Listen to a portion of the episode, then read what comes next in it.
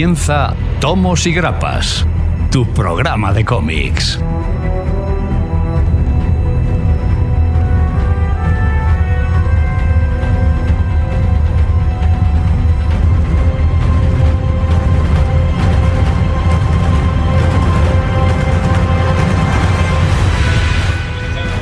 muchísimo de menos. Os hemos echado muchísimo de menos. Estamos aprendiendo todos juntos y volvemos. Ha habido cosas aquí que nunca sabréis que habrá ocurrido, pero aquí estamos otra semana más y aquí estamos con vosotros, con nuestro fabuloso hombre máquina técnico y tendremos, hoy trataremos muchísimas cosas y sobre todo yo creo que cogería un paraguillas para protegernos de este sol. Y como tenemos el paraguas, tendremos ahí al Umbrella Academy y tendremos todas las novedades de estas dos semanitas que hemos estado. Tendremos las novedades también de las noticias y iremos a saco. Así que comenzamos.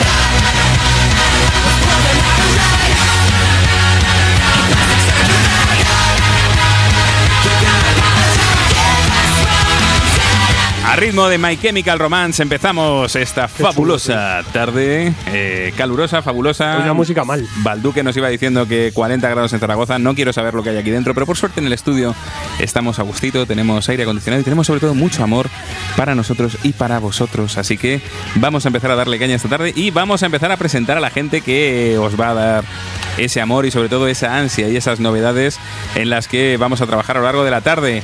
Señor Alfredo Matarranz. ¿Qué me pero ¿y por qué voy yo primero? Pues porque estoy... Pero me estás engendrando. O sea, un- una semana de parón y todo mal. Estoy Yo mal, tú mal también. Pero lo estoy haciendo aposta. Pero es que le he dicho al principio del programa, digo a Gonzalo, aprende, aprende de las palancas. y he subido la que no, la que no era. Qué lástima. Bueno, pero tú Pues estás bien, una ¿no? semana pues eh, a tope. Dos- dos no, dos, dos. Bueno, es que la semana pasada grabamos, o sea que tampoco. Bueno, ya también, tampoco tiene mucho sentido, pero mucho sin novedades. Mucho, mucho siempre. Como sin novedades, como demasiado. A ver, si novedades la semana pasada, pues las Eh, tenemos todas. esta. tú, vaya lista llevamos hoy, ¿eh? Sí, sí, no. Esto del ansiómetro va a petar. No quiero ni saberlo. Buah, buah, buah, buah, buah, buah. Señor, welcome back. Gonzalo Paciente Cero. ¿Qué tal? ¿Qué pasa? Pues que no estaba muerto, estaba de parranda. Ya, ya, no, si lo sabemos. Si lo sabemos. Hay gente que te estaba matando ya. Yo Sí, te pues, sigo me- en, yo te sigo en Insta. Me estaban echando la última palada de el balazo de, de tierra O sea, encima ahí. Yo te he visto hacer skate esta semana. Bueno, Te he visto en un ah, skatepark. Me la he jugado con mi hijo en brazos, mejor, di- Eh, mejor dicho. Enviáis, eh, arroba policía. No pasa nada, policía, todo no, controlado, todo profesional. tranquilo. Servicios sociales. No enviéis a la casa de los familia de la familia Gómez, no enviéis todavía. Durante la grabación de este vídeo no sufrió daño ningún Ah, niño. porque estaba hecho todo el ordenador. El adulto ya. El adulto es otra cosa. Señor cumpleañero de nuestra tarde, señor Mike Man. Aniversario de las tardes. Aniversarias, te queremos. Tenemos manolitos para ti. Oh, sí. demasiado. Ya hemos estado haciendo sacrificio ahí de Bueno, Manolito. entre, entre hoy y mañana se cumple de Mike y de, y de Sergio H. O Y sea, que ya checaba, es que la- a él, él es el. Ojo la viejez. es que la es, esto, vejez. es entre hoy y mañana es esto, pero nuestros oyentes hasta el jueves Claro. no lo saben, con lo cual, para cuando oigan esto ha sido el cumpleaños de los dos y es precioso. Y so- Qué- solo, qué se llevan, solo se llevan 15 años. No sé si es precioso. Se ha notado una ahí en el multiverso. Claro, sepa yo- que es por este todo lo que mi es- cumpleaños. Todo lo que sea para mí viajar en el tiempo. Sergio H, muy buenas tardes. Muy buenas tardes. Eh, cum- feliz cumpleaños adelantado, retrasado o cuando sea, porque depende de cuando nos oigan. Muchas gracias por felicitarme mañana. Bueno, cuando se emita el programa ya, ya fui Ya habrá ya, sido, ya claro. soy viejos Gracias a todos. reconocidos. Te queremos, te queremos. Bueno, ¿tú esta semana bien? Bien, sí, morrisoniano a tope. Bueno, o no. Morrisoniano. Abrir el paraguas porque va a llover.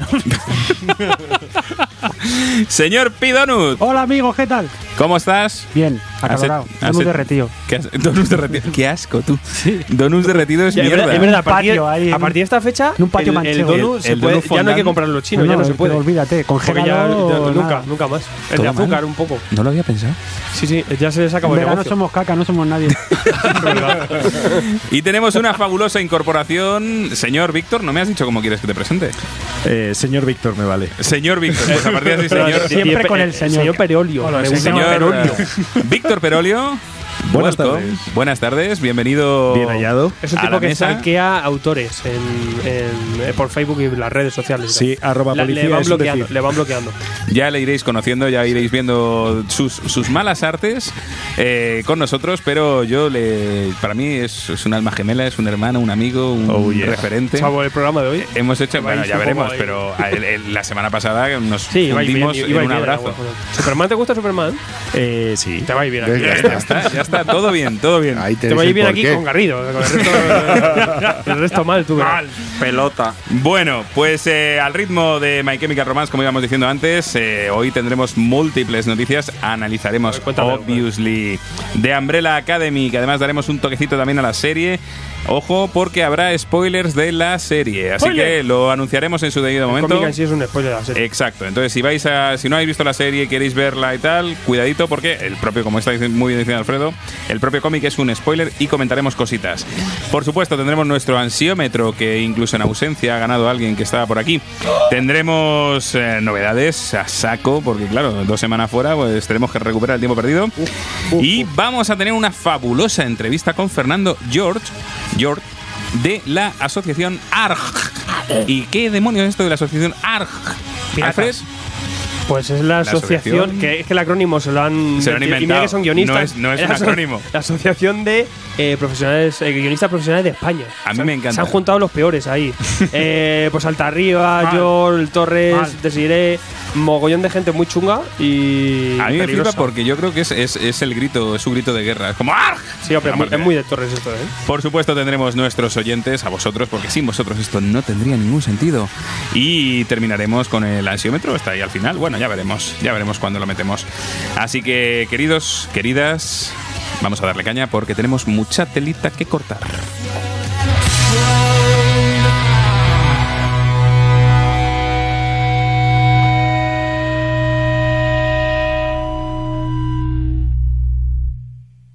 ¿Te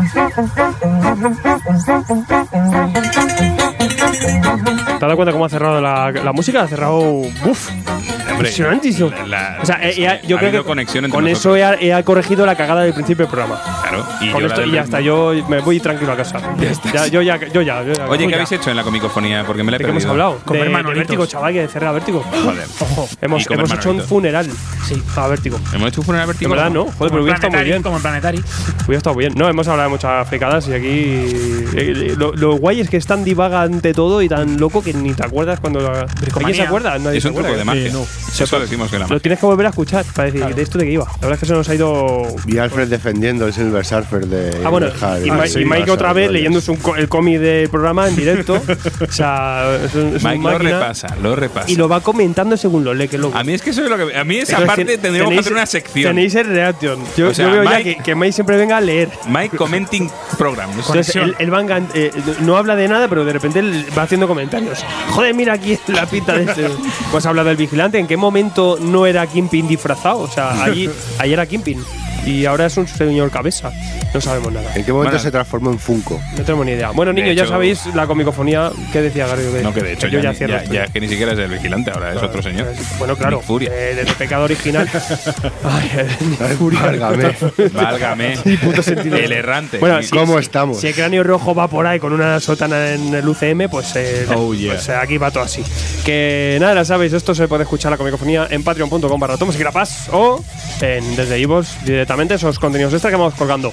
También recordaos que tenéis la revista número 5 en vuestras librerías de aquí hasta agosto y que se demuestre lo contrario. Como siempre, pues ya sabéis, dale cañita. Vamos con más contenido, Barry, vamos al lío. Vámonos. Va, que digas, pues nada. Can we order? Uh, yeah, sorry. Hola, somos Generación X, pero puedes llamarnos Gen X, porque desde 1994 somos la tienda de referencia para más de 11.000 clientes que, como tú, confían en nosotros. Compartimos tu afición por los cómics, empezamos en esto juntos, y por eso nuestro objetivo es siempre estar lo más cerca de ti. Desde nuestra tienda online tendrás una atención personal, envíos protegidos para que te sientas como en cualquiera de nuestras 20 tiendas físicas sin salir de casa en generacionx.es, hasta que podamos estar un poco más cerca de ti. Generación X, tu ocio inteligente.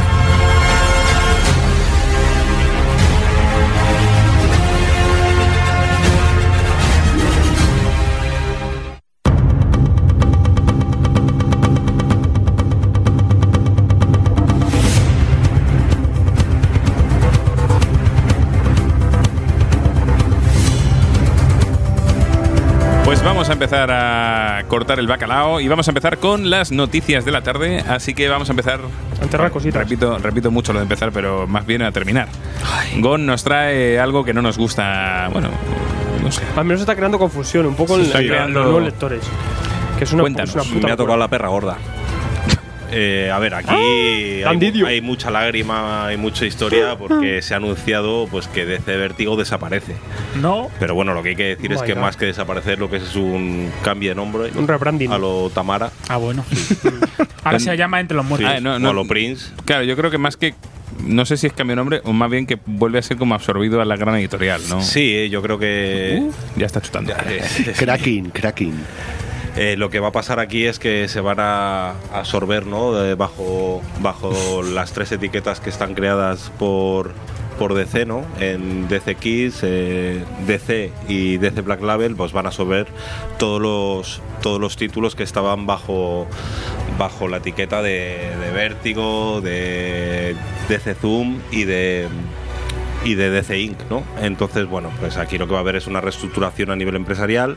Eh, bueno, pues sí, ya sabemos que Vértigo estaba funcionando desde el año 93, eh, se han publicado muchísimas obras eh, bajo el sello Vértigo, que son obras de culto, eh, Preacher, eh, yo qué sé, Transmetropolitan, eh. Fábulas, Scalped. Y el último hombre. Eh, Bien. Oh, Bueno, todas las series que para mí la verdad que es un- de las cosas que están en mi top 10, ¿no? Sin duda. Pero bueno, esto no va a desaparecer y Dan Didio se ha, ha comunicado pues que eh, lo que... A ver si podemos seguir. Si tú lo oyes bien, seguimos, ¿eh? Sí. Cortamos esta parte, apunta el número, Nada, venga, venga. Pene. tiramos. Y bueno, Dan Didio lo que, dijo- lo que ha dicho es que las razones de la existencia de Vértigo en su momento era poder publicar un material mucho más adulto, mucho más, eh, mucho más maduro y poder hablar de temas que estaban eh, pues eran políticamente incorrectos, estaban totalmente censurados en, en lo que era el, el sello de C, ¿no? Pues hablar de drogas, hablar de sexo, de cosas como más duras y mm, destinado a un público mucho más adulto. Eh, él cree que ahora esa barrera eh, ya se ha roto, que, que, es, que se han vencido esos tabús y que ahora en todos los cómics se puede hablar, eh, bueno, que estén destinados para un público adulto, por supuesto, se pueden hablar de este tipo de cosas. Entonces lo que van a hacer al final es eh, pues hacer estas tres enseñas, que es DC Kids, que sería eh, publicaciones dirigidas a, a- a personas entre 8 y 12 años, DC, que sería de 13 años en adelante, y luego el DC Black Label, que sería un poquito para estas cosas un poquito más duras. Como o, buen whisky. Sí, el, el bourbon, ¿no? De, barrica. No, pero aquí pues van a, al final lo que va a pasar es que todos los, todas las obras publicadas en el Vértigo antiguo van a estar bajo el Black Label, o sea que tampoco va a haber demasiados cambios y incluso eh, eh, Ghibli decía que no se preocupasen por los derechos de autor o que los, eh, las obras más de autor se van a seguir publicando bajo esta insignia eh, de Black Label. Al final lo que quieren hacer es, es enseñar una sola marca, que es DC, ¿no? Yo creo que es la, la estrategia a seguir. Y, y nada, esto será efectivo a partir de enero de 2020. Y nada, pues que tampoco es un drama que he visto un poquito en las redes sociales como que iba, en realidad no desaparece, lo único que es que cambia de Hombre, nombre. desaparece la marca. Pero mira, Sí. por, por ya lo que había desaparecido de todas Pero formas. también, El a ver, para mí fue traumático lo de Petit Suisse y ahora me tomo dan, danoninos Del y, del continente. y no pasa nada. Es que es lo que te- ¿Ves? Es que es eso, justo lo que acabo de decir. Es, no, que, que queremos que se identifique solo como una marca y hacemos la submarca eh, Black Label. Pero si es que es lo mismo, si ya Mm. estaba Vértigo como tal y estaba identificada de- de- con DC, pero sabías que era otra temática distinta. No tienen más drama. Que, a ver, aquí la parte, yo creo que la parte chunga es el hecho de pensar que eh, todo el bergerismo, vamos a decir, el Karenbergerismo, No, se ha ido, vaya. se ha ido, no, pero o sea, se, lo han, pupita. se lo han ido cargando. O sea, nuestro amigo Dandy D, ¡oh! Hijo de puta. ha ido, ha ido machacando un poquito esa parte y, o sea, los editores ya no están y pues el, el sello desaparece como tal. ¿Ya lo que hacemos? Tenéis No, hasta ver, yo, yo creo que lo único que cambia, que Vértigo sí que indicaba un poco que era indie. que justo. Comillas radiofónicas. Ni, ni, ni, ni. No, sí, es verdad, pero eh, que y- el Vértigo está indicando un poco pues que gran lectura fuera de superhéroes también. Indicando. Bien, lo has pillado, ¿verdad? All right. I approve this. Gracias por todo tarde. Perdón, perdón. Gracias por todo tarde. Eh, el caso es que esto está indicando pues, que eran obras de, au- de autor, de autoría propia, ¿no? Al menos. Y, y última, y más en los últimos años, pues era siempre, pues, oye, o venía gente de fuera o eran guionistas de DC que estaban sacando un proyecto personal con otro tipo de derechos. Y entonces, pues indicaba un poco eso, ¿no? Ese tipo de obras. Ahora con esta nueva reestructuración, lo único que sabemos es el por edades, es como una especie de filtro por edades. Sí. Pero en Black Label ahora de repente entrará, pues, eh, serie de Batman o de Joker, que en verdad casi todo DC Black Label es eso. Sí. Sí. O eh, indie Sí. puede entrar ahí. Claro. Que algo es un poco más para más juvenil, pues a lo mejor lo meten en DC normal, pero al final se está mezclando un poco el género de superhéroe con el, con el de autor.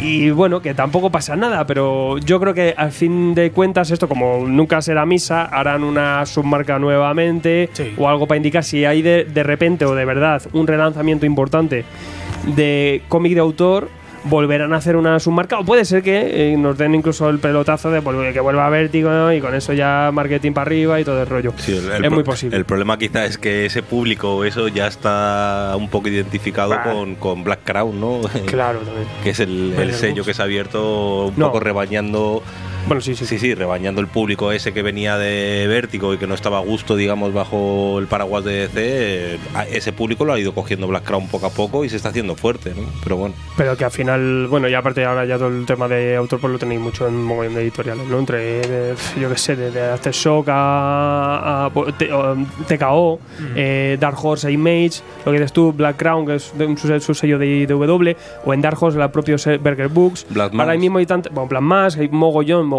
de editoriales o, o de sellos que, que comparten esto, y en DC por reestructuran. Mm, sí estaba un poco muerto, estaban sacando cosas, de hecho eran novedades de DC, ahora os Sí. cuento, ¿no? Que había un par chulas.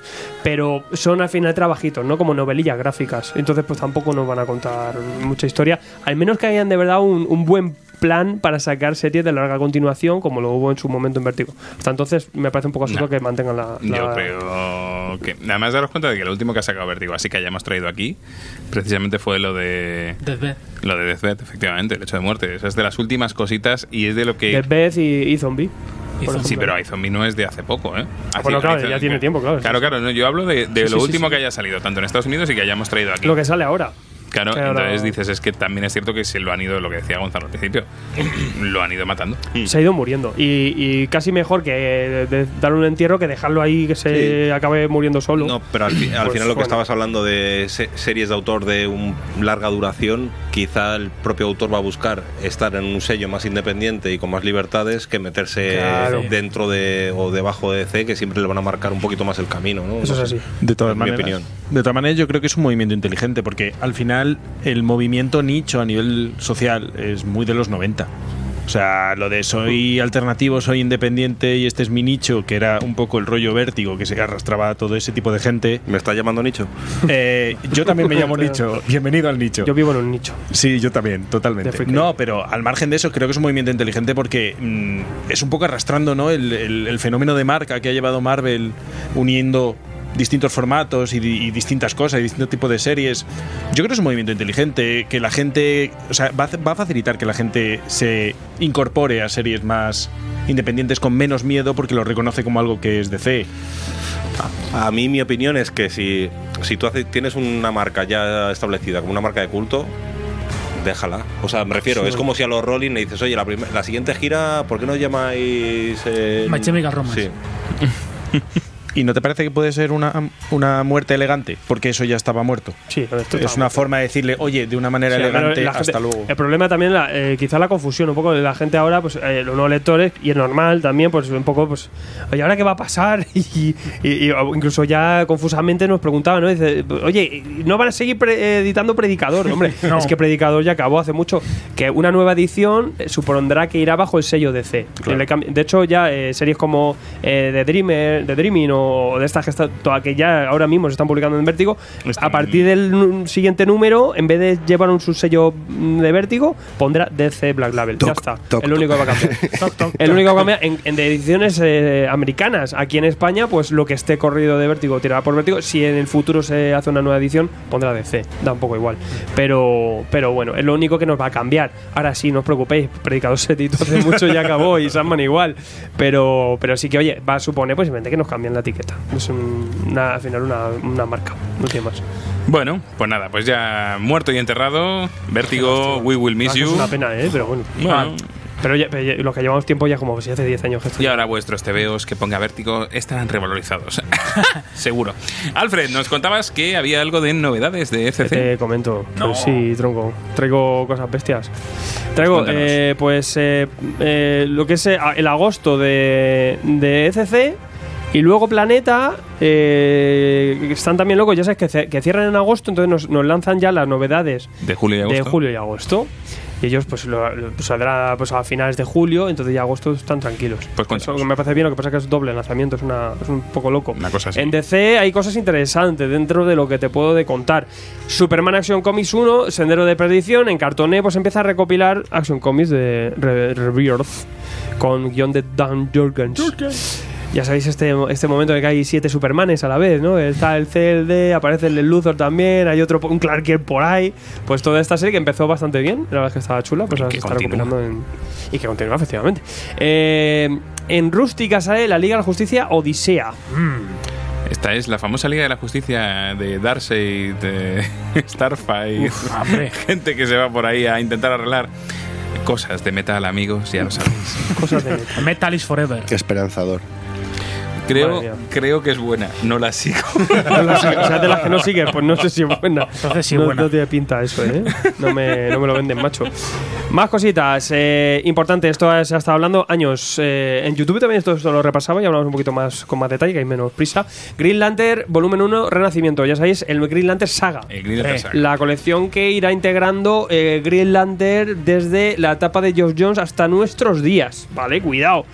Pasando, esto es interesante porque tiene. eh, va a recopilar, eh, por ejemplo, Green Lantern Corps, que no estaban recopilados desde hace poco. Pues, está- los tochales, los que tenemos tochales, Green Lantern Corps, pues lo podéis pillar de añadido, que está muy bien. Porque estos tomos tendrán eh, por detrás una numeración original de la colección pues Green Lantern eh, saga del 1 al X, pero luego una numeración propia. Si es eh, Green Lantern, pues tendrá su propia numeración, Green Lantern tendrá su propia numeración, está muy bien, ¿no? Pues para tenerlo. Y encima detrás, o sea que no va a molestar en el lomo. Eh, 24 buretes, el primer tomo que nos trae la miniserie de Renacimiento Rebirth, donde se vuelve a traer a Hal Jordan y se plantea las bases de esta serie que luego arrancaría más adelante. Eh, dibujo de, de Van Cieber, George Jones a tope, aquí tenemos dibujantazos, también un Carlos Pacheco más adelante. Eh, no se incluirá, eh, se incluirá el día más brillante, eso está claro. A lo mejor hacen unas en cartoné, no sabemos bien. Sí, eh, aquí integrarán todo lo que vaya a ser, todo lo que sea dentro de la serie de Green Lantern. Green Lantern aquí a tope todo lo verde. Pero pretenden eh, meter todo hasta New 52, incluso Rebirth, todo en cartonés y lo, y lo metiendo. Veremos qué sería más adelante. Porque quizá aquí el pre-New 52 era un poco más sencillo. En New 52 había varias colecciones, también Green Lantern Corps había cosas. Veremos un poco más adelante que hay todo esto. Y también esto va con un frenzy muy loco. En Batman Saga, que es la misma línea, han editado ya un montón de, de todas las sagas, tanto New 52, pre-New 52 y Rebirth. Pues aquí va más de lo mismo. Eh, pregunta que siempre hacéis. Eh, ¿Dónde me puedo empezar a leer Green Lantern? Aquí. En el 1. Este tomo, perfecto. Eh, cagada para los que os falta algún tomo integral, cagada, porque por ejemplo, eh, si os compráis, creo que los tres primeros, no, mm, creo que si tenéis que comprar de 1 al 4, os va a sobrar un número, o sea, o tenéis que comprar un tomo solo para, que, para coger un número. O sea, que no, no son coincidentes los integrales con los números de estos tomos. Es un poco historieta, o sea, que si os falta algún integral, es una historieta si queréis completar. Creo que te tienes que comprar, si te falta el primer tomo, los cuatro primeros tomos de Green Lantern, pero el cuarto tomo es solo para un número dos. O sea, es un poco putada, pero bueno. Eh, cositas que han ido ocurriendo con, y que se han estado hablando con esta este- Cosas. eh, Las cosas de CC. bueno, en, en verdad que es, es- es- es la idea que ya tuvo Panini de, de Spider-Man Saga, de Marvel Sí, Saga, claro. que es recopilar hasta cierto punto donde puedes entrar varias, eh, que, lo, que lo están manteniendo sobre todo con Spider-Man, que es recopilar varias etapas en continuidad. Pues aquí No, todas y- a partir de Premio 52. Y lo que decías tú, que es Marvel Saga al final, cuando en que puedes entrar en cualquier punto, entonces aquí es lo mismo. Sí, aquí o sea, lo mismo, dicen, sí. la, la historia que me mole está en este grupo, pues de aquí Sí, para sí, adelante, y luego ya si eso tiro para atrás. Está muy bien. A ver si hacen lo mismo que Panini, de mantenerlos casi siempre en stock. Eh, Amigos de CC, Eso es lo que no os la te lo tiro crees ahí. ni No tú. creo. No te lo crees ni tú. Ahí os Vale. la he tirado. Doom Patrol. La gracia es eso. Y otra, otra cosa que sale interesantísima: Superpoderes de Jack Kirby. Superpower. Ah, esta es la que, esta, esta es la que me he la pedido para traer ¿eh? de Esta seis la traigo números. yo. Sí, que aparte lo decíamos, que esto aquí en España mm, Jamás. No se ha publicado. Ni y, puta. y esto era un Jack Kirby ya eh, a mediados en el Viejuno. 85. Viejuno. En el och- pues mira, cuando nací yo, eh, volvió Jack Kirby para hacer esta historia Papa. que eh, venía por rollos de Merchant, un poco como en Secret Wars, ¿vale? Y eh, al final era pues un enfrentamiento de la Liga de Justicia, primera vez también y última que, que Kirby hacía algo con la Liga de la Justicia, enfrentándoselo a todas las tropas de Aquópolis, de, Darkseid y toda su gentuza. Y bueno, aquí estarán los, de, los, los nuevos dioses y todo el rollete. Es un evento sencillito, 19 euretes, 6, números que van integrados en, un tapadura.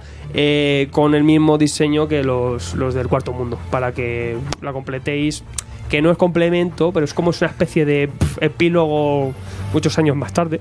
Pero está bien, está, está bastante curioso. Y bueno, Kirby siempre bien. Eh, otra cosa interesante, pues si hablamos hace poquito, bueno, no sé cuándo fue, si el año pasado o por ahí, que hablamos de Authority. ¿Os acordáis de aquella serie tan, Hombre, tan buena? qué época. De Warren Ellis. Pues había como una especie de preludio que fue el volumen, eh, el último volumen que hizo en Star, en Star Wars. Con Star Wars. Pues ese preludio lo van a reeditar, 31 euretes en cartoné, que es el segundo volumen de Star Watch, donde aquí Warren Ellis lo reformulaba un poco todo, le volvía a dar un lavado, también introducía Apollo y Midnighter aquí Bien. en esta etapa, y luego en Authority se, re- se recoge algo de aquí. Y aquí pues lo vamos a tener. Como, como preludio Authority está muy bien. Y tenemos aquí también eh, dibujo de Brian Hitch, Bien. por ejemplo, entre otros, eh, Oscar Jiménez, Michael Ryan.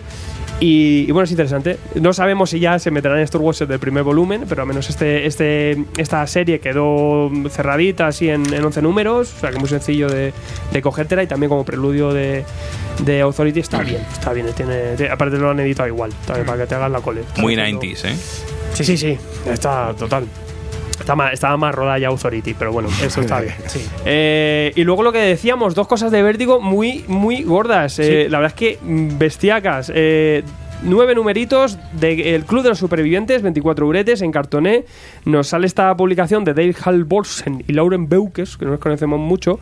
Tenemos dibujo de Ryan Kelly y Inaki Miranda, que eh, por aquí le conocemos bastante.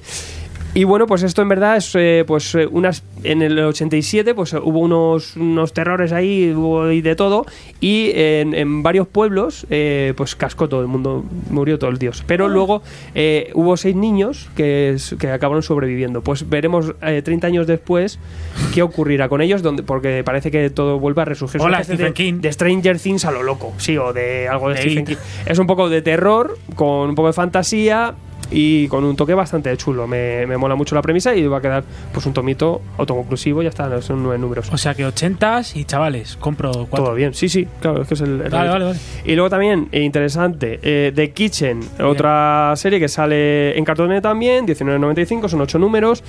Y en este caso es Oli Masters con Ming Doyle y nos van a hablar de tres mujeres que son, son eh, mujeres de unos mafiosos mueren sus maridos en, en sus aventurillas mafioseras y van a heredar un poco los, los trapichos y los trafullos que, de sus maridos. Y veremos pues cómo se les da pues la- las mil maravillas. Aventuras mafiosas con, con mujeres eh, de otra época, pues bien también. Bien. Y veremos a ver qué pinta tiene esto. The Kitchen también. Este además creo que va a salir peli, este, o sea que creo que la peli sale aquí en España casi a la par que el cómic. Pues oye, que está, que está bastante bien. Pero esto salió una peli también hace nada que era el mismo argumento que se llamaba Viudas. No sé si tendrá algo que ver. pero el argumento de- es clavado. La de Widows. Sí, Widows. No sé. No sé, Muy este buena. creo que se llama Pesadilla en la cocina, algo así. O sea, creo- de, verdad, de verdad que habían, han elegido un nombre así un poco raro. No sé. Que bueno, que dentro que hay. Y más cositas. Eh, ya me voy a Planeta. Eh, lo que decíamos, eh, tenemos eh, julio y agosto, que bueno, que ahí veremos ahí un poco la- los lanzamientos, el 2 del 7, o sea, esto lo tenemos ya. Eh, entre las que salen Pestilence de, Comprar. de. Aftershock, todo bien. Peste negra, ¿no? Pues a tope. Esto es un número uno, sería abierta también de, de Aftershock. Eso es Walking Dead en, en la Tierra Media. Oh, Eh, Guión de Frantieri con Oleg Okunev. Muy guay. El Muy dibujo mola mucho. Eh, también nos rescatan algo que mola mucho: eh, Atari Classics, Sword Quest, Sword, Sword Quest Sword West. de eh, Roy Thomas y George Pérez. Qué bonito. fantasía, Bien, bien, uh, esta mola. Videojuego, locos. Eh, algo que no sabíamos ni que había a continuación, pues la hay: Equipo Rojo de Gardenis. Ah, mira. Que estaba muy chula esta, la verdad, que una joder. policía ahí. A mí se me molaba. Y bueno, quedó cerrada. Pues a mí sí me moló. Quedó cerrada y pues nos sacan el- una, una se- una segunda vuelta, un segundo Bien. ciclo. Bien, Gardenis. Bien. Haciendo algo fuera de la guerra, coño. Dale la oportunidad. Déjale. Dios, eh, Conan el Vengador también nos sacan en integral. Seguimos con integrales. Y en este caso es el de Brian Wood. El de. Uy, de Brian Wood, perdón. De Fred Lente con Brian Ching. Que este, bueno, y eso es un tomo. Este es un tomito y veremos un poco qué tal. Yo esto no, cuando salió no lo, no lo fiché. Salen varios integrales también, ¿vale? De, de- locos de, Conan que están a tope. Aparte que la semana que viene os hablaré de- del de Kurt Busiek y Karinor, que es una puta locura. Eh, mogollón de manga, os podéis volver locos. 20th Century Boys, su prima. eh, estoy echando patas en el catálogo que sale de todo. Y eh, luego hay una segunda vuelta, ¿sabes? Porque antes de agosto también pues nos sacan otro más de Attention, que es un Holy Grail de Bien. Cullen Boon y Mirko Kolak. Que, bueno, Muy, muy rica. Me gustan todas. Todo bueno. No, todas no, esa me gusta. Otro número uno, otra serie abierta también. Y esta en verdad es, es de Rey Arturo. ¿Esto con qué demonios es? Buah, Mira, esta guapa. no la he puesto yo. Bien. Eh, segundo. Eh, pone- bueno, es que en el catálogo pone que es el número 2. No es el número 2, creo que era el- el 6 de Paria, de UCAS, que sigue con Robert Kirkman. Una serie que va muy, muy, muy descomprimida. y Está muy bien que nos vayan dando pues, más integrales. Transformers Marvel UK es el tercer tomo, que tiene. Porque siempre el baje de los Marvel UK de, de Transformers. Que parece que aquí no lo sacamos mucho, pero tiene su rollito. Yo he vuelto una gente de infancia en la infancia que se perturbó con esto. Y bueno, muchas cosas en el catálogo, echarles un ojillo, que lo tenéis en la web, en la parte de novedades, y había más, ¿eh? incluso más editoriales, pero no he ser. Te puedes morir. Para esta semana está bien. Fíjate que en YouTube también lo repasamos ya, por si lo queréis. Ten compasión. Bueno, traca. Bueno, bueno, bueno, pero tenemos más cositas. Sergio, ¿qué nos traes tú? Bueno, yo. Marvelismo. Tanto, tanta novedad, yo vengo un poco a, a la clase de matemáticas. A ver, decidme. ¿cuál, ¿Qué número viene después del 1000? El 1001. Bien, veo que sabéis contar también como en Marvel. Y. Joder, estamos teniendo problemas. Y es que eh, han visto que el, yo el famoso, tus problemas. Reacciona, reacciona. el famoso Marvel número Marvel 1000 se les ha debido quedar corto de, de argumento y a lo mejor no ha dado la pasta que, Yo creo que se ha quedado corto de autoras. que claro, ahí iremos, de- que planeaban y es que nos han anunciado que pues que tendrá continuación evidentemente en el Marvel 1001. Esta, claro, Después del 1000 viene el 1000. o sea, Lógico y normal. sorpresa Solo- ninguna Qué suspense. ¿no? que vendrá a continuar la historia. Eventazo. Es un, e- un evento de, de varios números. Vendrá a continuar la historia de la Máscara de la Eternidad que ya nos plantearán en el número 1000. Y ya, bueno, podréis pedir a partir de, este catálogo de previews, porque sale a la venta el 25 de, de septiembre, con una portada de Road Race en la que salen los personajes Marvel de la propia portada del Marvel 1000. Además, salen algunos de mis eh, personajes favoritos. Sale Hulk, la cosa, lo vendo, o sea que todo bien. Y bueno, a lo que, lo que has dicho tú, Alfred, de, han debido, les han debido dar un toque, oye, que no, no metéis muchas autoras. Pues aquí le van a dar más caña, veremos a, autoras como Anne Nocenti, Natasha Bustos, eh, Amanda Conner, eh. Willow Wilson, y bueno, eh, autores como Nick Spencer, Alewin, Declan Selby, Howard Checking y muchos más que no han anunciado. Y bueno, pues los que os hayáis pedido el, este Marvel 1001, ¿no? Eh, o sea, 1000 con la la portadica alternativa que hayáis elegido, pues tendréis que ver esta continuación, esta máscara de la eternidad. ¿Quién será el portador de esta máscara? Vamos, yo es que no, no vivo, no vivo. Hasta que no lo sepa, no, no vivo Marvel. Decídmelo ya porque no, no puedo aguantar. Y esto ha sido. ¿Cómo os?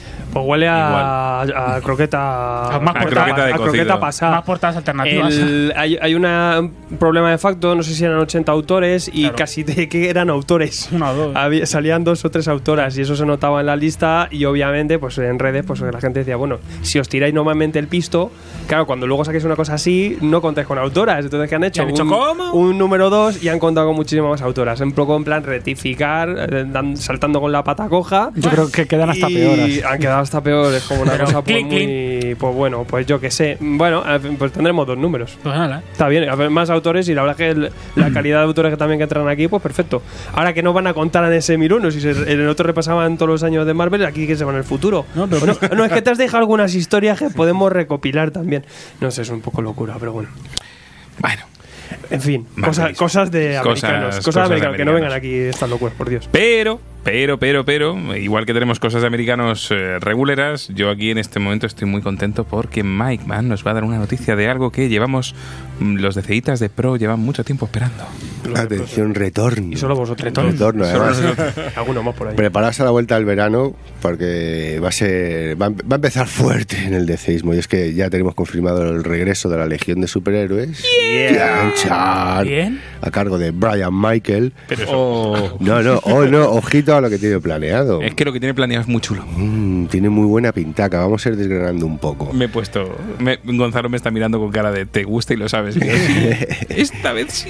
Bien, se va a marcar un preámbulo de dos numeritos llamado Legión de Superhéroes Millennium 1 y 2, Anda, en- línea de, de como nos lo comenta Sergio. Bien, en estos dos numeritos, ¿de qué se va a encargar Brian Michael? Ponernos en situación y recuperar a la Legión de Superhéroes, pero la cosa no acaba ahí. Que eso es lo que mola. No van a recuperar a gentecilla que faltaba por ahí, que estábamos viendo en otros arcos argumentales sin saber por qué, pero bueno, tenemos a Booster Gold, por ejemplo, a OMAC, de Kirby, el One, Man Army. Corps. Bien, vale, hasta Dios luego. santo. Millennials. No, no, estamos guapos, tomo más que ese guapo. eh. Estaba yo por ahí, me lo leí todo. Y el Ahí, koala. eh, Tam- ¿Cómo era? La mente loca esa, ¿cómo era? El, la- el, el Por favor, bicho ese que vamos, a ignorarle del. Déjame, yo no soy friki, más. El hermano ojo, joder, el hermano ojo. Sí, eh, muy bueno en, en, Un ojo negro. en Future End. Luego ahí lo peta, ¿eh? Madre mía. El hermano Tenéis una versión de. John Byrne en blanco y negro. Es maravillosa, y la de Kirby también es la polla. Es bonita. Es un El poco más difícil de comprender, salto. pero, Más complicada, pero bueno, pero- bueno, tiene sus cosas. Recapitulando, recuperamos a, hemos dicho a Booster Gold. Booster Gold. Kamandi. Kamandi. Eh, La vais a tener otra vez Vale, aquí. todos queremos a Mowgli ahí. Claro. Pero además no solo a Kamandi, sino a su contrapartida. Qué maravilla. El tigretón. No, hombre, en Tony Tomorrow. Ah, si coño, eran Tommy- todas las ve, dos ve, versiones. ve. Sí, no el te acuerdas ni tú. viajero, viajero del De tiempo. tu tarjeta. Oma, como hemos dicho antes, la Legión de Superhéroes propiamente vinculada. Batman Beyond. Ah, futuro. Este me importa poco. Se ha leído demasiado. Y con Supergirl, ¿qué, qué estaría haciendo por el espacio? Pues bueno. es que todo tiene sentido Tiene porque todo todos sentido. son los que Cuadra. viajan en el tiempo en algún momento. Es necesario. Y la mayoría son de líneas futuras. Ah, aquí está el porqué de la situación. La sinopsis que nos plantea Bendis es: hay un personaje de todos conocidos en DC en el que se le ha otorgado ahora el don de la inmortalidad. ¿A quién? Y está flipándolo en plan epifanía, ya, no ya nos desvelarán quién es.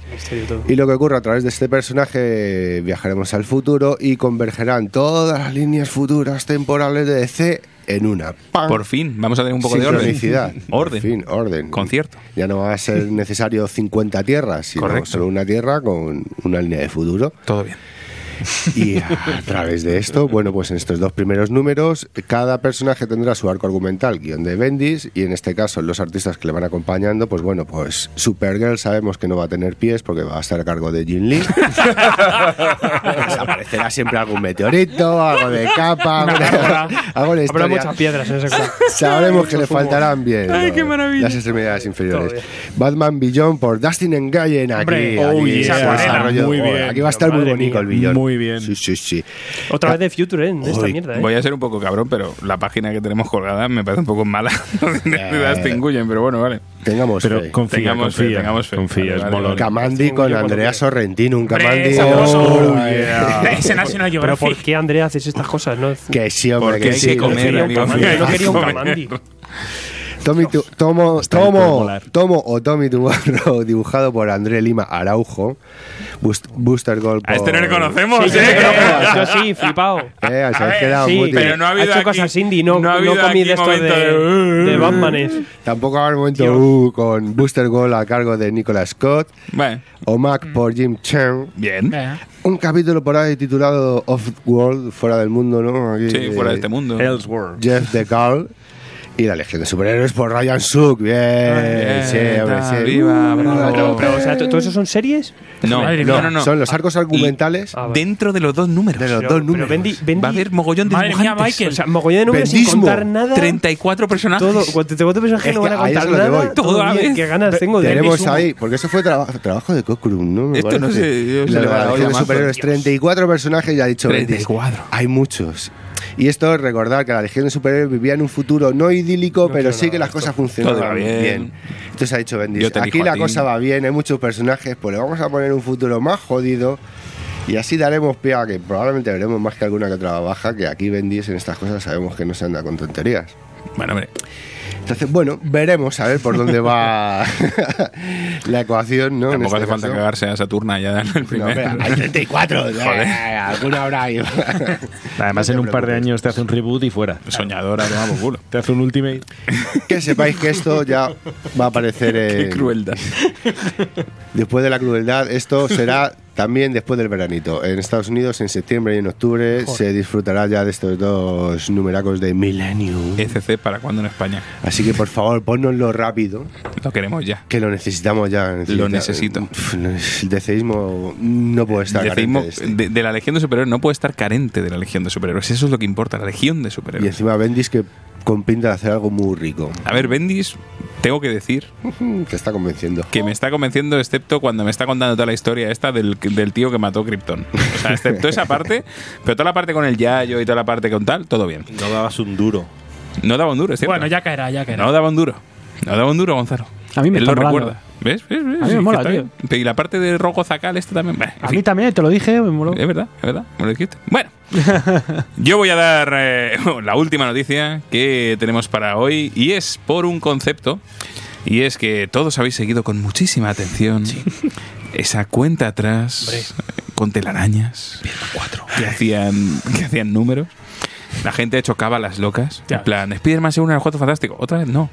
Spider-Man 4 va a ser dibujada. Uf, ¿En Sam qué? La Raimi. película de Sam Raimi. ¿Pero qué Con, con el 3 puto algo más loco? todo. Con el 3 es como una película nueva. Spider-Man 3, pero niño, ¿no te das cuenta que es una cuenta atrás? Spider-Man 2, jo, hab- habrá dos. Algo- algo pasa, algo habrá pasa dos. Spider-Man 1, solo nos va a dejar uno. Otra vez vuelve San Raimi. Esto no cuentan como Marvel. que es el uno. He visto a Peña diciendo que creían que iban a hacer la Sí, bueno, cuarta. sí, nosotros sí, en la o web sea- con, la, con el 4 nos rayamos con los 4 fantásticos Claro. y tal. Claro, pero cuando ya ves un 3 dices, vale, esperamos al. al, al uno y al cero. La gente seguía, la gente era, hoy madre, madre Two mía". in one. Igual es un muy código lo- PIN. Lo ha empezado con eso. Voy a empezar ya poniendo un 30 ahora mismo en las redes sociales y, y que la Y, gente y- hable. y ahí vamos. ¿30 qué? Ponte un Fibonacci, que eso no lo saca nadie. Y bueno, pues eh, se reveló el secreto cinco Ay, días secreto, después. Madre mía. Madre mía. Hombre, sí que van diciendo Marvel Comics. Tengo que decir una Sabíamos cosa. que era algo de, de cómics. que el hype para mí ha sido mucho mayor que la resolución. Sí, Tenían total. que haber ido en negativo. Claro, claro, claro, menos claro. uno, menos dos.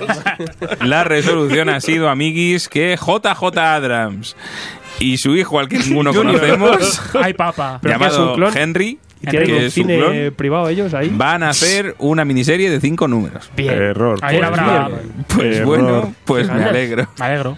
Pues vale. Pues y ya tiene los derechos de la película. Seguro, seguro, seguro. O, o no, eh, señor, es que esto era lo que yo le presenté a la película y me dijeron que era muy caro. Entonces ¿Eso voy a significa hacer que. JJ cuando deje eh, de joder Star Wars se va a ir a joder Marvel? tiene toda la Sería pinta. precioso. Mala pinta todo. Sería precioso.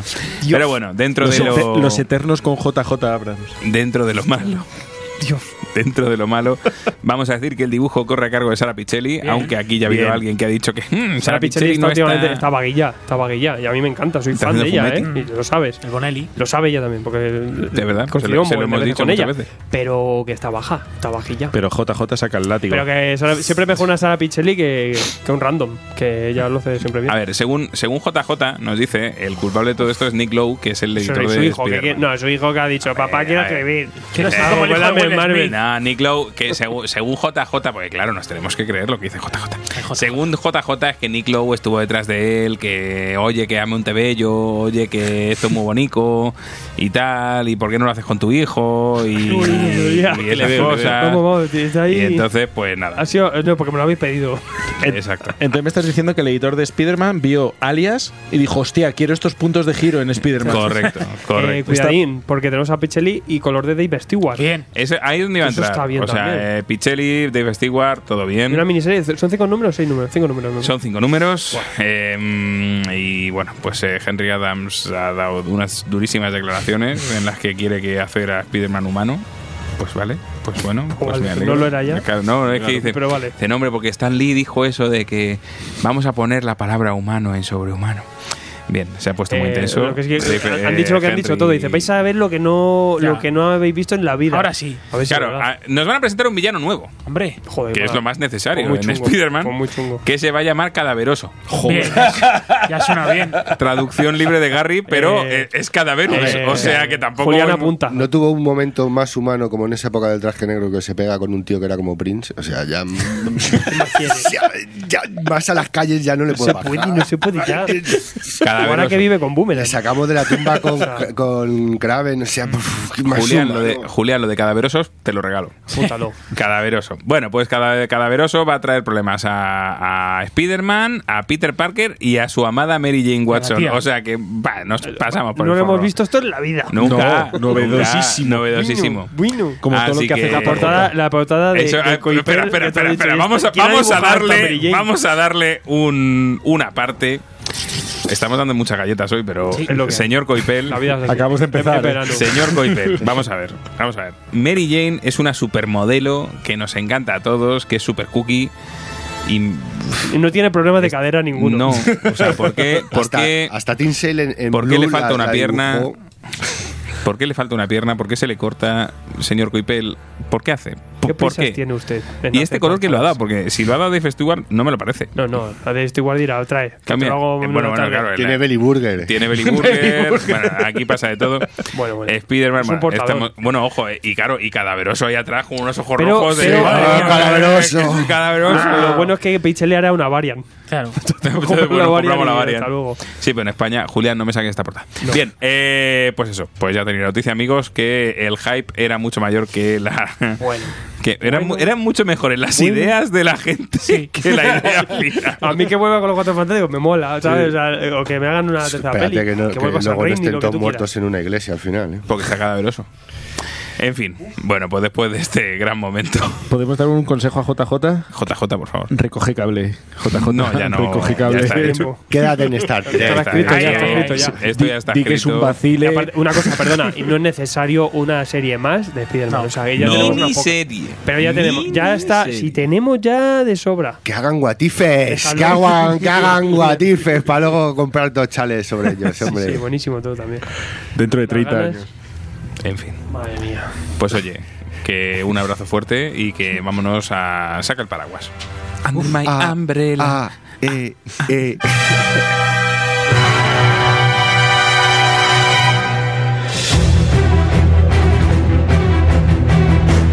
Tomos y grapas también en YouTube. Reseñas, novedades y guías para ayudarte de una forma más visual para calmar tu ansia. Tomos y grapas, suscríbete.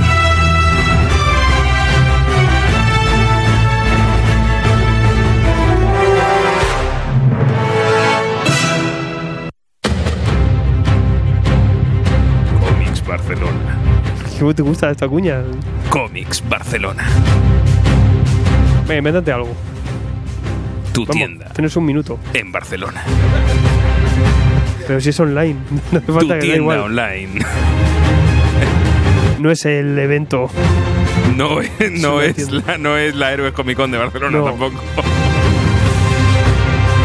Mazo cosas para comprar ahí. Tiene unas figuras tú. Tiene unas figuras de la hostia, la verdad que sí.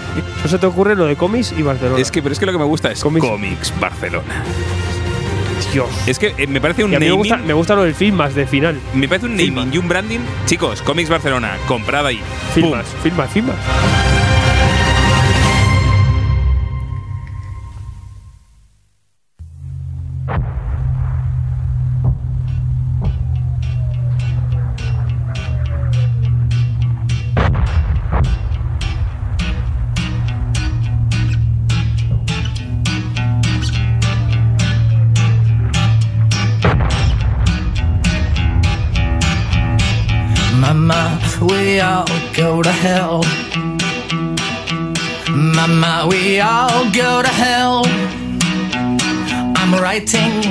writing this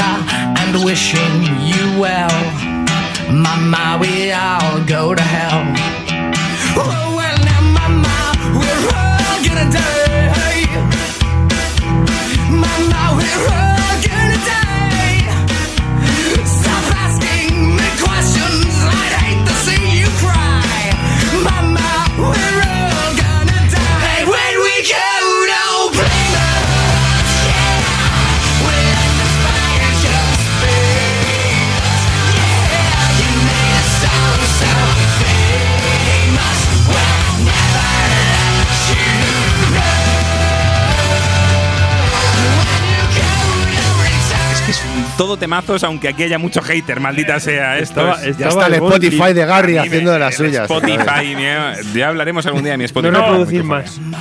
¿Cómo? A mí me gusta esta canción. Lo que pasa es Claro. que empieza de una forma y va a otra que Y no tiene tira. sentido. Burlesque. Pues mira, me- Pues, mira, el pues cómic muy le pasa muy parecido al cómic, Sí, efectivamente. o sea, empieza de de una manera y y, no tiene te da vuelta. Ya te cuenta. Como más no de es un capítulo. Joder, Víctor, no empecemos así, maldita sea.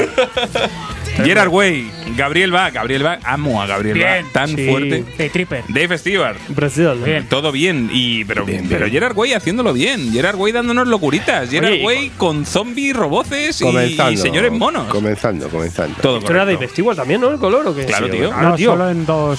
Como Solo, Bueno, solo- en el- en el solo primer- media página. Luego se dio cuenta de lo que en estaba el- coloreando. En el, primer, el primer arco. En el primer Dijo- arco hizo algo y luego ya. Dijo, espérate que me está llamando mi Nola por el otro Bueno, lado. pero vale, no vale, no vale.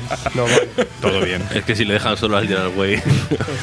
Ganadores de la mejor serie limitada en 2008. Premio. Eisner, premio Eisner. Premio Eisner. Esto todo bien. eh, y, y- y todo, es que es todo bien. Es que es todo bien. Es que personajes locos, cosas locas. ¿Quién me cuenta?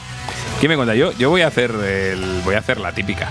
De cuando alguien. Ya sé que me has dicho que no. Pero No, no, no, no. no, pues Lo voy a hacer. así no va. No, no, no. Víctor, bienvenido. Oh, yeah, bien hallado. Cuéntanos, cuéntanos, cuéntanos. ¿De qué, qué, qué nos vamos a encontrar sin haterismos por ahora? Luego ya te daré tiempo. No, no, te hago una pequeña sinopsis muy Fantástico. breve, una introducción, sin contar que me parece un mojón.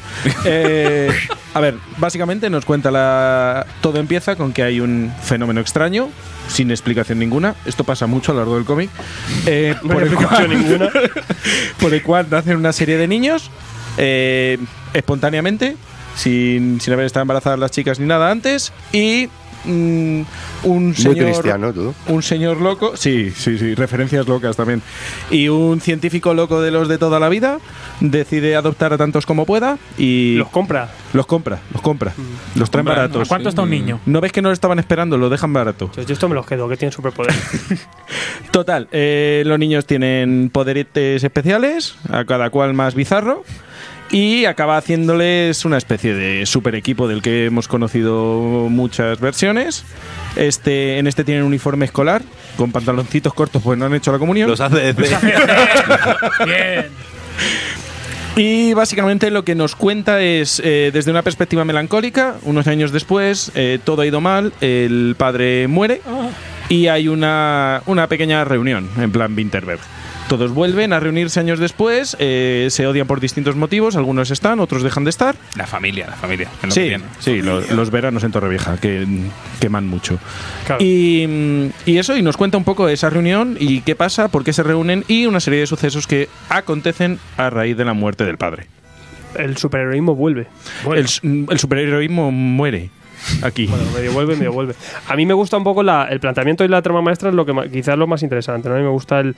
Porque, aunque tira de, tira de, de escena pulp un poco, Muy porque, porque se va un poco a los años 60-50, eh, todos estos niños tipos tienen poder. Pues ya hay uno que vemos que tiene poderes chuluescos, ¿no? Que de tentáculos y tal. Tiene una, una propuesta aquí de que no son superhéroes al uso, son un poco eh, pues bichos raros. Es un poco más de un patrón. Obviamente vamos a ver también las influencias que tiene Don Doom sobre, Patrol sobre todo- X-Men. La patrulla X. también un poco Patrulla X. Es, que, que claro, de un Patrol Patrulla X. O sea, Patrulla X Claro, fue un, tras un plagio de, Oh, de yeah. Doom Patrol. Pues al final. Eh, y también vemos, vemos como Gerard Way, de la Doom Patrol para él fue muy importante. La de Morrison. Eh, pues obviamente aquí, aquí hay toda una escena que coge eso, pero luego en verdad nos va a hablar de- de de relaciones familiares en cierta forma también, porque vamos a ver cómo estos niños durante mucho tiempo fueron héroes, fueron superhéroes, que su padre como les que les iba ahí a los Charles Xavier, pues les iba eh, mandando misiones y que casi eran niños explotados, ¿no? Y ya famosos desde pequeños. También tira un poco por ahí sobre el tema de Sí, niños, sobre la fama, niños eh, famosos. Eh, y vemos cómo pasa el tiempo, los niños ya, pues, ya son mayores, algunos han cogido un alter ego, porque ya son superhéroes de, mm, de motu propio, De no son un sí. supergrupo. Incluso vemos que el supergrupo van numerados, del 1 al 8, ¿no? Así es. Entonces, sí. número 1, número 2, número 3. Y luego ya de mayores, ya cada uno pues va a tener su nombre de superhéroe. Algunos lo han dejado, otros no, pero su relación como hermanos aunque son adoptados y se han criado juntos, se ha deteriorado y es este momento, en el momento del, del funeral, en el que ellos vuelven a tomar esa relación con los hermanos y volvemos a ver un poco eh, qué hay entre ellos, ¿no? Eh, cómo- en qué relaciones se han estancado, cuáles no, cuáles siguen. Y rápidamente pues nos vamos ya a un- lo que sería un conflicto superheroico, ¿no? Una amenaza, algo pasa y tienen que volver a reactivarse como, como super- superhéroes. Es un poco de todo, también es muy batiburrillo. Sí, luego vamos viendo que va todo, todo esto muy rápido, todo esto que contamos. Sí, porque lo que se dedica es, una vez que te ha puesto lo que estás comentando ahí en, en escena, es a, ya como a sembrarte cosas de, pues eso, como ha pasado un tiempo y no sabes lo que ha ocurrido con los personajes y tampoco sabes bastante sobre la formación que han tenido, ¿sabes? Sobre el tiempo que han pasado juntos. Entonces, bueno, tú te los encuentras en una situa- en un momento determinado de sus vidas, que lo que comentas, de repente a raíz de, la muerte del que es su padre adoptivo, se dan cuenta de, diferentes cosas y aparte hay como se está gestando como una gran amenaza global, ¿no? Parten de la- como una primera nueva misión al reagruparse, que es la bizarrada esta de que la Torre Eiffel, de repente la gente se está cayendo de la Torre Eiffel a, a plomo, bum, bum, bum, bum, y descubrimos que pues que su, su ingeniero creador, el señor Eiffel, pues es una especie de zombie mecánico que está ahí oculto y tenía un plan con Eso la- bien. Todo maravilloso. Ahí, por ahí todavía está bien la cosa, pero ya es una idea muy chula y muy cinematográficas también. Van buscando mucho el- empezamos ya a desarrollar ahí un poco cierta eh, trama con la hermana 7, que tampoco podemos develar mucho para no cascar spoilers a la gente que está viendo la serie. Vania. A ver, yo creo que amigos y amigas, si estáis escuchando este programa, vamos a hablar de eh, más o menos podemos de- de comentar cosas que os pueden spoilear la serie. No vamos a spoilear el cómic en ningún momento, pero el problema está en que el cómic es un puto que spoiler de el la problema serie. es que la serie hay, hay tramas que se plantean Que se al principio muy fusionan. rápidamente y en cambio en la serie se revisa un poco porque en verdad sí que hay fallo de guion y va muy, muy rápido, va muy comprimido todo. Entonces en la serie se van a detener más en lo que son por ejemplo las, re- las relaciones de con los hermanos un poco todo esto que ocurre el tema del funeral, todo esto y el tema del villano lo alargan y lo mejoran, le hacen la verdad un, una- un revisionado bastante más interesante, mucho más con, con, con la actriz que es, y lo, lo mantienen durante toda la serie. En cambio, en, la, en, la, en el cómic, pues pasa al principio, ¿no? Y aquí ya empiezas a ver un poco el por qué se basa bastante en Morrison, porque tenemos un personaje como un jefe de, de- de orquesta, un director de orquesta, bastante surrealista, que tiene bastante influencia en la gestación del- del villano detrás de la gran amenaza, ¿no? Pero a partir de aquí esto se queda un poco descocado. Queda como de- una vez que termina todo esto, que digamos es eh, el primer arco argumental el gordo de Umbrella Academy, se queda muy, con muchas lagunas. Entonces deciden sacar un segundo arco argumental, pero claro, se han dado cuenta que el personaje con más tirón de todos los que hay, ¿cuál es? El Número número cinco, 5. Entonces el segundo arco argumental iría bastante relacionado al número 5, a sus orígenes, y luego lo- la, Más que a sus orígenes, a su vida. a su Si vida, a decir. a su 90 misión y luego la su misión lo que salpica al grupo y a las vivencias del grupo. Porque ya incluso en la primera historia vemos que desde que son niños a cuando ya los vemos adultos, algunos han sufrido hasta mo- modificaciones corporales, ¿no? Sí. Entonces, que hay que explicar un poco ahí ciertas cosas, pero bueno. Hay, que- hay lo que dices tú un poco del número 5, que eso sí que ocurre al principio, a mitad, pues, ahí cuando todo esto se empieza a plantear, que aparece este hermano que estaba desaparecido desde hace bastante tiempo, este número 5. Que tiene la habilidad de viajar en el, Viaja en el, tiempo, no sabemos. Y, y Pero en, no lo en este caso está, está desaparecido y de repente, claro, en medio de esto del funeral y un tal, aparece y le cuenta a sus hermanos que, oye, que el mundo se va a acabar en nada, no sé cuántos días, en, en- en un día o dos. Dos Sí, en dos días. Eh, ¿Qué pasa? Que encima el número 5 vuelve como si fuera un niño. O sea, Se para él no ha pasado el tiempo. Entonces aquí ya no- nos surgen dudas y nos cuenta toda esta premisa de que, el- que va a haber una gran amenaza y que eh, tienen que volver a mm, ponerse las pilas para volver a ser un grupo de superhéroes porque el mundo se acaba. Y luego lo que dices tú, que luego en el segundo tomo es donde luego número 5, los viajes en el tiempo, todo esto se desarrolla aún más, un poquito más. Todo esto lo podemos, en, en los dos arcos argumentales sí que podemos llamarlos por su nombre. La, parte- la primera parte que es la suite apocalíptica Sí. y la segunda parte que es Dallas. ¿no? Ese- digamos que esto es lo, lo- las dos diferenciaciones que nos hacía, que nos hacía Mike. Yo creo que además eh, esto es una característica básica tanto en este cómic como en todo lo que he leído por lo menos yo de Gerard Way que suelta como muchas cosas Ya. que tú las oyes así dichas quiero decir me está gustando más el cómic en el programa que leyéndolo Claro. porque yo veo las cosas y digo joder cómo mola esto hostia y esto y esto mola el problema es el desarrollo que no lo hay Claro, claro. Es- es- yo, a mí me pasa con, cuando vi la serie de Netflix y eh, ocurre más que es que dices, joder, todos estos personajes molan mucho, Están pero no les llegas a conocer, no sabes bien ni cómo se llaman, Sí, ni qué poderes sólidos. tienen, O te faltan. las relaciones que hay entre ellos, y en cambio, en la serie, aunque eh, sea un poquito más denso, claro, la serie de Netflix la han aprovechado muy bien, han cogido eh, los argumentos los dos, de estos dos arcos, de Suite Apocalíptica y, y Dallas, para tener mucho más base argumental de cosas que ocurren, pero luego, como tienen más tiempo, desarrollan mucho más estos personajes, ¿no? Vemos, por ejemplo, como eh, que hay un hermano que, que- que es capaz de hablar con los espíritus, un poco más emo. Em, no desarrollan que es un junkie hasta Dallas, que Mm. ves que, es al- que, es- que se mete pirulas y de todo. Y en cambio en la, en la serie de Netflix esto ya se sabe, Ya es entonces, que es el actor este, el chico de, de Misfits. de Misfits.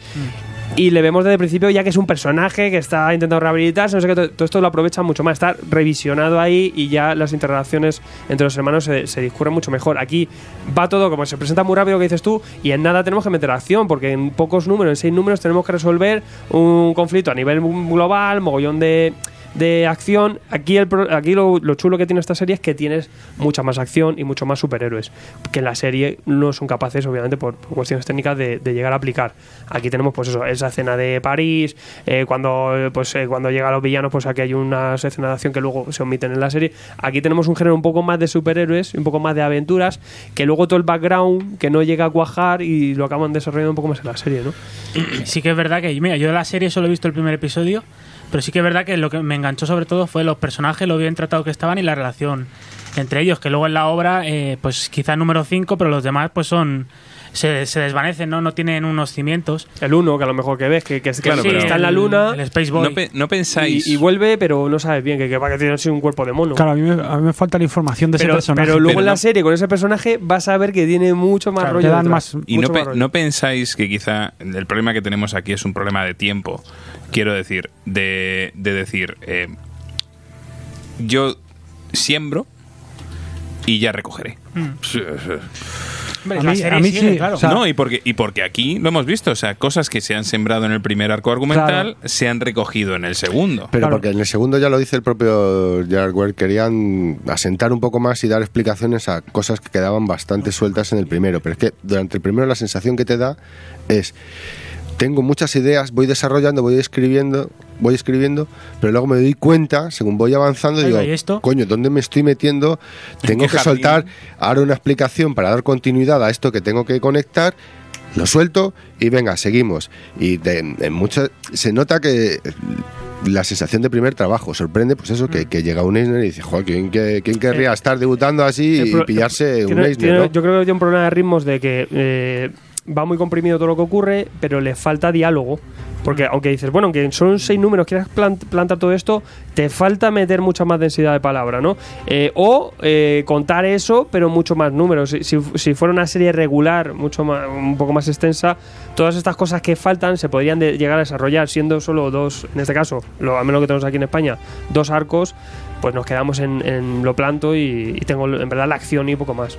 Yo es que creo que el problema, un poco encaminado por lo que tú dices, pero ya centrándome más en un análisis argumental, un análisis narrativo de lo que está haciendo Gerard Way. O sea, yo es verdad que le he metido mucha caña así de, de broma y tal, pero es que yo creo analizando lo que el problema es que plantea, cuando tú creas una historia, tú planteas una serie de reglas que es lo que le da una verosimilitud y una coherencia interna. El problema de Gerard Way es que se enamora de ideas, las lanza y traiciona sus propias reglas. Entonces a mí continuamente, esto es una forma muy pedante, muy mm, recargada de decir, me saca todo el rato de la historia.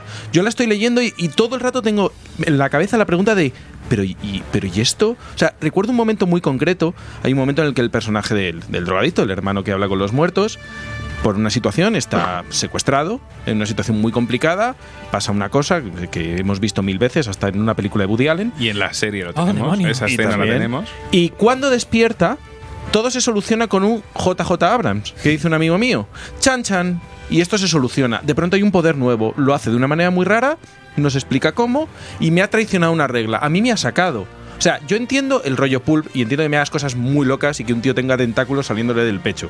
¿Vale? Lo que no entiendo es que el personaje haga una cosa y lo contrario y de pronto haga algo nuevo porque te viene bien en el punto de giro, pero no me lo has contado antes, con lo cual yo pienso todo el rato que es un truqui. Es que no, no, no te va explicando bien la la- realmente las habilidades de cada personaje para tú luego comprender ciertas situaciones, no sé qué, hasta que de repente, ¡pum! Te lo explico ahora mismo para justo pasas de, Cuando de es- página o de, o viñeta y ya le encuentro lógico a lo que, eh, lógica a lo que va a Sí, ocurrir. yo, yo creo que cuando. Pero desde un principio, salvo con el Astro Boy este, eh, el que se va a la luna, el Space Boy.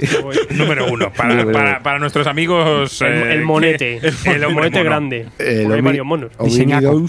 Eh, o sea, Bueno, a ti te reba lo de los monos, porque los monos hablan. Con aquí ese lo tienes bastante claro. Vemos que, No, no, vemos que el, mayor- el mayordomo habla, Sí, pero que luego en la policía serie. también hay monos que hablan. Hay monos. Pero a ti te raya porque no lo explican. Porque no lo explica, hablan o sea, tú de repente ves monos en Vietnam, ves monos mayordomo, Eso mola, monos científicos. Sí lo explican, pero con una frase. Es que es muy, es muy escueto, tío. Es que es la movida. Claro, es que, es que sí, el problema es que es eso, que es pum. Y si en una cambio, frase de pues eso me solo. cuentas un poquito más, aunque solo sea en un bocadillo con, con un par de. Es un experimento del padre. Claro. Pues claro. Sí, sí, gracias eh, al padre. tiene el premio Nobel por haber avanzado la genética de, de los chimpancés y tal. Pues Entonces están integrados en la sociedad. Sí, por pero ya a partir de eso no te imaginas que de repente, coño, lo estoy viendo aquí en mono, mono, mono sargento en. Vietnam y tal, Eso mono A ti te mono- raya el siempre eso los cómics. es- si no te explican bien mono prostituto mono de, prostituta. de aquí de, Mer- de Marilyn pero- Monroe y tal. son cosas de. Mike. Que él dice, bueno, ellos sí hablan No, pero a mí, a mí sí que es verdad que, por ejemplo, me ha faltado que me expliquen por qué Space Boy es así. O sea, yo me imagino, claro, ese hueco que Eso hace. en la serie sí que. al perdón, explicarte. eso en la serie sí que lo. Sí, en la Sí, serie, en la se- serie sí te lo plantean. En la serie que también tiene sus historias. Es que, es que toda esa base la tienes. Te la rellena, Joder, ¿no? es que, Claro. o sea, como la serie como complemento Claro, del te la cómic, cómic es la o leche. 2.0, claro, que pasa que, que por ahí pasan unos filtros y unos guionistas de Hollywood y te revisan todo eso para adaptarlo. Claro. Es como todas estas ideas molan, pero lo eh, mantenemos, por ejemplo, ya te digo, el tema del villano eh, es que está mucho mejor. Está, Gente eh, que sabe escribir. En el cómic, no, o lo que en había el, por ahí suelto. en el cómic, en el cómic, por ejemplo, funciona muy bien porque siendo algo pulp, algo, algo macarra, de superhéroes, cosas locas, va perfecto, ¿no? Es una cosa muy loca, lo de una, sinfo- una secta sinfónica loca La que orquesta ahí. Verdammen. Entonces es como, me bueno, esto funciona. Eso mola. Funciona Sí, en el cómic, pero, pero en una, no tiene- en una serie hubiera sido una. Pero no le ves luego realmente como Es tal, simplemente están de fondo tocando. Tocando, porque, la, porque pero te dicen que son todos es asesinos.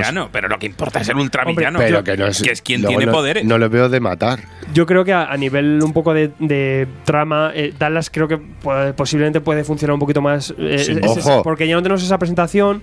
Con todo también va muy rápido. Por ejemplo, eh, no- como la Chachan y los. Sí. eh, Sí. Qué Ahí bueno. Joder, a mí me Los encantan dos- asesinos esos que en la serie no tienen nada que ver. En la serie, en la serie, por ejemplo, los aguantan mucho más, son más irreleva- son más relevantes. y serie son he visto que- molan mucho. Eh, aquí Sí, Gerard sí, Way no hay. es lo que decís, típico. coge cosas y ideas y las desecha muy rápido también. Es como, igual, que sorprende, pero a la vez es como, joder, no lo explotas un poco la idea que has tenido. Le ha dado un poco, un poco a bola ahí. Gon. No, hombre, ya habéis profundizado mucho, o sea, que le habéis sacado todo lo que. A mí me parece que va tirando semillas, pero las, eh, se le- las tira en el asfalto. O sea, Pero- que nadie le dirige, le dice, oye, que la huerta está aquí. Eh, va echando, va echando, y de repente al quinto número dice, oigo. Eh, pf, ¿Esto y, si, y, si, y si le doy un poco de hilo a algo, A ver, yo, yo voy, a, voy, a, voy a defender a Gerard brevemente. Muy, solo, solo, por, solo por esto que acabas de decir. Pensad en los X-Men de Claremont. Oh, yeah, palabras mayores. ya, ya, ya. Eh, ya sé que la comparativa puede ser tal, pero pensaros el crimen de Claremont. Claremont sembraba y te recogía 50 números después. Claro, es lo que si tenía un serie plan. fuera más larga, Pero había- Claremont tenía un esto plan. como había ya Gray es un- un mono combate. Hay un esqueleto ya forma, Que va formado. dando ¿no? bandazos y no sabe y se carga lo No, que pero, pille. pero es que no, piénsalo, es así. En, en seis números te ha contado todo esto. pero, eh, cuando coges esto en una serie que tiene mucho más tiempo para explicar 30. todo esto, 30 números te hacen eso. claro, pero tú Para tienes. explicarte el primer arco, 30 números. Claro, efect- efectivamente. Y tenemos, tenemos una base para poder desarrollar todo esto mejor porque son ideas cojonudas. El problema es que siendo tan corto y tan breve, si tú no haces. Mira, esto pasa en Invencible. Invencible te cogen ideas de estas también, con Robert Kirkman, y te va cogiendo cosas de otros cómics y no sé qué. Pero luego te lo recoge a lo mejor 30 números después. Que es lo que, es lo que le falta un poco a esta serie. La continuidad. Aparte de este tercer, tomo, ahora sí que va a meter un poquito más con, con el Hotel Abismo, ¿no? Esa, Oblivion. Esa es la de Rubí. Hotel Oblivion o, o una, sí- una futura continuación que harán, porque me imagino que Netflix necesitará que le echen algo más porque han renovado temporada. Eh, ahí es donde podemos empezar a tener un poco esas cosas que ya hemos tenido en la serie, pero que faltaban en los cómics. Con todo yo me quedo un poco con... A ver, vamos a entender que este cómic también lleva un tiempo, tiene un tiempo y en su momento también fue mucho más novedoso que ahora. Estamos ahora tenemos una de de producción 12 años, ¿eh? indie... Claro. Porque- No, pero- a ver, a ver, vamos a dejar a Gonzalo. Mon. Bueno, Oh, no, pero, pero sí una, una cosita, que lo que digo, que en, en base, esto digo un Einer, no, no es por, porque dijera, güey, mola mucho y que canta muy bien, obviamente no. O sea, eh, es por algo, porque sí que en su momento tenía ideas muy buenas, tiene, sobre todo también por el, dibujo, luego hablaremos un poco, tiene cosas muy frescas que al ser una persona de fuera, aunque tenga esos fallos como guionista, trae ideas muy frescas y revolucionarias para ese momento, que también han influido en algunas cosas. Y eh, tiene juegos y, y recursos que son que solo vas a ver aquí. A mí yo hay veces que después de tanto leer, de, de ver alguna viñeta y decir, ostras, qué bien jugado esto, ¿no? Es un plano, un detallito, son cositas que ahí andan.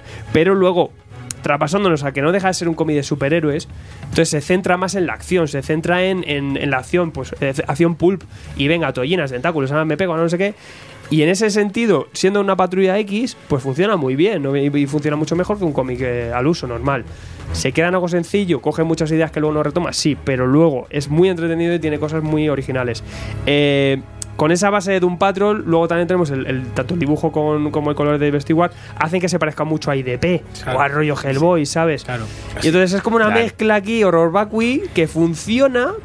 Se puede mejorar así, de hecho hemos visto en Netflix cómo se ha mejorado, pero eh, que no deja de no ser disfrutable. Muy divertido este cómic. Si le quitas a Gabriel Va y a Diff Stewart, Amén. Hombre, es de castigómetro. Claro, efectivamente.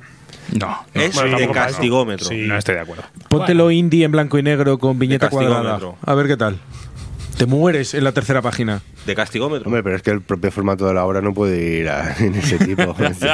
Es una broma, sí, pero, pero vamos, sí que eso entiendo que ayuda muy mucho el apoyo que tiene ahí en la parte artística.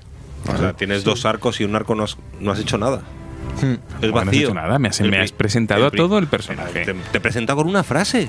No, pero no con una Y, da- frase. y dando por supuesto y dejando que el lector rellene todos los vacíos que tú has dejado. ¿Y no os gusta es- eso? a mí lo- es que deja-. A mí sí me gusta Eh, no, también. no, ¿eh? es que- a mí eso sí me mola. no, también. porque lo sí que, que- es verdad que, que lo que deja, está- deja pa- vacíos y, y pla- y plantea cosas que tú rellenas como lector y dices, bueno, aquí esto tal. Pues bueno. Pero para eso la escribo yo. No, te deja- yo creo que deja demasiados vacíos. Está bien que tú rellenes cosas y que dejes a la elección del lector, pues yo qué sé, un la elección, no, no la elección, sino la interpretación de un final. Sí, considerarlo inteligente el- al sí, el, el- cómo el carácter de un personaje X, qué ha pasado antes, que dejes ahí un intríngulis. Pero es que la semilla que deja o el pozo que deja de cada personaje es muy, muy pobre. Voy a Y daros- te presenta a la gente con una frase. Voy a daros una galleta de nuevo con los X-Men. ¿Cuántos años ha estado Lobezno sin un origen? Pum, ahí Claro, lo dejo y no No. pasa nada. hombre. Pero yo estoy de acuerdo con lo que dice Gon, porque, a ver, eh, cuando tú estás leyendo algo de ficción, es un, es un juego de, de pistas. O sea, Sí. tú eres un detective siempre, no te pueden contar todo. Entonces, el misterio tiene una utilidad en el personaje de Lobezno. El misterio en estos es inutilidad. Es que De vamos, su escritor. vamos a ver. A tú- mí- Este a chico el- me encanta. A mí el no saber por qué coño número 5, y ojo que luego me lo revelan, pero el no saber por qué número 5 está fuera, el no a mí el hecho de no saber lo del hombre No mono, hacerle el paz. a mí me hace Sí. mucha gracia. Y así más adelante. Exacto, a ver. a mí me, da me- ganas de saber. Claro, me engancha para el tercer volumen. No, pero yo- sí, que entiendo que a algunos favor. lectores esto le cree Por favor, una Gonzalo, y estás a tope. Solo una cosa, es que me estoy poniendo no le estás dejando hablar, le estás cortando. Estamos hablando de que la serie de Netflix Es mejor. rellena los vacíos de un cómic. ¿Cuándo hemos dicho eso de una obra? Si siempre decimos, joder, Sí, sí, la- Eso de sí, sí, traca. sí. eso Oye, de- ahí, ahí estoy de fuerte. acuerdo contigo. sí, total. No, pero es que además, eh, es un argumento tramposo. Yo no estoy rellenando cosas que pueden ser misteriosas que me molan, por ejemplo, que el pasado de 5 o por qué Rumor no ha usado su poder para ser multimillonaria. Cosas, ¿vale? Sí, claro. Sí, pero hasta Y- que te enteras de cuál es su superpoder. Bueno, Claro, porque ella te es que aquí las cosas X, ocurren de repente, ocurre algo y luego empiezas a decir, a ver, ¿esto por qué ha ocurrido? Pues a eso es a lo que voy, que por eso es tramposo, porque lo que me estás haciendo no es que yo rellene el background de los personajes, que eso es súper molón, y si está bien hecho es un recurso maravilloso que hace Brubaker que te cagas, por ejemplo, sino, un segundo solo, ¿puedo? Sí, sí, claro. Sino, ¿Qué pasa? Sino, sino que el problema es que tú estoy rellenando los huecos de las incongruencias. Esto no tiene sentido con esto. Bueno, pues es que a lo mejor es que ha hecho esto. Es distinto. Amigos de la academia, por favor. Arturo. Es, es que también están muy intensitos. El, Pero nos está gustando. Bueno, ¿eh? Está muy bien. A mí me encanta. El problema es de facto. O sea, tenemos a un tío que ha sido librero, que le gusta mucho la Doom Patrol, ha tenido sus problemas y entonces él sueña con escribir. Ah, hablamos de Era- Gerard Way, que hablamos de uno de Gerard- nosotros. no, no, Pues Gerard dale Way. un Eisner, que o lo vosotros mal. que, que siempre habéis escrito un guion y no lo ha colado a Steve Berry y no lo ha comprado. Normal. Eh, después se, se mete a hacer una banda de rock pop y gracias Bueno, a su fama de pues, rock pop, ahí los dices. de pop, de pop total. Entonces, Chicle. gracias a su fama, pues, oye, pues tengo ideas, tengo tal, pues y Dark Horse se lo compra, Dark Horse está muy loca. Eh, tengamos en cuenta, académicamente, sí, todo esto, perfecto, muy bien, pero ahora, también es un tipo que entra sin pretensiones y eso me gusta, a mí esa naturalidad, Sí, sí, es sí, que es natural, es decir, perfecto, eh, me, me vale, te lo compro, me dejas mazo duda, me dejas la buena, está- pero me, me disfrut- lo he disfrutado, me lo he pasado bien, el planteamiento está bien, me haces una mezcla de muchas cosas que nadie había hecho en su momento, perfecto. Bueno, Es fresco, es dinámico. eh, que sí, coño. Bueno, no, joder, pero si son, si son refritos, si es lo que dices tú, pero si es que es eso. Está todo pi, pi, inventado. pi, pi, pi, vale, está todo hecho. Pero eh, al final es fresco y es dinámico. Con todo con sus imperfecciones. Pero me parece que trae como una sangre nueva que eh, hace que sea diferente dentro de lo que hay. Y consigue funcionar. De hecho, pues, pues ahí está con su adaptación, ahí está con su Seiner y ahí está con toda la ojo, si yo que la ha tenido este Patrol cómic. suya la estoy leyendo y También. pero porque aquí ya Aquí está ya, ya tiene un bagaje y ya asentado. como guionista es mejor. Claro, ahí, ahí estamos teniendo que es la primera obra de este hombre y tiene todos estos fallos de guion, porque obviamente ahora ha aprendido más de guion y pues todos estos fallos no los vamos ya a aprendido a hilar más su, Claro, pero su- a, a mí, esta, a mí esta naturalidad me, y esa frescura me da el, me, me- me hace que me guste. Si es verdad lo que dices tú, como tiene todos estos fallos, pero al final en la serie es de lo mejor. Ahí dice, vaya tela que, que, que un cómic tenga que estar perfeccionado dentro de lo que hay un 2.0 Rellenado. eh, pero con todo tiene cosas que la serie no puede llegar a darte entonces lo veo un poco complementario. Me eh, lo disfruto como un ejercicio indie desenfadado totalmente. Ahora me pongo académico me pongo crítico nivel cómic total no te, te quito el Eisner ahora mismo. Pero hay que entender esto un poco. Y como, to- como lo que digo lo más importante es una serie muy divertida. Sí, sí, yo. muy divertida y, entrete- y- y tremendamente dinámica. Eh, lo mismo, jugamos un cómic no por un guion, en este caso, porque el guion vale, pero es que hay otro narrador por ahí que se llama Gabriel Va, que ahí Totalmente. su narración también aporta. Totalmente. Eh, el estilo que aparte se, que este hombre no dibuja así, lo hemos visto en Day Tripper, que se mete un poco a hacer una cosa rollo Mignola, entonces concreta más, le da un ritmo brutal, consigue hacer planos secuenciales espectaculares, eh, puntos de, de- de- de fijación donde nos fijamos en donde nos impacta visualmente, planos que son totalmente de Hollywood que, que en otros cómics no ves. Eh, la ambientación con David Stewart, como, como decíamos a primeros arcos, pues eso nos recuerda un poco a IDP y este rollo, entonces vemos un poco el tono que tiene ya. Asimila- o sea, acercándonos un poco a que es una IDP, vemos que es un tono más desenfadado, no nos ponemos tan intensos al, al meternos a esta obra. Y me parece que todo eso hace que funcione más la obra.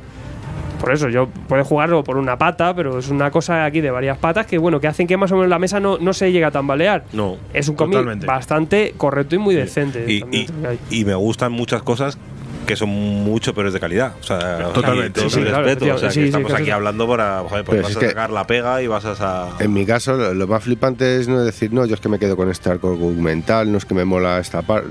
A mí, yo con lo que me quedo son con ideas que quedan plantadas, que no se han desarrollado, o pequeños eh, momentos en la obra que dices, joder, aquí, aquí yo veo filón, veo para que sacasen más. Lo que, hablamos, lo que os comentaba antes, la época que se pierden el tiempo y están dos años en Vietnam, en los 60, y uno de ellos está en plan trastornado como el Marlon Brando en Apocalipsis Now y tal. O sea, eso es. Otro de ellos tiene un hijo ahí. o sea, son cosas que dices, tío, esta locura. El zombie de Eiffel.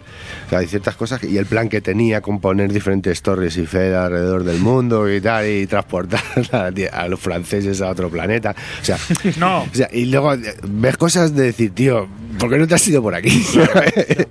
si lo Ok, tenías, lo yo tenías que ya planeado. Prefiero esto que un, que un que también tiene ideas chulas, la desarrolla bien, pero es o- que se queda en eso y ya está. o lo que Pues hay- yo no por las es todo en base a una idea. Prefiero 8000 y me coges dos luego, me desarrolla dos, pero. O lo que, lo que hablamos el otro día, que a mí esta charla me está retrayendo mucho al, al último programa, al al Catwoman de Jet Loe. Que es igual, es un cómic entretenido, está tal, pero en cuanto empiezas a, a buscarle argumentos, y a buscarle consistencia, Sí, a buscarle claro. tal, se te De desmonta. hecho, mira, mientras estáis hablando, me estaba repasando la reseña que he hecho para la revista y digo, joder, si aquí estoy informativo, ya está. O sea, tampoco hago. En verdad es, oye, es esto, va de esto y, y poco más, ¿no? Y no hay paraguas. El personaje, claro, el para, claro, te mojas, con ese paraguas te mojas. Pero eh, vamos a compararlo con otras obras que puedas encontrar en Dark Horse. Joder, pues es una lectura muy interesante. Tampoco, claro. Es una lectura que, que indie que, que te, lo, te lo vas a pasar muy bien. Eh, el argumento, lo que decimos, es verdad que te olvidas. Yo he tenido que volver a leer el tomo Yo ya no 2. me acuerdo. ¿De qué iba el tomo 2? Madre mía. Eh, porque te olvidas, pero porque lo, lo que pretende un poco es con el ritmo, con todas esas ideas locas, pues hacértelo pasar bien No, sin, y- sin más pretensiones. Y yo tengo eso, que ¿eh? decir que el largo documental de Dallas a mí sí que me deja más, más pozo, me deja más cositas eh, y lo disfruté. Lo Y disfruté seguro más. que ahora cuando veamos la, la- el nuevo arco, que ya ha pasado el tiempo y ahora pues eso está en una Don Patrol, está haciendo más cositas, vamos a ver ahí un salto cualitativo seguramente, lo veremos. Sí, Obli- ¿tú que, lo llevas a- en USA un poco? A ver, está bastante mejor. Sí, está mucho mejor. Me imagino. Entonces, por eso os digo que yo quizá a lo mejor eh, tengo los ojos contaminados Claro. por el último arco, pero es cierto que yo veo que el tío recoge. O sea, y que, y que ojo, y está recogiendo 12 años después. Claro, es que en- porque o sea, hacía que, falta que- recoger que todo en su cabeza mm, yo sí que creo que hay un plan. Claro. El de los guionistas de la serie. que no, que no, que Temporada broma, dos. que es, que es broma, es broma. Pero tú, Eres el mal. Pero tú sabes si tiene esto miras de alargarse en el tiempo. Sí, sí, sí. De hecho, Ahora a ver, con la serie eh, y estoy todo. entrando aquí, estoy entrando aquí brevemente para verlo. Eh, el primer, o sea, digamos que el Hotel Oblivion, eh, lo Son que- más números para son más números, Claro. efectivamente. O sea, han Ahí sacado ahí ocho, ¿no? que dicen, para han sacado un TPB, han sacado un TPB con los seis primeros, si no Sí. recuerdo mal. Yo creo que es. A ver, total eh, van a ser lo ocho. miro. Yo creo que va más, ¿eh? Si Eh, saca un recopilatorio igual son dos. o sea, el último, el último número que ha salido es el 7, pero a la vez han sacado eso, un, un- una especie de recopilación, o van a sacar eh. una recopilación con, con los cuatro primeros, o los cinco primeros. El Ascan. No sé, o sea, esto. Pero bueno, va- el último que ha salido, ya os digo, es el, es el 7. Que es un poco lo que decimos, que, si está, que es que es la- depende de la proyección, si es que tenemos los dos primeros arcos. Claro, eso, eso si en verdad esto acaba teniendo 20, Conjunto. esto es ca- casi lo que estamos haciendo es un preanálisis. Sí. Entonces, Sí, al, final, al final me va a cerrar Pero, la boca. Aunque, aunque, claro, es que es eso, que, tenemos dos tomos de algo que está abierto. ¿Está alargándose muchísimo? Sí, porque ha- por el medio ha tenido mil historias este hombre, con el tema de Netflix también se ha alargado, al final, pues oye, lo están plantando ahora, pero sigue abierta. Entonces, todos estos fallos que estamos diciendo, se puede, los puede volver a acosar después y encima nos, pues, nos calla la boca porque todas esos- esas cosas que ha dejado en el aire, las retoma. Si las retoma, perfecto. De hecho, como guionista se habrá dado cuenta.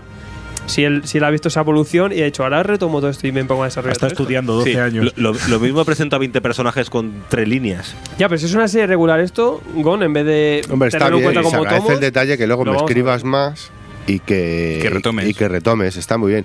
Pero si me lo pones también de continuo y no me tarda 12 años, Eso sí. también lo agradezco. Claro. Ya, bueno, pero eso ya. Eso. Eso ya es escribir bien, ¿no? Joder, pero pensad, pensad en la gata negra Spider-Man de Kevin Smith, pensad en, Ay, pensad en, Jonathan Hickman y Shield. Vamos a pensar que gracias a Dios por lo menos lo retoma. Si al menos lo retomas, si no te y lo retomas colgado. cerrando, no nos deja un número colgadito y ya se cerrará la serie. O sea que. Pregunta, ¿continúa en Hotel Oblivion eh, Gabriel Va? Sí, Sí. Sí. todo bien. Todo bien. Se agradece. Es que yo creo que eso es Y un Gabriel va equipo... también a mejorar como Sí, no O sea, es que. Uh, está muy es bien. que ha pasado la ro- Sí, el problema es que luego esta gente lo verá y dirá, madre mía, lo que hice aquí. O sea, que. Bueno, es lógico. No hemos hablado de Pogo en ningún momento, yo estoy muy No, triste. es lo mejor mola del mucho cómic, el monete. El mono El mayordomo. mono mayordomo, No, tío. porque- porque o sea, en lugar de tener a Alfred, tienes un mono. y la, y y madre robota me raya también. La madre robota sí, maniquí. Es un Robot robot maniquí. Es que maravilloso. bueno, no hemos, sí. dicho que el, el Reginald es un alien y por eso es que, claro, es que tiene Es un alien. Y además se revela en la cuarta viñeta, o sea que es Por eso maravilloso. te digo que no. Joder. Y con una frase. Yo tengo una pregunta. Soy alien. Sí, con otra frase. Era un alien. Es que sí, sí, sí. En, en los detalles está la, la explicación de este cómic. Yo, yo tengo una pregunta que yo no he sabido rellenar por, por mí mismo eh, cuando lo estaba leyendo. ¿Por qué va la madre al funeral sin brazos? Porque, Porque se quedó desmontadica como que y no está. vestido a tiempo. Le dice, dice no me, no me que no te lo nada, tal, te ha pillado de improviso un funeral. Qué como C3PO que se le caen las piernas y de repente. Yo pienso que es que no sé, que el único que sabía montarla era el otro. Es que no quería ponerse brazos de el mono. No, después sale con los brazos. Pero el mono no sabe montarla, han sido los niños los que la han Hace montado. falta, hace, falta un tie para esto. Claro. Está O sea, sola. el mono que es capaz de ser un mayordomo, ¿sabes? De unos X-Men, no es capaz de montar el puñetero robot. No sabe montar puzzles. Que es Yo que- asumo que no monta puzzles es el como un mono. maniquí del Ikea, tío. No sabe hacer legos el mono. Vale. No, pero el mono es. eh, Pero- El mono es fantástico, bien. Fantástico. No, a mí- a mí Pero es capaz de viajar. yo, creo- yo creo que hay personajes. me voy a callar. Hay, hay personajes que se quedan un poco en nada y otros que molan más. Casi todos. El mono. Sí. El mono mola más. Número 5. El villano mola mola, porque el es un villano está mono. muy bien, también mola mucho. El mono mola porque El es un mono. director Le haces de- una- un besugo con traje y, bueno, igual mola También- hasta más. también mola. Pero me refiero, haces un viejo Sí. Oye, inglés y- y, no mola una mierda. Y en la serie me moló mucho que los asesinos espaciales estos de- de- del tiempo, Sí, de claro. los, eh, los agentes estos no me. Cha-cha-cha y Chachán y Chochón. Eh, pues Chachán es, es Mary J. Blige, que me flipa a mí como cantante. Es muy gracioso. No sé quién es Mary J. Blige. Me suena verlo ya, Una foto he visto que es lo que sale con la Sí, sí. careta quitada, ¿no? En plan, como en las pelis de. No, aquí no hay careta. Yo juraría que no hay careta en ningún No, momento sí, en la serie. yo he visto ¿no? un póster que sale con la careta. Sí, sí, sí. En, en- en la, en la serie se ponen los, Sí, sí, los. Lo que pasa es que enseñan la cara, que en, es lo que en no hacen en el ves que, que, Claro. que es- que ellos son así. Me flipan, o sea, me Y en flipan. cambio en, en la serie sí que se los ponen ellos de vez en cuando porque cuando van a matar se ponen su ¿Vosotros habéis jugado al Monkey Island? Sí, claro. ¿Y no os suena de nada las caras de los malos de Gerard Way? De los dos matones espaciales. No sé, pero a mí es la función de Samuel L. Jackson y John Travolta. Sí, lo pensé, ¿verdad? Sí, son Pulp Fiction. Sí, un poco fue. Sí, Una hamburguesa sí. jugosa. Pero esto, con, esto es con chuches. Sí, ¿verdad? Esto ¿verdad? con chuches. Bueno, yo creo que. Sí, ya está. hemos Aquí hay de todo, aquí hay parques, ¿no? atracciones, hay muelles en la playa. Todo bien. Hay. No, eh, Los que han visto la serie y nos están escuchando han dicho, ¿qué mierda han leído esta Los que han visto la serie y no han leído el cómic. Claro, ¿Por qué claro. hablan los monos? Oye, yo os tengo que decir que a mí el ver la serie me atrajo para leer el cómic. Yo no, no Yo- había leído, o sea, conocía, vez. conocía de su existencia. Ibas con información privilegiada. Ah, bueno, a lo mejor es eso, pero que, que yo no o sea, conocía su existencia, pero tampoco que es algo que siempre había visto los dos tomos ahí de Norma y era como, bueno, pues ya me los pillaré en algún momento. Sobre todo después de conocer a Gabriel reedición en. Day Tripper. Pero, pero la historia era esa, de decir, ostras, pues mm, me llama mucho la atención ahora. O sea, que. Eh, que, hombre, con la reedición esta nueva que ha dado Norma, así con Bonita. sobrecubierta, tapadura muy, muy chula y tal, que, que me imagino que si acaba de terminar ya eh, Otelo, Otelo Biblion, saldrá pues para después de verano, lo tendremos prontito, yo creo, o antes de Navidades o por ahí más o menos llegará aquí en España. La información que tengo es que lo quieren sacar cuanto antes. Claro, me Claro. imagino que esto saldrá pronto Claro, y, lo tendremos. Y lo tendremos en ese tercer arco rápido. Que es lo que decimos que todavía eso, estamos haciendo la reseña todavía pues solo con esto aquí en la mesa ahora mismo. Dentro de cinco años incluso revisaríamos esto y veremos. Eh, todo esto está pendiente. También hay, hay nuevas temporadas y tal. Es más, puede ser que, la- que esto pase un poco con Juego de Tronos. Como hay poco material de cómic, la, la serie de live action, si renueva varias temporadas, se nos vaya de madre. O invente cosas, o, o incluso adelante cosas que el otro tiene pensadas. No sabemos bien. Hay gente molona escribiendo esa serie, ¿eh? Sí. Y esa es otra cosa, que bueno, que la serie está muy bien y tal, y el cómic tendrá sus problemas y tal, pero es una obra que también que tiene su, su valor y es una lástima que pasa a veces, ¿no? Que, que nadie haga caso al cómic, bueno, en Estados, Unidos, en Estados Unidos supongo que sí, y salga la serie y todo el mundo lo conozca y todo el mundo lo quiera y la locura. A mí eso me Cuando- parece bien. Bueno, pero llevaba Quiero muchos decir, ¿no? Cualquier excusa es buena. Claro, pero, pero está bien, es una forma de entrar. como Pero, pero que, pero que el problema es que hay mucha gente que, que la ve y no sabe que Y se agotaba en las tiendas, Ya, ya, ya. que no Eso sí, ese es el problema. caso antes. Que dice que, bueno, que eh, cuántas series vemos que dice, ah, demonios, esto es un cómic. Claro. Y este, Ya es- este hablaremos. es uno de esos casos, ¿no? Claro. Oh, oh, oh my fucking god. Noviembre de 2020, eh, la segunda primera temporada a minis. hay que esperar. O sea, que, hay que esperar un huevo. Bueno, no, el- no son 12 años. Llega el otro Esta gente También. ya ha venido Ya- sabida ya de casa. Ha venido. Ha venido. Joder, Joder, macho. Otros dos tomos. Serán otros dos, tomes- otros dos. En fin. Sí. Bueno, últimas, eh, últimas palabras, Gonzalo. Eh, muy entretenido. Bien. Eh, el conjunto, digamos, eh, el balance no es negativo. Sí Vale. que ah, para mí adolece la- el, quizá el guion de, sobre todo en el primer arco, de ir demasiado rápido, dar por supuesto demasiadas cosas. Y, pero bueno, al final yo me los leí ayer los dos y no tardé, o sea, me los comí Mm. y no fue como, joder, madre mía, o sea, lo que me estoy metiendo para nada. Al final disfrutón, cumple con su misión que es entretener, no tiene más pre- pretensiones que eso y encima tienes ahí a Stewart y a Va que, que lo complementan perfecto, pues oye, y ya me dices que viene más pelotazo para el tema del tercer tomo, pues, pues le- no me voy a, a bajar. Bien hecho. Mike. Pues bien, veamos. A ver, a ver. Saca, saca la escopeta. No, hombre, no, vamos a, no vamos a ser tan porque es lo que comentamos. Es un primer trabajo y encima como mi primer trabajo, mira que cómo entra, cómo es recibido y cómo está ahí ya, pues, joder, pues reconocido, ¿no? Siendo... co- Teniendo bastantes incongruencias, muchas lagunas y, ciertos porqueses, eh, sí que se lee bastante rápido, ¿vale? Ayuda mucho el trabajo de, de a la hora de narrarte y hacértelo bastante más ameno y diseño de personajes, situaciones y demás. Pero sí que yo, bueno, si sois flanes de la serie y tenéis más curiosidad, adelante. Si no habéis leído una Ayer Way, pues oye, empezad con la de un Patrol, porque tampoco guarda ninguna relación, pero vais a ver algo ya más madurado, con un sinsentido, con más sentido. Y luego, pues bueno, esto ya pues como fetiche, ¿no? Pero bueno, sí que es verdad que luego, va, según va pasando, va, eh, va haciéndose más mejor, ¿no? Pero sí que si sois aquellos de que os gustan obras de que bueno, me han planteado una historia con cantidad de cosas ocurrentes que se podrían desarrollar, pero ahí se quedan y me quedo tan tranquilo, pues oye, no vais a tener problema porque ahí habéis tenido a Millar con, con unas cuantas obras. ¿eh? Superior. Entonces, bueno, El mono también superior. También. Sergio. Pues un poco papa, quiero leer a Morrison, pero aún no estoy preparado. Pues toma este descafeinado. Esto es para mí. Sí, es, bueno. la, es la Coca-Cola sin cafeína. Claro, ¿no? el Morrison sin gas. Light. Y bueno, pues eso, tratándose de una primera obra y tal, pues oye, es una obra, pues eso, como habéis dicho los dos, se lee rapidísimo, es entretenida, es eso, un- es un blockbuster.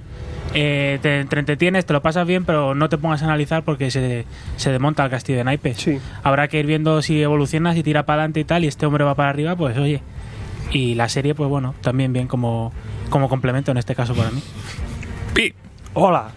A ver, yo, Hola. yo estoy un poco in the middle, tío, la verdad, porque yo me he Tú eres venido. de los míos. Malcolm. Yo me he venido eh, muy convencido con la serie, me gusta mucho, me ha, me ha entretenido bastante y tal, y la, la movida es que me estoy dando cuenta escuchándoos a vosotros a de que todavía no me doy cuenta de muchas cosas que también creo que está bien, o sea, apreciar esas movidas y tal.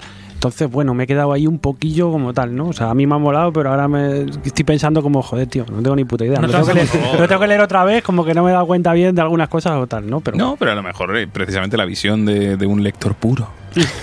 De aquel, casto, aquel- contaminado. El no contaminado. Claro, todavía Es que- es que es la movida. No, pero es que, es que, Es que le queremos caso, por es eso, que no le nos quiero hagáis por caso, eso. que nosotros llevamos muchas horas aquí haciendo el monger y hablando de cómics.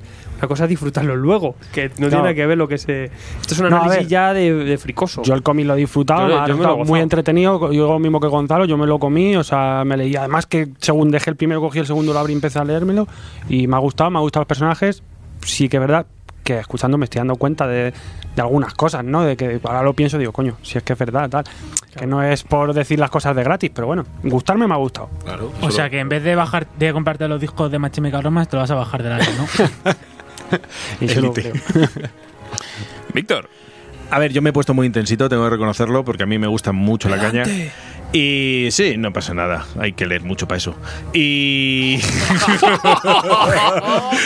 Primer programa, amigos. Y último. Este no va a tener un 3%. agosto, Contratado. en agosto vemos la renovación. perdón, perdón, perdón, lo siento. Bueno, a ver, ya, fuera de coña. Yo soy flan. Eh, no, a ver, mm, lo que habéis dicho, mm, suscribo, se lee muy rápido. Lo tienes que ver como cuando asimilas un sueño, las cosas van pasando, tú dices que sí a todo y te lo vas pasando muy bien con las peleas. Creo que las escenas de acción, como tú has dicho, Alfredo, son maravillosas. Ah, visualmente es increíble y la narrativa visual es apabullante. Y bueno, pues dejadlo en stand-by. Recojo vuestro, vuestro testigo y ojalá, pues yo estoy deseando leer cosas que me gustan. Ojalá esto se recoja y sea una maravilla al final. Y yo diga, joder, qué cabrón, el Gerardo, que tenía un plan de 14 Gerardo Way. años. Joder, ojalá. Pero sí, os lo podéis leer muy bien. Alfred. Mira, voy a co- eh, co- cojo el, el- el- en directo aquí en Patreon nos está contando a David Alcón dice, me está flipando la charla. Cada argumento me hace ver el de, joder, pues eh, es verdad, es- falta información. Pero luego en el siguiente comentario dice, joder, pero es la leche este cómic. Y es un poco, es, es un poco es eso. Así me siento yo. Es un poco ese cómic. Es así. eh, yo, yo con todo, digo, prefiero un eh, lo entiendo, pero me lo, he me, lo, me lo he gozado. Aún no lo entiendo, pero me gusta. Y en Vale. este caso es, pues eso. Una cosa sencilla, natural y totalmente pues, disfrutable. Dentro de un género de superhéroes me quedo con este que cualquier otra serie regular que hay ahora mismo publicándose. Te lo digo así. De cualquier Marvel, cualquier DC ahora mismo. Por lo tanto, es, me parece que es una especie de revisionado del género superheroico con un puntito pulp de que viene también de otras cosas, de otras series que también actualmente se están haciendo. Pues el propio Gerard Way con la propia Doom Patrol. O sea, ahora mismo, eh, a sí mismo se está haciendo la competencia. O sea, pero eh, es un género de superhéroes, la verdad es que interesante y un nicho pues muy, muy disfrutable pues para quien le gusta algo fuera de lo normal, ¿no? Prefiero eh, un- en vez de unos cánones superheroicos eh, mainstream, que me metas un mono hablando o que me saques al, al, al- al señor Eiffel aquí y todo. Me gustan más estos argumentos y obviamente falta por pulir, falta por recoger un poco el, sedal de algunas cosas que ha tirado por ahí, pero sabemos que hay una base que, por ejemplo, en la serie hemos visto que eso, que eso tiene. Y sabemos que más adelante esto se puede recoger, entonces por lo tanto nos falta todavía por saber, pero sí que lo que sabemos que es un cómic muy entretenido y juega con unos códigos, aunque ya utilizados, bien llevados. Tiene fallas, tiene cositas, claro, pero si no podemos saber fallas de ciertas otras cosas, pues alucinamos. Por lo tanto, este cómic, genial, ya solo por la parte artística, pues es muy digno. Y obviamente, seguramente en, en vuestras colecciones en el indie, pues lo verás como una, cuando lo veas así a simple vista, como una lectura fresca para desconectar y pasarlo bien, que en verdad, en definitiva, lo que buscamos. Historias no es la gran historia de nuestra vida, no es el gran cómic de nuestra vida, pero en cuanto a entretenimiento, es un blockbuster eh, Total. eh, espectacular. Y me gusta también al final porque sí que de estos de estas pocas es una rara avis casi en la que si además de la serie pues tienes unas cositas que sacar de otras y, y otras de las del cómic, incluso cosas que meterte con la serie y cosas que meterte con el cómic, por lo tanto, pues me gusta que haya esa sinergia, que una cosa apoye a la otra siendo dos cosas diferentes. Y, bueno, pues por eso al menos me parece mm, una serie que está fuera de, lo, de lo normal o de lo habitual dentro de lo que hay por, todos estos elementos. Entonces, por lo tanto, pues bien, y sabemos que está disfrutando, que la gente que lo está, la, compra muchísima gente y la está disfrutando. Tiene unas claves ahí y yo creo que quizá es, es eso, es la frescura y la naturalidad de alguien que llega, a mí me da igual sin complejos y me planto todas mis ideas locas que llevo aquí años queriendo contar y las cuento. Y luego ya la desarrollaré. Pues bueno, eh, no, llega a no, o sea, no llega a funcionar a nivel técnico, pero funciona a nivel lector. Y eso es lo que a fin de cuentas nos, nos interesa mucho. Pues yo, para terminar por mi lado, yo aquí sabéis que soy un sí. Aquí sí que. Para terminar, termina. En este Venga. caso, en este caso, yo le doy un sí muy fuerte a Umbrella Academy. Creo que es podéis disfrutarla en todo momento, seáis lectores experimentados o lectores novatos o lectores intermedios, lo que sea, lo vais a lo vais a gozar fuerte, os vais a entretener. Que luego le queréis dar vuelticas a la cabeza, pero eso ya es porque sois unos putos locos como nosotros, eso. Da igual, disfrutadlo, amigos, disfrutad de los tebeos, que es lo que importa. Y vamos a disfrutar de los tebeos de esta semana. ya para la locura. Mira, mira, mira, ya hacemos, ya empezamos a resoplar. No lo entiendo. Así que vámonos, que tenemos muchas novedades.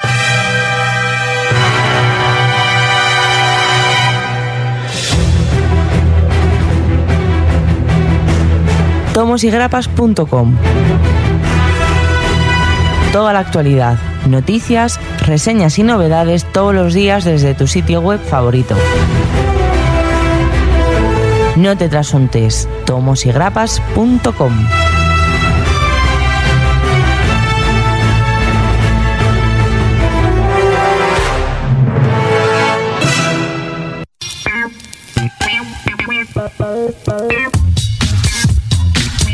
Esta también es online y sí está en Barcelona, Garrido. Bueno, Esta sí. pero O sea, eh, también, eh, O sea- con mi Barcelona también, pero esta tiene tienda que puedes tiene ir tienda en. Barcelona y está en la tienda Sí. de lo gozas también. Universal Comics. Claro. Y además tiene la subsidiaria, la submarca, su sello vértigo, que es. Eh, eh, se me ha ido el nombre del santo al cielo. ¿Cómo es? Newton, chaval. Ah. Newton. Flipa, tú sabes la mandanga que tiene ahí de segunda mano, te vuelves loco. Te- cualquier cosilla, me, me lo creo. Ahí tenía que haber ido yo. Ve, esta. ¿Tuviste en Barcelona hace poco? Claro. ¿no? ¿Tú fuiste a la Rambla de San Antonio? No tienes ni idea. O sea, es ahí está. Hay que ir a la Rambla de San Antonio. Estaba más perdido que el Fari en un Y- y- jacuzzi. y- y- y el, el domingo que cierra no pasa nada porque está el mercado también al lado. Ahí comí ahí eh, siete días a la semana, 365 días al año, salvo bisiestos que es un poco más. Todo bien. Me vino bien casi no encontrarla porque. Pues ya, ya, te hubiera ido mal. Sí. No, no voy a preguntar. La cartera vino vacía, ¿verdad? La cartera vino regulera. Vino tocada. La maleta peta. Universal Comics, Dios. amigos. Punto Para vaciaros la cartera. Dios.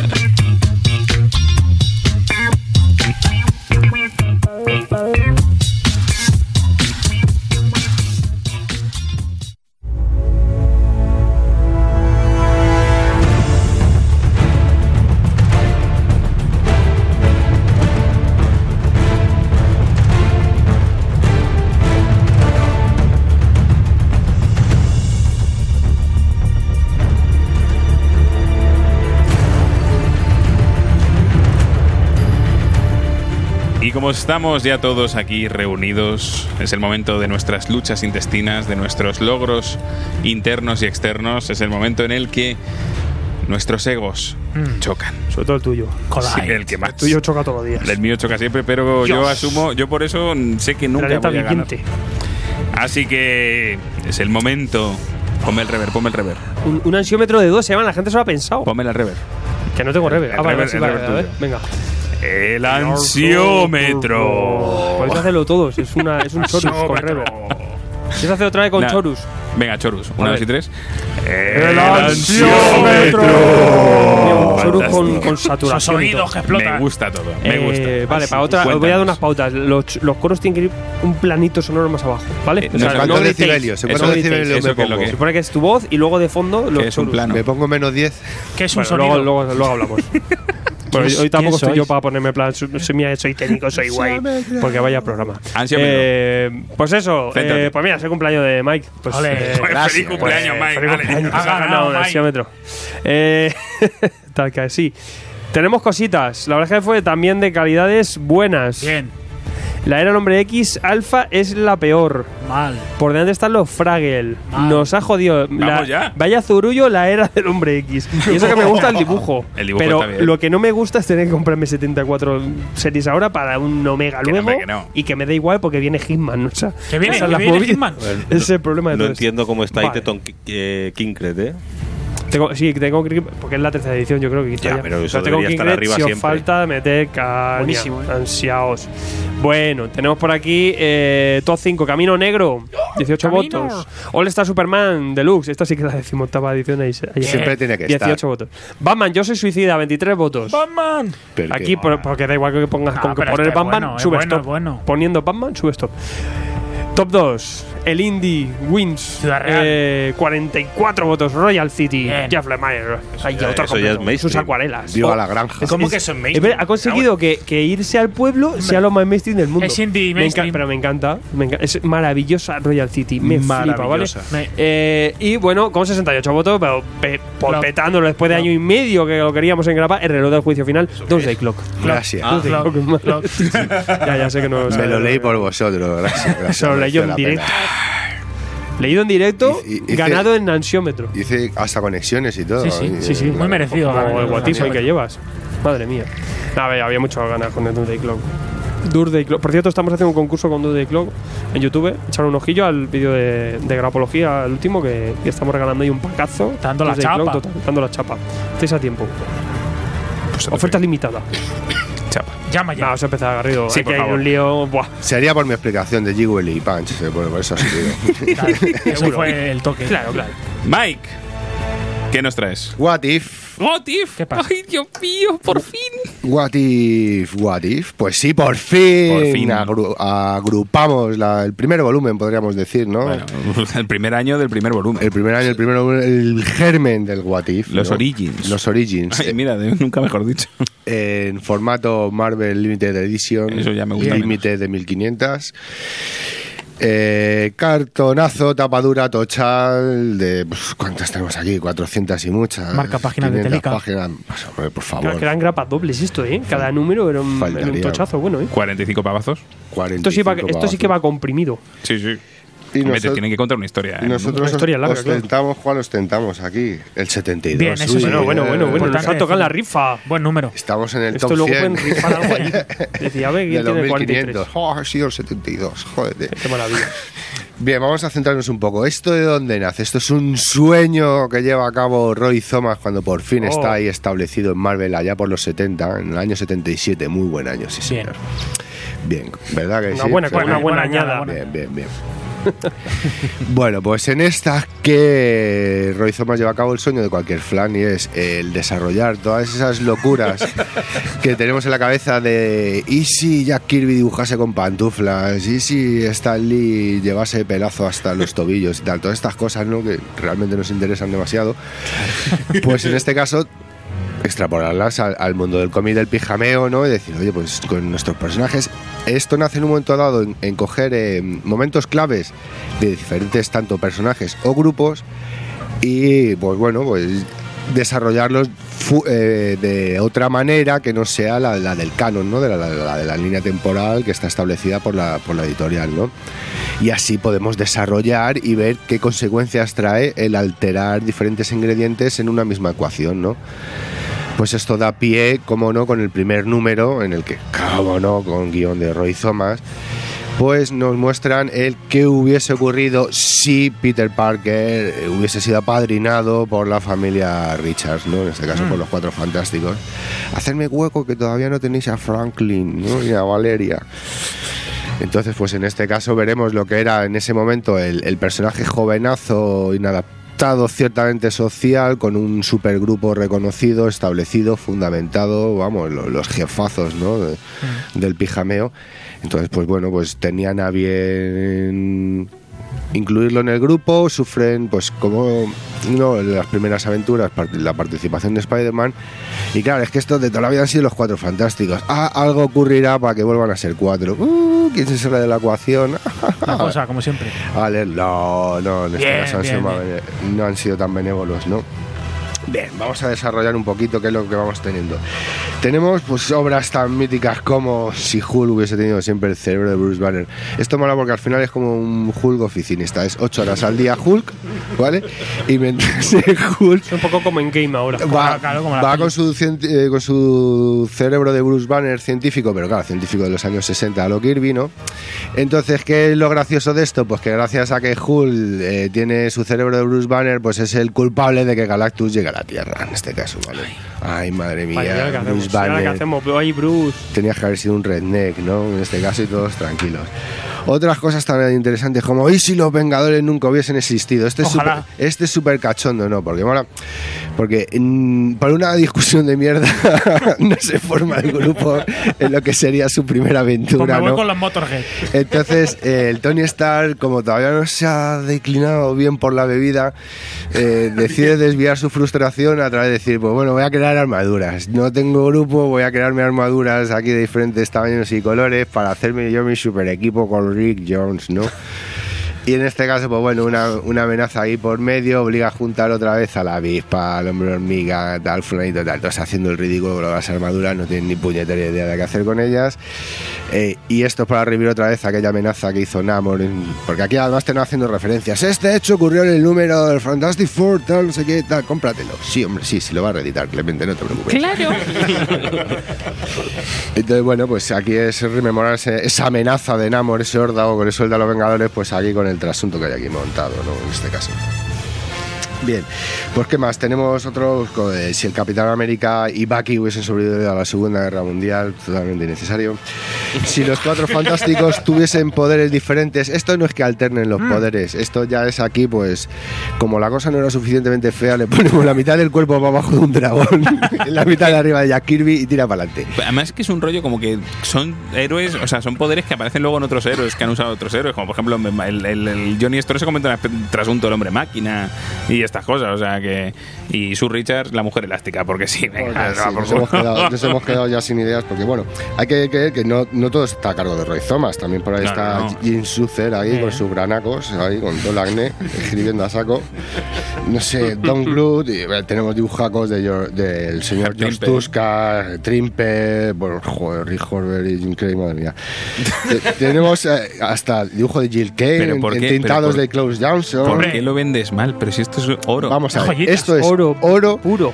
Cuando estás totalmente descocado. Dice, ahora que oro, estoy entonado, me voy a gusta leer- el de, el de que el bullpen de Marvel. Es un Hombre, ese- clásico. Los ahí cuatro voy, fantásticos. es Que, que entra Jack Kirby aquí a Súper esto. solicitado por todo el fandom en Estados Unidos. ¡Ah, Queremos ver a sus creadores como tal, como sus criaturas.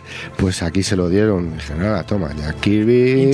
Flo Jack Kirby es Steinberg. la- Aquí viene la cosa. la cosa, Stan ¿cómo- Lee es cómo Mr. no? Fantástico. Stan Lee, Mr. Y luego Fantástico. tiene a su secretaria y al vicepresidente también Porque sí. para completar el, el grupo. Es una cosa pues muy, muy empresarial, la verdad. Pero Algo que le gustó mucho a Jason Aaron y es que si Jane Foster hubiese encontrado el martillo Ah. de Thor, el mojonir. Mjolnir. De hecho, esto es un poco el índice de- del Marvel de los 90. a mí lo que, me, lo que me gusta es que lo que cogen mogollón de cosas de, de los cómics y hace referencias. Y luego, obviamente, también en esta época, to- todos los What If lo tienen, te indican eh, esa referencia en qué número luego viene. Y es un gran repaso en este caso por estas, estas épocas de todo lo que es el Marvel Gold, de, de la época eh, de, la Silver Age, en verdad. Y tienes, pues desde el origen de Spider-Man hasta, yo que sé, la llegada de Galactus, todos los, grandes primeros arcos, aquí lo hace referencias o un homenaje y al final, pues eso, hace Una pequeño desvarío diciendo, claro. pues esta situación Tan- ahora A mí me flipa el vigilante, que aquí le vemos que es eso, que es un señor gordo grande y feo, que es como una especie de Kimping vestido de Cósmico, Power sí. Ranger y en algún momento... salido del baño turco. Claro, que yo decía, a ver si alguno, sabéis vosotros, nos dejáis en algún comentario en qué momento Watu eh, deja de ser esta cosa pasa a ser a, a- a ser cabeza Funko. Tinion. Pero aquí vamos a ver la presentación del vigilante, que, que es lo guay, que siempre era el narrador de todo esto y nos cuenta, pues mira, Pero aquí hay, hay cosas maravillosas. Por ejemplo, como la historia, que es un guion de Don Glut, que es encantadora y es. ¿Y si otra, y si otra persona se se hubiese convertido en la asombrosa Spider-Man? Pues no, Sí. esta no es la que os iba a contar. Es la de ¿y si un humano hubiese mordido a una araña para convertirse en la araña hombre? el Man Spider Todo es loco. necesario. Todo Lo quiero, lo quiero. Esto es de Scott Shaw, a tope. Genio. Pompe 4. Y entonces esto es encantador. O sea, cómo se descoca. El ver el, el momento de cómo El una araña humano. se va de la ciudad y, y, claro, llega a la zona de los humanos y es que es una mierda de araña. y es mordida en una patita por un tío descocado con unos rayos cósmicos, no sé qué hostia. Y bueno, y se convierte en el Man Spider. Bueno, es, esto, esto es maravilloso. O sea, os encontréis con, con ciertas cosas que, que la verdad dices, joder, pues me ha valido la pena dejarme los 45 euros por el tochal este, no siendo un fanático de lo clásico. Si eres fanático de lo clásico, vamos, tienes que tenerlo, porque no todo esto sa- salió por, por Forum, toda esta primera, esta De hecho, primera etapa. Eso es lo que estábamos hablando Mike y yo antes, que aquí hay mucho inédito en España. En e- solo en este tomo hay como seis o siete números que aquí nunca salieron, con lo cual, mm, amiguitos, Sí, haceros con ello. Esto es para Marvel Zombies, eso God- hay que decirlo también. bueno, O sea, yo- eh, sois unos lectores. Yo no soy Marvel Tenéis Zombie. 20 años, estáis empezando Mira. esto, ni os acerquéis. ¿No os apetece descojonaros un rato y ver a Hulk sentado viendo la tele? Parece supone que tenía el cerebro de Bruce tenía que estar en una pizarra haciendo sí, fórmulas, esperando a que Betty le trae la cena. Y te va explicando, no, mola porque los matrimonios desde hace tiempo han aprendido a conocerse y a, Y a quererse. Y, y no es nada malo que solamente durante ocho horas al día sea Hulk y tal, pero, pero ¿qué me estás contando? Tío? Es una majaronada todo. Pero todo muy natural. Impresionante. La movida es que todo está, está todo contado como muy natural, muy Sí, fluido. todo muy, muy casual. Y, y en realidad ves aquí abuso del lisérgico, ¿eh? Ves abuso. El lisérgico solo que está camuflado, está camuflado porque todavía son los Llega- 70. llega la época, claro. Y, y esto no era Mancing, ¿sabes? No era el hombre cosica y aquí que ahí se podían esparramar más. Ojo, y este de ¿y si el mundo supiera que Daredevil es ciego? Joder, pues ya ves tú. ¿eh? ¡Ay, mira, ¡eh! Todos aquí. Es Andrea Bocelli. Pero tengo radar, gilipollas, lo veo igual. que, que da lo mismo. Spoiler. Maravilloso. Pues eso. Pues ya está. Gloria de los 70, bizarrada, cachondeo. De- de- de todas formas- Alguno ves que se lo toma hasta en ¿Hasta serio, qué, tío. ¿Hasta qué número recoge este? Hasta el 12. hasta el Del 1 al 12. Claro, el 13 es lo que nos contaba Julián, que era el What If de Conan. Que eso ya es Que, el que segundo es- volumen. que ese hay que ¿no? leer- no, No, no, sigue no, siendo todo volumen. es- el número si el 13. volumen uno dura sí, sí, sí. ese número- 300 lo que pasa sería el que, el que el- sería el siguiente tomo. El siguiente tomo abriría con este What If de Conan y están un poco esperando. Ya lo ha sacado Panini en grapa. Eh, no sé por qué, pero si hay un segundo volumen aquí por parte de SD, debería empezar con este What de Conan sí, para tener todos los números. Y están un poco esperando a eso. Qué bueno que dentro que Parece que por ahora todo, todo bien. Amigos, haceros con ello. Gota Cachemol, que esto, esto es bueno. Recordar para los votos MLE de los What If. Amiguis, Madman. el Tito Garry, votos, el Tito Garry empezó en Marvel con esto. Lo que pasa es que como es limitado, el solo, loco- el puto loco como es limitado solo vas a tener un, un cierto número de votos, luego se te agotan los votos. Correr y A partir sensato, de ser uno de los 1500. 1500 votos se te agotan. Ya no números. Bellísimo. Pues nada, Marvel Limited Edition What If Orígenes 45, bueno, 44,95, bueno, son 45, es 44,95 pavazos. Y nada, pues darle caña, porque esto esto se va a Esto es historia viva. Esto eh. es historia os tenéis que Marvelita. ¿Qué tengo que leer eh, para entender todo esto? Todos los Marvel Gods del mundo. No, bueno, pues eh, te, te vas, ahí. vas, vas, vas ahí mm, vas ahí saltando. Sí, no, no. Mira, mira, un señor muy señor Hombre. X, la, la megafusión La de, de. Xavier aquí a Estado Claro. Supremo Mutante. Lo bueno, que, mí- es- a mí lo que más me mola es pillar las referencillas y todo eso, aunque luego te lo dicen después, pero dices, ah, pues mira, esta, esta viñeta Si esto salió aquí, luego ya se me olvida. Es como hacer En fin. una versión 2. Todo bien. Sí. Muchas gracias, Mike. A disfrutar de tu cumpleaños. Ahí, ahí. Te queremos. Me lo he ganado, ¿eh? Señor Gonzala. Hombre, por, por fin vamos a hablar de TVOs buenos. La semilla del diablo. El no, hater, eh. El Bueno. hater. No, Llega el hater. que no. Madre mía. Qué bromichuela. Sí, sí, sí. Qué bromichuela. Pero Qué bueno, traigo, con, traigo una mezcolanza hoy bastante buena. Sí, la verdad es que Sí, sí. del Bueno, Indian Underground. Vienen mezcalínicos. Vengo sí. mezcalínico. Vamos a empezar con una cosita que yo creo que había bastante hype, ¿no? De la El gente. Sí, como sí. todos los meses. Yo creo que Pero esto. Esta gente están a tope. Y es, es otra Tú, cosa. apo- apóyate a Tesok, ahora mismo Gary está aquí. Baby Teeth 1. El nacimiento. Toma. Baby. Shark. Baby. 1, el nacimiento. The Born. Ahí, ahí te lo dejo. ¿Y de qué va? Esto, bueno, vamos a ver primero quién lo trae. Nah, a mí dime de qué va. Vamos a ir por partes. Vamos a ir por partes. Aquí Su tenemos macho. a Donny Cates y a Gary Brown. Habíamos hablado de Que él. no es el Gary Brown de Camino Negro, Que que, no soy ahí yo. mola más. No. Y no es el Donny Cade de Marvel, que aquí que mola, mola más. más. Sí, sí, porque se suelta ahí las ataduras estas de Marvel y aquí funciona, el tío funciona. Bueno, esto nos lo trae Planeta, en Estados Unidos se edita por Aftershock, son los cinco primeros números de la serie, 168 páginas en cartoné, color y el precio son 14.95.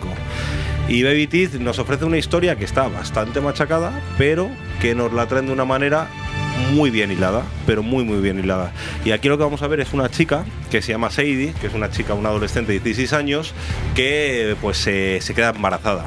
Entonces, bueno, pues eh, ella está un poquito así ya deprimida por el hecho de una chica tan joven quedarse embarazada y se le va a complicar un poco la existencia eh, debido a que, bueno, pues que ella ve, sobre todo cuando se pone de parto, que su embarazo no es algo normal, que algo pasa, ¿no? Eh, sobre todo cuando ve que con cada contracción que ella tiene eh, de camino al hospital se produce un terremoto. Entonces, bueno, pues ella empieza como a sospechar ahí un poquito de esto me huele a chamusquina. Luego ya ve de repente que el niño pues no, no se alimenta a base de leche, eh, no, la leche la rechaza, entonces de una manera accidental de repente ella se corta y ve que el niño Mm. empieza a beber la sangre y, y- y ahí es donde se da cuenta de que No es un pues, vampiro. Los enfants no, es el anticristo. Dios. Dios. Rosemary. Aquí, aquí me tienes, ¿eh? Polanski. Con esto me has ganado. Sí, ¿eh? Lo grande es que, que, este- que todo, todo muy normal. Es el anticristo, pero bueno, no pasa nada. Six, six, six. Habrá que cuidarle. Es, es mi hijo. Entonces, pues a partir de aquí, eh, bueno, tenemos que ver El que pobre padre, el pobre abuelo, ¿eh? Su, sí, su seno familiar, el padre es un piloto militar y su hermana hermana Heather, que es su hermana mayor, es una buena pinta, es una tía que la verdad que es uno de los personajes que a mí más me ha gustado últimamente en los cómics, tiene mucha, mucha fuerza y es un personaje súper divertido. Entonces aquí lo que va a empezar es una confrontación de bandos, digamos, de quién quiere destruir al anticristo para proteger eh, la existencia de la Tierra y quién quiere apoyar eh, que esa barrera que separa lo que es el, infierno de, la Tierra, pues se derrumbe y lleguen a nosotros eh, los demonios y las cosillas hay mapache. y las cosillas divertidas. Sí, hay un hay un- Mapache infernal, hay un mapache infernal que mola mucho. Donny. Crates, amigos. X hit de traca. Entonces, eh, luego tiene, tiene unos toquecillos así como la cultura popular y a cositas de los 90 que son muy divertidos. Por ejemplo, Sí. el niño se llama Clark, es ahí un, Sí. un deje que tira. Y dice, no, lo has hecho por tu abuelo. No sé qué dice, no, lo he hecho por Superman, pero lo que tú quieras. Y, y luego también el comienzo del cómic es muy cachondo porque nos recuerda a Terminator 2, ¿no? Volveré. Eh, sí, esa imagen de ella grabándose en vídeo, ¿no? Para contarle como lo que ha pasado, Sí, dando de- por hecho de que no, va a poder me mola que avanza un poco en el tiempo y ya vemos que ahí hay una que algo ha ocurrido, que ya está hecha polvo y te va contando un poco de los orígenes. Pero tú dices, joder, se ha, torcido la cosa bastante. Y eso mola, de avanzar un poquito en la historia siempre es un recurso muy bueno. Y aquí ya te digo, Donny Case para mí trata muy bien los personajes secundarios, que es una cosita que yo creo que aquí lo hace muy bien, eh, sobre todo la potencia de la hermana de, de Sadie, de esa Heather, y luego pues Gary Brown se sale un poquito de ese trazo más no más ancho, más tosco que tenía en, en Black Road y, y aquí pues vemos también bueno se- se- su estilo es definido, pero tiene sí que tiene un matiz, sí, ahí cambia, cambia bastante. Y la verdad que el conjunto de guion y, y sobre todo la utilización que hace de pues de- del humor, de no, de ese- así como una especie de Costumbrismo apocalíptico. Sí, pero el, el, el- el- Sí, el- buen género. el cinismo de Heather, ¿no? También, pues la mezcla de todo hace que la lectura sea muy divertida. Eh, no tiene ningún tipo de pretensión más que divertirnos. El cómic, por supuesto. Una lectura muy ágil, ¿no? La, la Sí. narración eh, gráfica de Gary Brown es súper, súper rápida. Y bueno, pues la verdad que yo voy más avanzadillo porque esta es de las que sigo también. ¿Esta sigue abierta? Sí, sí, sí, sí. Y la verdad que va pegando cada arco, cambia, pega un giro y la verdad que tiene, tiene chicha la serie. La verdad que, que está muy bien y os animo a que le echéis un ojito porque es es súper divertida. eh, no va a descubrir nada nuevo. Hombre, pero es más rollista cómic. también. que Esto lo que ¿El van, van ocurriendo cosas ya que dices, más rollo aquí. Sí, sí, demonios, cosas, todo el mundo quiere matarse a sí mismo y dices, "Pues, pues, No, no, y, luego, aquí". y luego hay chicha, hay Bueno, giros, Hay, hay, hay tema, hay tema. La Bueno, verdad que, bueno. que- que está muy bien y bueno, pues. Tienes un momento hardcore. O sea, que, que eso está muy bien. Sí. Me gusta. A mí me parece muy natural. Me parece que eso. Y la planta mucho a que te puede pasar a ti. Sí. Tú mañana puedes tener el anticristo ahí. Tendrás que cuidarle, es tu hijo, ¿sabes? Y Está Tendrás muy que bien. quererlo. Tendrás que quererlo. Claro, y ya está la Y presentación un poco y aquí ya no deja con clijar que dice, bueno, quiero más. Es un poco como el saga demoníaco. Bueno, Hostia. Una cosa así, no sé. Los personajes también me gustan mucho. las, Sí, las no, dos no, hermanas. está, el papa, también el padre, dice. "Joder, el hombre piloto aquí es el típico. Claro, ya su hija yo tiene una descarriada. Otra de repente viene que si su hijo es el antiquistro. Eh, y, y viene y dice, joder, vaya tela, vaya, el nieto nuevo. O sea, es una cosa un poco bestia. La verdad es que. Y- ¿Cómo- pero, pero lo hace creíble ¿Cómo, y, cómo le, y entretenido. cómo le cuentas a tu padre? No, es que el niño se alimenta de, Sí. de sangre y él lo tiene que entender. O, no, a mí, ya te digo, de las cosas que más me ha gustado, o sea, de que, que me gusta de la serie, es el personaje de Heather, la hermana, es un pepino de personajes brutal. Así que nada, no, disfrutar, disfrutar de esta serie porque la verdad que es fresquita y, y mola mucho, mola muchísimo. ¿Y por cuánto lo tenemos? Lo tenemos por 14.95 los cinco primeros precio números. Perfecto.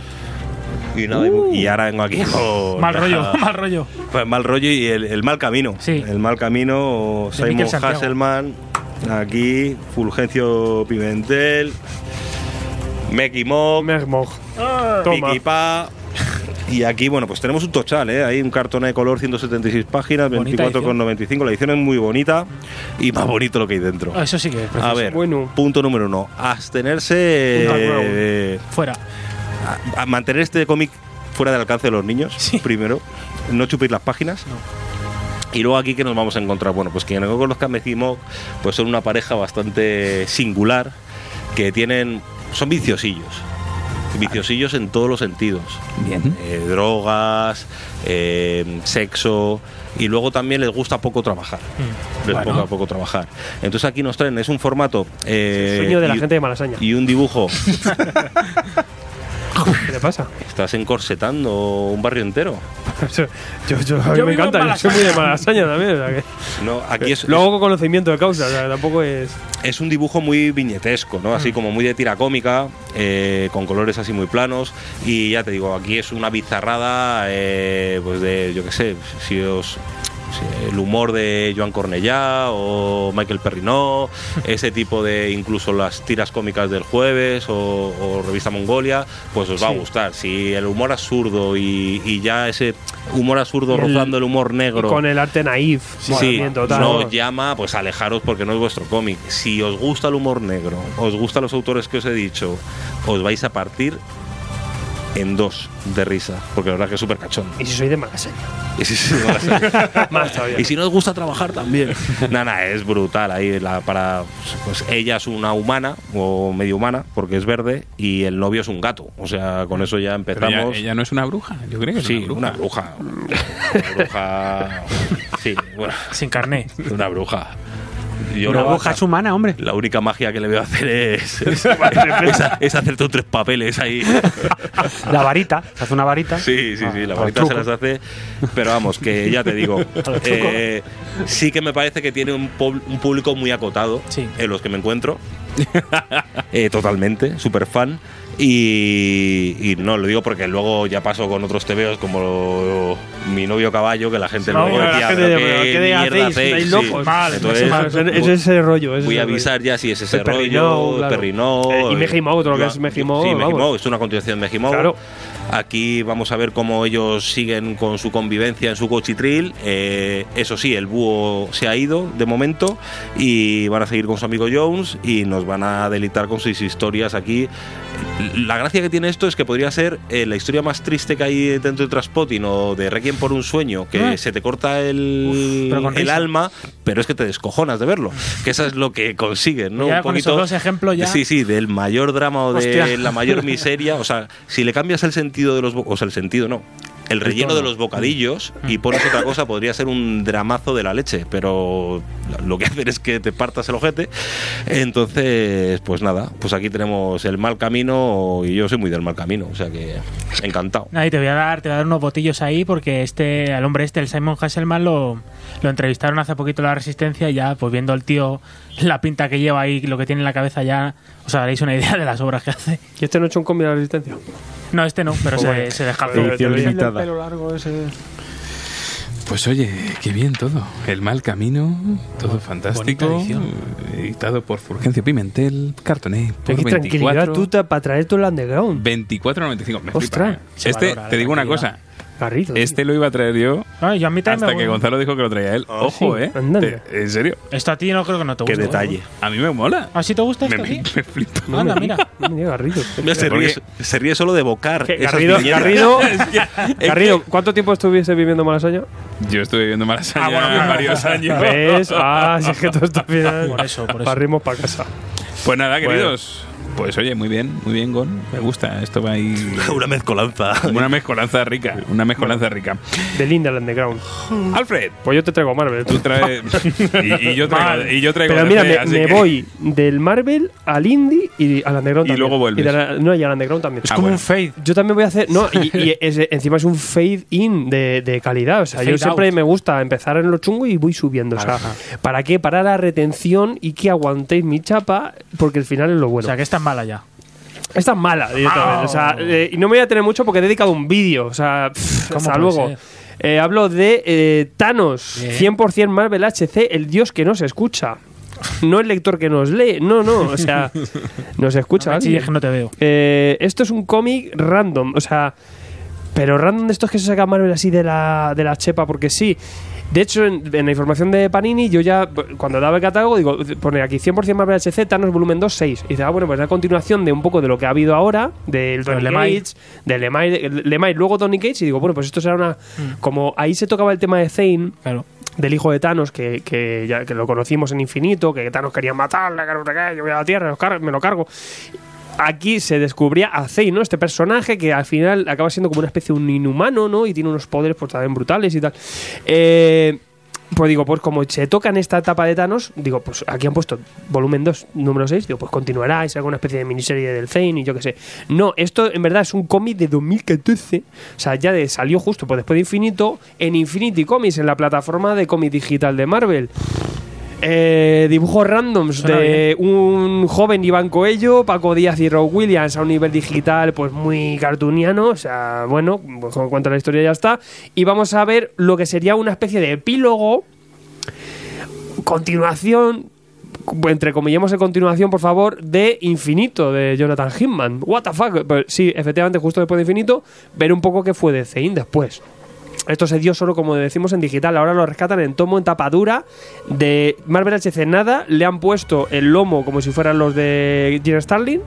A santo de nada, porque en verdad no es continuación de nada, ni entra esto dentro de la colección de Thanos, nada. Y bueno, vamos a tener la- la ave- las aventuras, bueno, la- el que ocurre después de, de Zane, pues eh, yendo por su cuenta, buscando respuestas, ¿no? Soy el hijo de Thanos, demonios, me ha intentado matar y ahora que ahora necesito respuestas, ¿no? A ver qué, qué demonios pasa por ahí. A todo esto, la Orden Negra también entra. eh, ya la acompaña el, el reverendo este, no sé no cómo se llama, que es un poco Fauces sectario, negras. negras. Pues aquí la acompaña. Vamos a ver también algo de inicios, una referencilla de esta orden negra que se presentaba en Infinito. Y además también, en, le- pues Zane, en esto que se pone a buscar preguntas en un planeta random, eh, le empiezan a contar una vieja historia de Thanos, ¿no? Y era un- es- nos cuentan también una historia en paralelo de Thanos que intenta cargarse a Ego. El Garrido. primo de Garrido, que es un planeta que es un planeta viviente y, ya sabéis que tiene un petardo en el culo de Galactus y va eh, sin, sin rumbo, va sin, sin órbita ninguna, ¿no? Es un planeta inteligente. Y Thanos con la Orden Negra intenta cargárselo. Todo esto porque se les cuenta a Tain, pues porque sí, en verdad. Luego guarda un poco de referencia, pero tampoco. Y sí que lo único que vemos aquí a Zane, como, bueno, lo, lo puedo contar porque tampoco creo que pase nada. Aquí vamos a ver a Zane como que se le empieza a ir un poquito la olla, como que va a tirar por cierto rollo que a lo Por el mejor. tanosismo. A lo mejor hay un tanosismo aquí para más adelante si alguien esto más adelante lo recoge. Que quien lo recoge, por ahora lo han recogido en la serie de Thanos un poquito y veremos si en, si en el futuro alguien lo recoge. Interés cero, un cómic muy malo, Rock Williams aquí horroroso, Joder, macho. eh, 16 euros, cuatro números, o sea, Uf, madre de mía, los Joder, 80 chaval, con la subida de precio. Todo mal. Subida de precio Panini, niño. Eh, Digital, hasta luego. una locura. Precio italiano, esto no, no facere. En Cuesta Italia barato, aquí no. Eh, pero se imprime allá. No Todo, entiendo todo, que no, visto todo mal. Los precios de los mangas. Pero bueno, pues un cómic que nos rescatan con cierto interés, que ya os he contado el interés que tiene y poco más. Eh, Gratis. Este chunga y os lo doy hacemos gratis y, y Barbilla. está, no comprar. Eh, ahí está.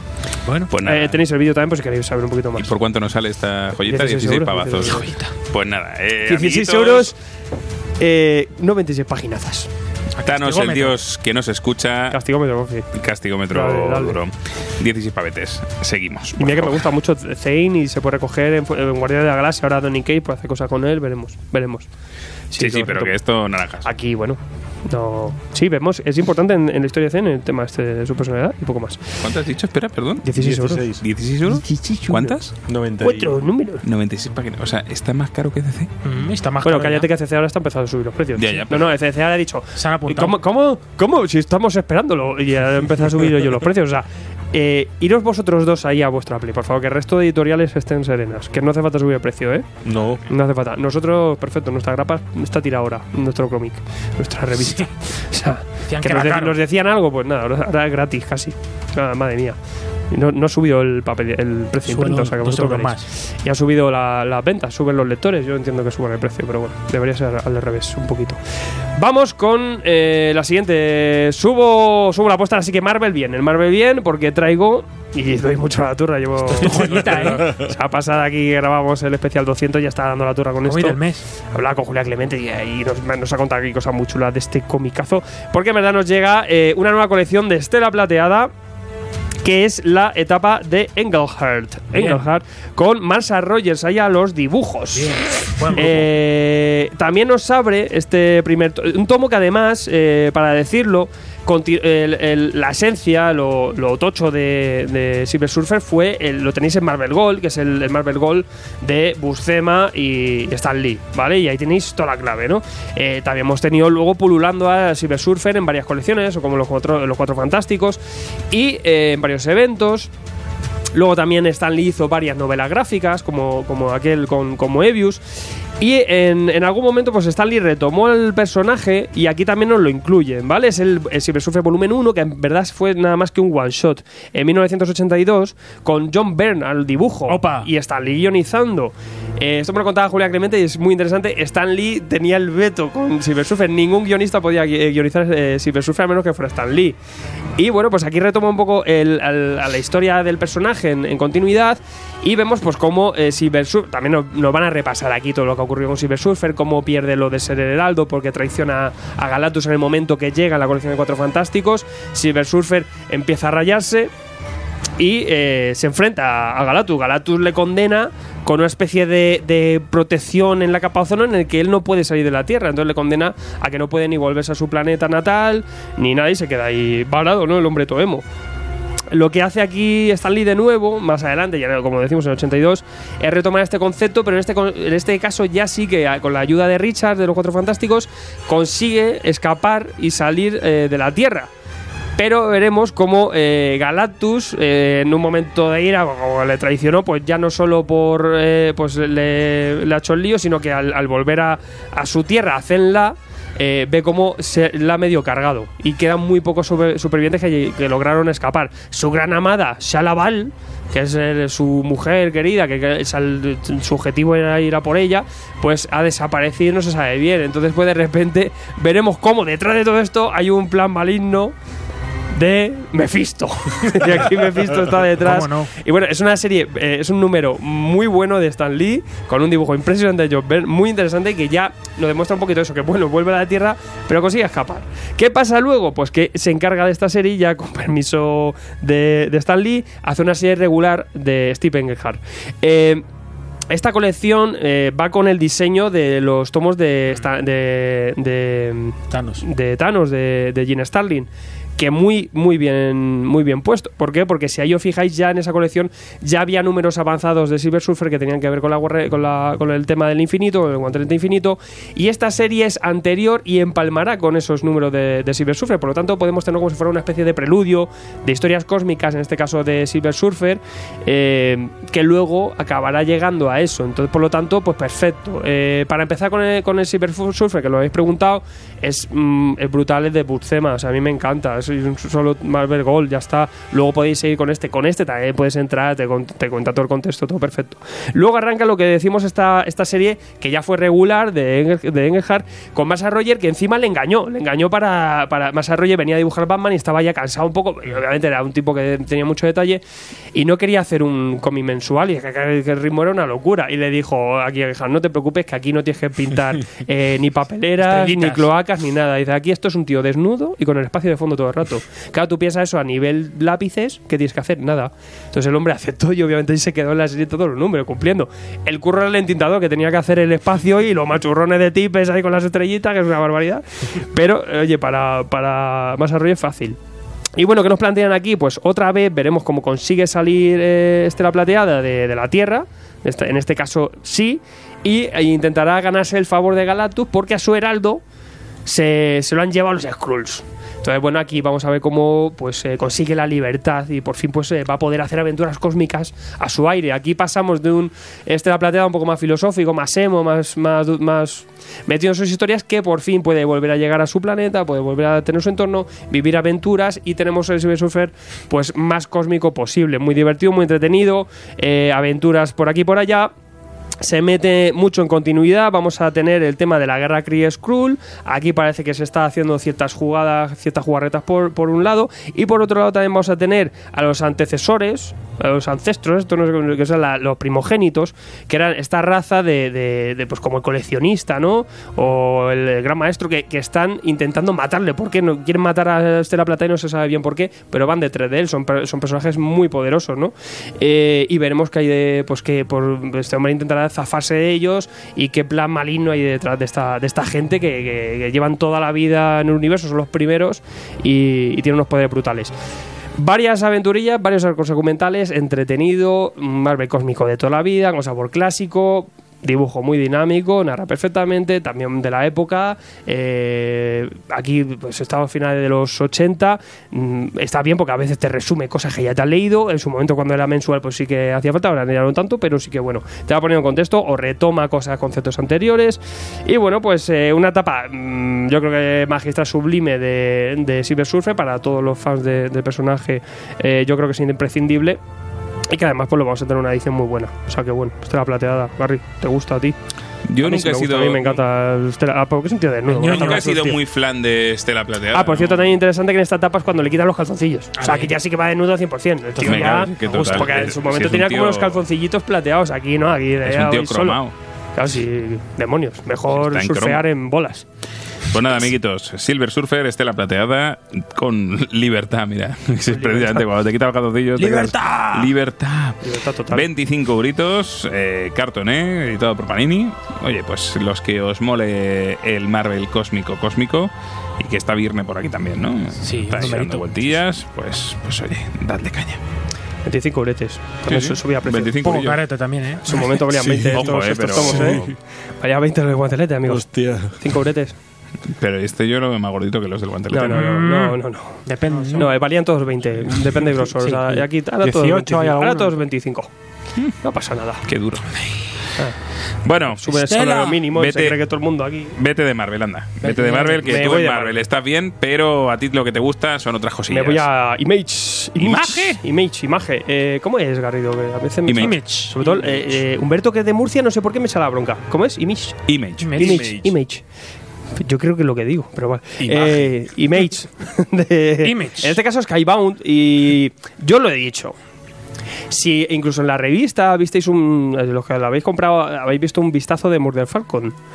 ¿De quién? De Daniel Warren Johnson. A mí hasta me han dicho cosas de dibujo. Dejaos de estilos. Este tío dibuja que flipas. Tiene una ra- narración apabullante. Un nivel de detalle exquisito. Tintas dinamiquísimas. Eh, está en esta ola, esta wave de eh, cómic indie, estilo indie, con una mezcla de eh, manga. Ah, no al rollo James Harren, pero tiene algunas cositas. En este caso, muy poquitas, ¿vale? Pero lo que es brutal es el nivel de detalles que tiene. ¿Qué tenemos aquí? Eh, género de fantasía y ciencia ficción a la vez, futurista y apocalíptico, un poco todo. Locurón. En verdad es una historia de venganza. Tenemos a Cea, que es una, una joven adolescente en un futuro distópico, pues en el que eh, la Tierra es inhabitable, eh, hay, hay monstruos, hay de todo, pero eh, las llanuras se han quedado suspendidas en el, en el cielo, ¿no? En- en el- en el- pues, entre las nubes. Y por lo tanto las ciudades están pues en esta especie de rocas flotantes y, y aquí se han generado durante el tiempo diferentes clanes. Están en guerra, obviamente, están siempre con sus trifulcas, pues de- de- como ya son de pueblo y quedan cuatro, pues están de broncas, lo normal. Eso nos pasa en todos lados, aquí en el cómic igual. Y, y está la gente, pues tú me has quitado arao, ahora te voy a conquistar a ti, no sé qué. ¿Qué pasa? Que en estas trifulquillas, el líder de, de CEA, que o sea. CEA es de la familia real de una familia. Y su padre, pues en algún momento hirió a la familia, al hijo de la familia de los vecinos. Entonces, ¿qué pasa? Que los vecinos se vengan. Se vengan ya muy hardcore porque matan a la madre de Cea y a ella, que es artista, que ella dibuja, dibuja como una escosía, le encanta dibujar, dibuja todo el día, la cortan la mano para, pues en plan simbólico, pues ahora te, ahora te jodes. ¿Qué pasa? Pues que le dejan a esta familia rota, a todo su clan, y el padre ya descocado, pues va por venganza a muerte. Va dice, "Vale, aquí vamos a poner un plan, a esta gente no la cepillamos. Y vamos a ver que durante el resto de los años esta gente, esta familia se dedica a intentar vengarse, a vengarse de la familia eh, contraria. ¿Qué pasa? Que hay un punto aquí en el que padre, el padre ya está en la guerra, está en la guerra metido y se le empieza a descocar. Obviamente en la guerra eh, tenemos eh, cosas eh, éticamente un poco difíciles y el padre empieza ya a fliparse. Esto eh, entrará un poco en contraposición con la visión de esta hermana, de, de- de esta niña, de Cea, que no lo ve tanto así y ya a su padre empieza a verlo pues como que a lo mejor no tiene tanto la razón. En verdad aquí también nos está hablando un poco de la emancipación, aquí Daniel Warren Johnson, pues está hablando de ese momento en el que para nosotros nuestros padres son eh, pues el, el- el- pues el- el Lo modelo a seguir hasta que tú dices... Pues aquí a lo mejor ya no tanto, ya no te sigo tanto rollo. Y más en este caso que ya es extremista, ¿no? Pues esto está hablando un poco de eso. Y eh, veremos que también CEA tiene, tiene un hermano también. Y están aquí aprendiendo a ser guerreros y todo rollo, y, todo una estética muy Mad Max, pero en plan flotante, con ejércitos locos, mogollón de guerra, mucha violencia, mucha acción, un ritmo trepidante, me voy para acá, me subo para abajo, no sé qué, hay de todo, y todo esto va ocurriendo dentro de la familia, que también es en eso central, pero con muchísima acción por medio. Y veremos un poco, pues al final, un camino del héroe, emancipándose esta chavala, yendo un poco por su cuenta, en medio de este guerrote, cómo se resuelve todo esto. Una historia brutal, perfectamente llevada, con muchísima acción, con, con todo este contenido eh, moral que os, que os comento, eh, los personajes geniales y además luego todo un, un mundo de fantasía pequeñito, cerradito, que para conocerlo muy fácil y, y que se desarrolla bastante bien y se, y se nos descubre. Con elementos también eh, de ciencia ficción, que, que siempre está bien. Aparece por aquí de repente un roboto, un robot que tiene unos poderes brutales, nadie sabe quién es, pero que este tipo pues es la clave para esta guerra, porque es, el tío hace unas cosas de superhéroe pero es un robot que en verdad es el único robot que ves por aquí y mucha- muchos elementos que, que hace que este cómic sea como una gran película que te zampes de ciencia ficción para gozarte y disfrutar. El dibujo, como digo, acompaña, pero que es que tiene esa. Mira, os enseño una página, por ejemplo, sale aquí 8.000 8.000 personajes aquí pegándose, ¿no? A lo mejor pues, una, una splash page con, con 50 o 60 eh, personajes. Este hombre está a un nivel espectacular. En, en Morde Falcon todavía está un puntito más, pero aquí ya estaba tremendo. Un tomo que lo tenéis encima, conclusivo, son 12 números, un tomo densillo, son 12, una maxi serie de 12 números, pero tenéis autoconclusivo, en tapadura al otro planeta y disfrutabilísimo. Eh, y, y ojito que Planeta se le van agotando las cosas. Esto lo enseñaré porque también en YouTube, porque creo que va, va a molar que, lo, que le echéis un ojo, pero Extremity no lo perdáis, porque me ha encantado. Es una de estas lecturas que dices, bueno, quiero más, y te lo zampas en, en menos de una hora, lo tienes visto. ¿Te puedes creer que acabo de caer en el título y lo de la mano? Extremidad. Ah, mira, pues yo tampoco. Me Es cago extremo en- y de la está, to- está- ojo, está todo. Está Qué bien hilado. tu día, hasta lo de vértigo y luego eh. esto. Sí, sí. Ya te ha gustado más que el otro, ¿eh? Ahí está. Ya me ha gustado, lo veo hilado ya. Pues nada, tenemos este Extremity de Daniel Warren Johnson, editado por Planeta, que lo tenemos por 25 euritos. Ahí Mira, más barato sí, que sí. Panini. ¿Y con qué acabas, Alfred? Pues, pues como hace calor, Saca el ventilador. Ah, no tengo sí. yo para ir acondicionado, a veces Soplo. el instalador es una pasta, pues comprarte un ventilador va, va muy bien a veces. Sácalo, ¿no? sácalo. Y nos vamos a aquí el, el señor Sergio Ocho también la ha flipado, ¿no? Eh. Esto. Madre mía. Eh, tenemos un cómic underground, Mm. en este caso, ¿no? Americano, de un, un tipo que está pues en Estados Unidos a nivel de Daniel Klaus. O sea, este hombre se llama Seth. Ha hecho algunas cuantas novelas gráficas y en este caso nos, nos trae aquí Salamandra Graphic, una novela gráfica que ya se presentó en su momento, no sé si fue sin sentido que los trajo, que, que quedó pues solo un capitulillo, unas paginitas y no se llegó a acabar. Es un cómic que para ser le ha costado 20 años de su vida, o sea, que también es una barbaridad, está muy loco. Pero ha estado dedicándose 20 años a hacer esta novela gráfica. Estamos hablando de eh, ventiladores Clay, como ha sido aquí traducido, que son 488 páginas. Y la edición que ha sacado aquí Salamandra, aunque es un formato reducido, es una auténtica barbaridad.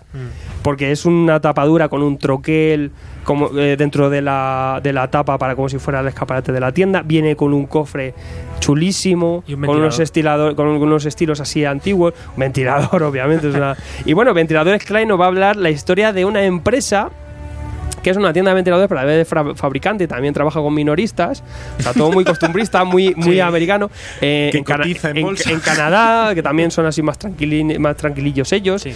Y eh, es una, es lo que hace es un poco como una llamada, una mirada hacia el pasado, ese pasado americano que, que había ¿no? en la época, pues en los años 50, 60. Y tiene un, tiene un ejercicio pues muy humano, muy nostálgico, tiene un poco de todo. Y vamos a tener eh, diferentes capítulos en diferentes épocas de esta familia llevando, son dos hermanos, llevando un poco esta empresa que era de, de su padre eh, en, en el tema de ventas, por ejemplo, de pues cómo iban a los minoristas a vender los, los ventiladores y un poco también en, en plan la vida, ¿no? Hay simplemente el primer capítulo son 100, 100 páginas, el hermano mayor ya, ah, cuando está cerrado, ya ha cerrado la empresa y nos está contando en plan nostálgico, pues con sus inicios, la historia de la empresa, Con cómo él empezó como comercial, que hay que ser, que hay que tener para ser un buen comercial, pero luego más adelante pues vemos, nos vamos al pasado y vemos cómo el otro hermano intenta ser eh, comercial también, fallidamente, y vemos un poco cómo, cómo se trabaja a puerta fría en tiendas, pero luego por ejemplo tenemos ya el tercer arco, eh, hablamos un poco eh, de la madre, que está ya un poco senil, la mujer, y se la tienen que llevar a un, un geriátrico, aquí es un trabajo impresionante de nostalgia familiar, o sea que nos toca varios palos, en torno un poco a estos dos hermanos y esta empresa, ¿no?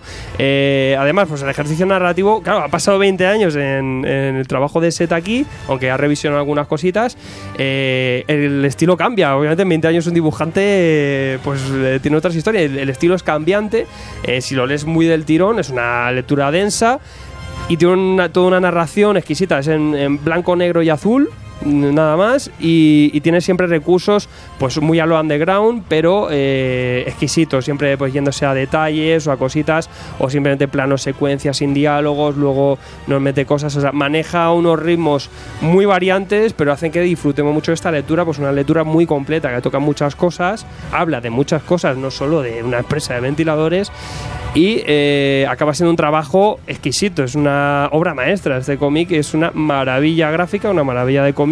Eh, no está hecha para todo el mundo, pero sí que si buscas una lectura adulta bien llevada, estas novelas gráficas que, que con, con el tiempo, pues obviamente están ahí, como, como yo que sé, pues como agujero negro, ¿no? Eh, que, que tengas ahí pues para leerte siempre o que para gente de fuera pueda, pueda pillar algo que sea algo mucho más profundo, un poco más de autor, pues estos ventiladores Clay vienen de fuera y con esta edición brutal de la mano es una maravilla. No sé a ti, Sergio, ¿qué te ha parecido?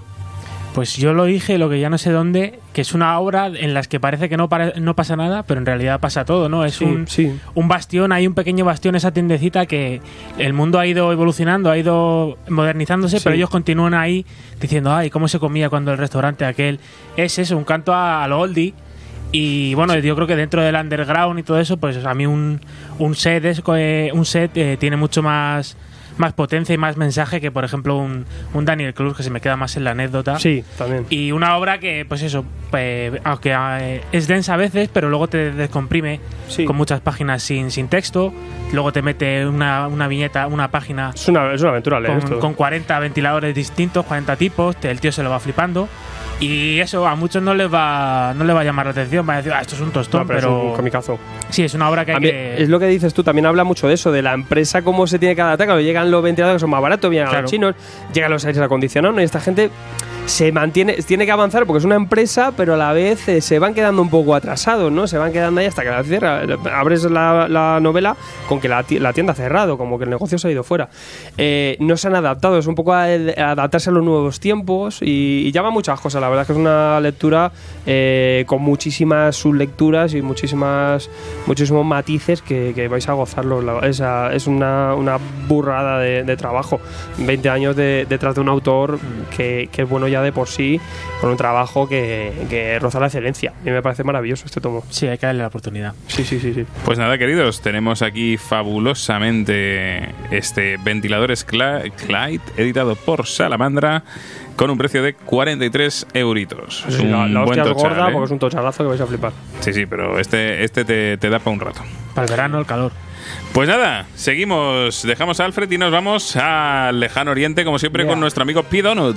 El hombre de los mangas flipantes. Pues, eh, a ver, flípame fuerte. Bueno, a ver, oye. Sabes que me, el otro día eh, se sorprendió mi novia porque me, me compré el de Gigantic. Sí. Y me dijo, y me dijo. ¿cómo? ¿Te has comprado un manga? Y yo, sí, cariño. ¿A dónde vas con manga". esto? Yo Se lo dónde está lo meto ahora. ella, se lo No me tienes que decir ella. dónde meto lo que me está recomendando porque Bueno, pero es chiquitico. Así son chiquiticos, pero go- son gordicos. Sí, es verdad. Son gordicos. es verdad, Si verdad. son muy monetes, muy pequeñicos, pero son gordicos los cabrones. Madre mía.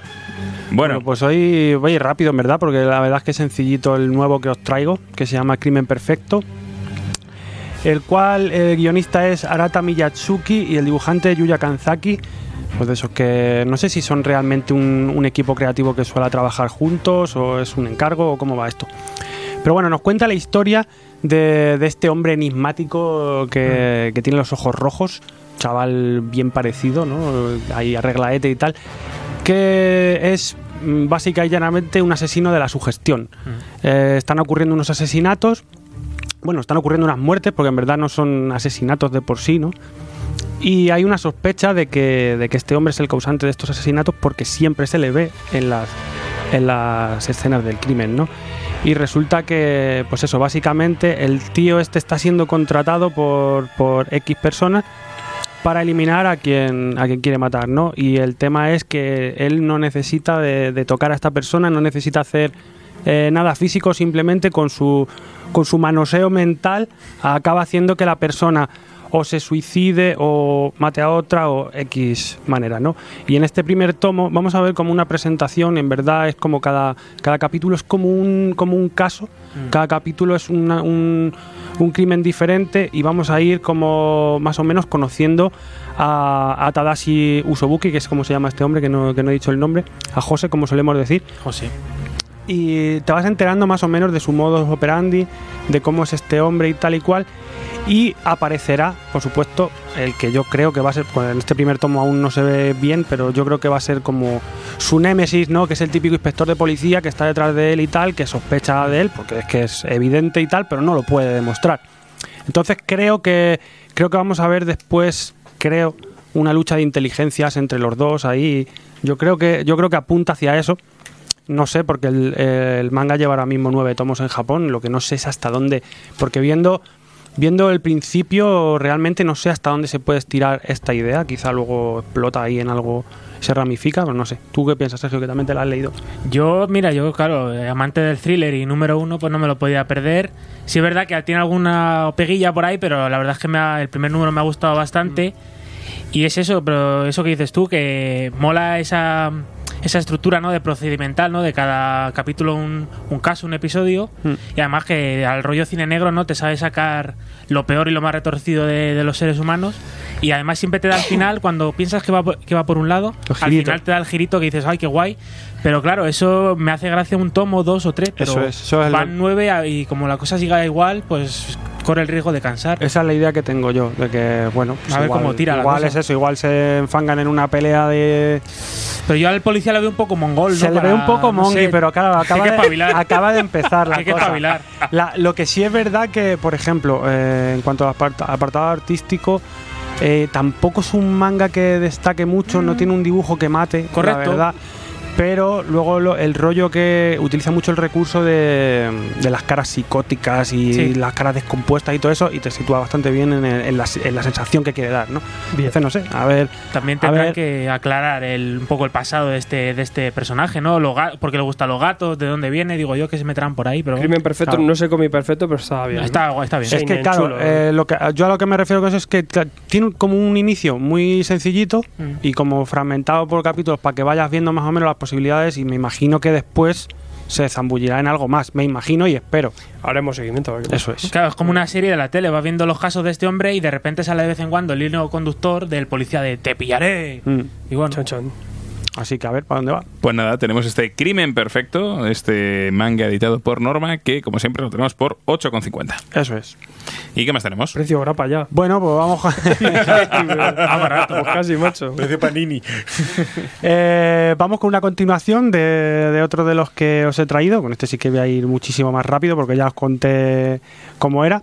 Man in the Window, una serie Ah. que, me, que me gustó mucho el primer tomo y estaba expectante de- del segundo, a ver cómo continuaba y tal. Que es un manga que va, va casi a la vez que en Japón, con lo cual no sabemos si va a ser largo, corto o qué va a ser. Mm.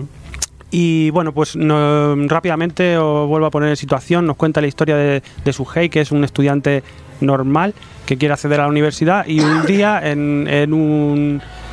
Eh, ¿Cómo se dice esto, macho? en un callejón, que no me salía la palabra, perdón. En un callejón, desde una ventana, le llama a alguien y resulta que es su yo del futuro, en tres, en tre- tres años Hola, en adelante. Dice, hola, soy tú y como no, tú hagas, mañana. como no hagas lo que yo te digo, se va a liar una muy te parda. vas a quedar calvo. Es que ese no es de barrio. Si eres de barrio, no miras. Eh, tú, tú- Dice, se va a liar una muy parda, entre las cuales, por supuesto, está pues que su novia va a morir asesinada.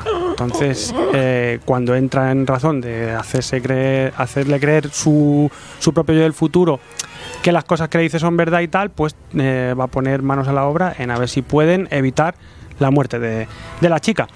Y en este segundo eh, tomo, lo, que vamos a ver, para no, no voy a contar lo que vamos a ver para no spoilear, claro, pero vamos a ver cómo eh, llegan a. mm, toman, como por así decirlo, la decisión de intentar eh, evitar otra, otro suceso para que para comprobar su hate si lo que hagan realmente va a tener eh, unas consecuencias positivas en lo que están intentando evitar porque estamos hablando de que estas líneas temporales que nos proponen esta historia son como las de Regreso al Futuro, para que nos entendamos. O sea, si tú salvas a una persona que en tu línea temporal futura está muerta, volverá a aparecer en tu línea. ¿Vale? Entonces, más o menos va por ahí. Entonces, lo que quieren, de la manera que lo quieren comprobar, como su yo del, del futuro sabe las cosas que van a pasar, pues le comenta que un compañero de clase se va a suicidar, entonces intentan solucionar, eh, evitar este suicidio para ver si funciona y tienen posibilidad de salvar a la chica. Y ahí me voy a quedar, no voy a contar más porque ya es incluso demasiado. Spoiler. Total, que al final. al, final al final del tomo pasa lo que yo pensaba en el primer tomo primero. Sí, señor. Y lo, ahí- tenía, lo tenía muy claro. Y ahí lo vamos a dejar. Deja con el cliffhanger. Man on the Window número 2, editado por Planeta, 8,95. Alright. Sergio, yo tú vengo- traes varias cositas y una de ellas yo la voy a comentar contigo. Yo Con tu vengo, permiso. vengo esta semana que si no gano, no, ga- no gano ya nunca. Te veo crema ahí, ¿eh? Hombre. Te veo crema, crema. Una, una cosa que te gusta a ti mucho, ¿verdad? Sí. De su, de su amigo. Eh, Aquí huele a, aquí huele a especia, huele a. Bueno, sí, ya, ya lo habéis dicho, pero bueno, vamos a, vamos a emplear las palabras mágicas. Sazam. Y es que ya tenemos aquí el, el no, hombre, Shazam. que, que era tapioca, ¿no? No, no, no. Bueno, Kimota, Kimota. la, la continuación. La continuación, la esperada continuación, al menos por nuestras partes, del, del Shazam de Geoff Jones y Gary Frank. Por que fin. Quizá, quizá le podían haber metido un poco de, de prisa y haberlo sacado más a rebufo de la peli. Pero bueno, ya lo, lo tenemos aquí, este, esta nueva serie en, en rústica trimestral. Y nos va a recopilar los pues, números 1 al 3 a 7,50 ECC. Qué cómodo así. Sí, tenemos a Geoff Jones a, a los mandos de a los guiones Muy rico. y nos presenta la historia donde pues donde la dejó con su no- bueno digamos novela gráfica Shazam ha pasado un año y ya vemos como joder se me ha ido el nombre de Shazam un niño Billy Batson. Billy, Ba- Billy Batson ya está integrado en la familia ya es muy amigo de todos de los padres va a clase con, con ellos y pues vemos cómo eh, se adentran en un bueno en estos túneles no que, que viajan ellos donde está estaba el anciano y todo ese rollo. El anciano rasta. y vemos cómo se dan se topan con un con un mapa no de las pues de lo que son las siete tierras mágicas. Toma. y bueno pues eh, un tren no que les llevará por, por las diferentes tierras y claro tú a un chaval adolescente dile tú qué hacemos vamos a explorar estos mundos o nos volvemos a casa a estudiar pues casi con que la casi que nos volvemos pues no Claro. y claro, pues eh, acabarán en, el, en la tierra de la diversión, donde todos son, parece una canción de, de Sergio Estivaliz, todo- eh, todos son chucherías, diversión y cacahuetes. En Funland. Sí, se encontrarán con un con una especie de, monarca, ¿no? De niño, que es un poco Neverland, ¿no? Nunca jamás. Son todos los habitantes niños que les explicará pues que son estas siete tierras que, que hay una que cada tierra debe tener su campeón para para salvarla ¿no? de la de la amenaza del envite de este Mr. Mente, Mr. Mind que vemos como lo retoma aquí Geoff Jones a base de pues de contarnos eh, sus movidas con el Dr. Sivana que también vuelve por aquí está bastante bastante loco El Donut está flipando porque aquí hay manga. Hay un Sí, capítulo, sí, hay ahora- un capítulo dibujado loco. japonés, Sí, tío, vamos- me queda todo loco. Vamos a pasar a explicarlo. Sí, el dibujo principal, por así decirlo, es de Dale Egglesman. Egglesam, que yo no, la verdad es que no lo tenía la pista cogida, pero la verdad es que me gusta Pero bastante. Sam es un crack. Pero se nota que son una escuela Gary Frank. Sí, se nota- Están en esa sintonía. o sea, es un Gary Frank, no llega a Gary Frank, pero se nota Pero que tiene es un buen es una nivel. escuela, sí. Y en muchas caras y tal se, a- se asemeja a Gary Frank. Y eso, tenemos eh, otro dibujo de complementillo de Marco Santucci y una especie de, sí, de, de tie-ins, de complementos a los números, que son, como dice Pidonu, de, a, a modo de manga, de, a, a cargo del dibujo de Mayo Naito, que nos va a explicar una especie de un par de orígenes, ¿no? De, Sí, se va de- a pasar a hablarnos de, de los hermanos. De, la- Sí, de un poco la- los orígenes hermanos, ¿no? de esta hermana mayor y del rey este de la tierra de la diversión. Que por cierto me flipa que aquí hay conejo returns. Aquí Sí. vuelve el conejito. Sí, bien, el conejo hacía falta. Y bueno, tigre.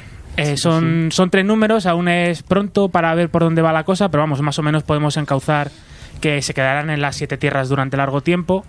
Sí es verdad que a veces esto es más, más básico todavía que a, a nivel de guion que, que el anterior Shazam. va ser regular. Hay veces que incluso corren el riesgo de que de ponerse un poco infantiloide, pero llega- no llega no llega a tales casos.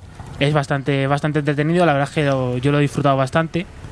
Y pues para un chaval perfecto y para pues eso, para alguien mayor está ahí a veces en el límite, pero no llega a caer y muy disfrutable. A mí lo que me gusta de esta serie es lo que nos va a traer y nos va a traer una exploración sobre los distintos sobre los distintos mundos. O sea que aquí vamos a entrarnos en el mundo. Yo creo que va a ser el punto de entrada para el mundo mágico de DC. Ya a mí lo que me parece, lo que me parece muchísimo es que es eh, una continuación de total de Total. del, del New 50, Total, pero total. también de la película. Eh. muy- Ojito. Sí, claro. Porque esto es como si cuando acaba la peli eh, te ves lo que pasa después. O sea, después de cenar. Caracha. Eh, porque incluso vamos a ver la personalidad de algunos hermanos, que aunque el diseño ya estaba hecho y la peli lo han clonado, por ejemplo, la personalidad del che que le molan los videojuegos o de la niña que habla mucho, que no está tan desarrollado en, Claro. en la, en la- en la novela anterior de Gary Frank, aquí sí. O sea, coge cositas de la película y lo vemos casi como una continuación directa, tanto de la peli como de la, de la novela gráfica anterior. Eh, es como que pasaría después, y aquí ya arranca un, nuevo arco, y obviamente pues también esto tendrá que ver la peli como para la vuelta de Geoff Johnson en esta serie. Eh, a mí me ha gustado el tono, está en el Sí. tono Shazam, juvenil, eh, fresco, divertido, macarroso, y luego pues con cositas así, por eso, con ese mundo fantástico aquí, de fantasía mágica, para que atracciones guay, todo esto pues eh, desenfadado dentro de Sí, lo que hay y, sobre todo lo que vemos eso es como oye que te ha gustado la película o te ha gustado Claro. el, el cómic Gary Frank pues aquí tienes Más. la segunda parte que pasó Muy después. divertido. Muy sí, divertido. la- las relaciones entre ellos están genialmente tratadas. Y bueno, yo me repito siempre, ¿no? Chavales viviendo aventuras, pues voy a comprar. Y bueno, por crear un son poco. los Goonies de los superhéroes Claro, yo Goonies, veo Goonies por todas partes. Y por, Palabras mayores. Bueno, Bueno, bueno, sí, no, sí. no llega, pero. Y por crear un poco de hype ya para acabar, decir algunos de estos siete tierras mágicas, ¿no? Para crear hype. Que están, por ejemplo, las tierras salvajes, las tierras de los monstruos, las tierras oscuras, la tierra de los videojuegos. Pueden salir cositas por ahí interesantes. Ya os digo que se ven, ¿eh? En, lo siguiente, en el siguiente número vais a ver la tierra salvaje, la tierra de los videojuegos, o sea que Bien. meteros, amiguitos, meteros. Nada, a mí me tenéis para un segundo Y tomo. nosotros viviendo en la tierra de la caca. Nos suena ahí la Earthland. Yo creo que está gustando a la gente en general. Earthland. Pues nada, este, este primer este primer tomito con que nos incluye bueno, no, no has mencionado también que vuelve un personaje importante para la vida de Billy. Ah, sí, bueno, pero es que eso es Eh, spoiler. eh, eh. no, no, pero que Digo- vuelve. lo Vamos digo- a, no, no, no, no, no. No lo decimos, pero Ah, vuelve un sí, sí. personaje muy importante. Ahí hay cliffhanger para el futuro también. Hay cliffhanger, hay cliffhanger. Pues como decíamos, Bueno. este, este primer volumen de Shazam, ese chazamismo, eh, por, por la verdad es que está muy bien, porque por 7.50 pues tenemos aquí una grapa triple al final. Rustiquilla. Formato maravilloso para Muy series regulares. Muy cómodo Sí, de leer. o sea, de rustiquilla, Que tres venga- números. y que venga cada mucho No, este vendrá cada tres meses. tres meses un poquito más dame más tiempo Buen hombre. cuatro Está seis muy bien, hombre. que salen muchas cosas Shazam. Azafrán. Bien, Kimota. Todo bien. Oye, a lo que veo Tapioca. por ahí. Ojo por aquí que Venga, me, que viene a por tenemos un ganador me lo tenéis, me lo queréis quitar, eh. Yo tengo que estar aquí ojo a visor porque Yo me lo, estoy enamorado. me lo quitáis porque traigo traigo el reino de los mañanas perdidos de la mano del Doctor Star. Oh, yeah. Este segundo spin-off del universo Black Hammer, madre mía, yo trayendo Black Hammer. Uf. Uh, it's my, es my- Starman Tresund mi, mi- mi mejor día, mi día más feliz. Están haciendo cosas muy locas, ¿eh? De bueno, Black bueno, Hammer. bueno bueno bueno Y Jess Lemire pone una, una pieza más en este, en este universo de la mano del dibujo de Max Fiumara y el color de un, de un eterno Dave Stewart que siempre está presente.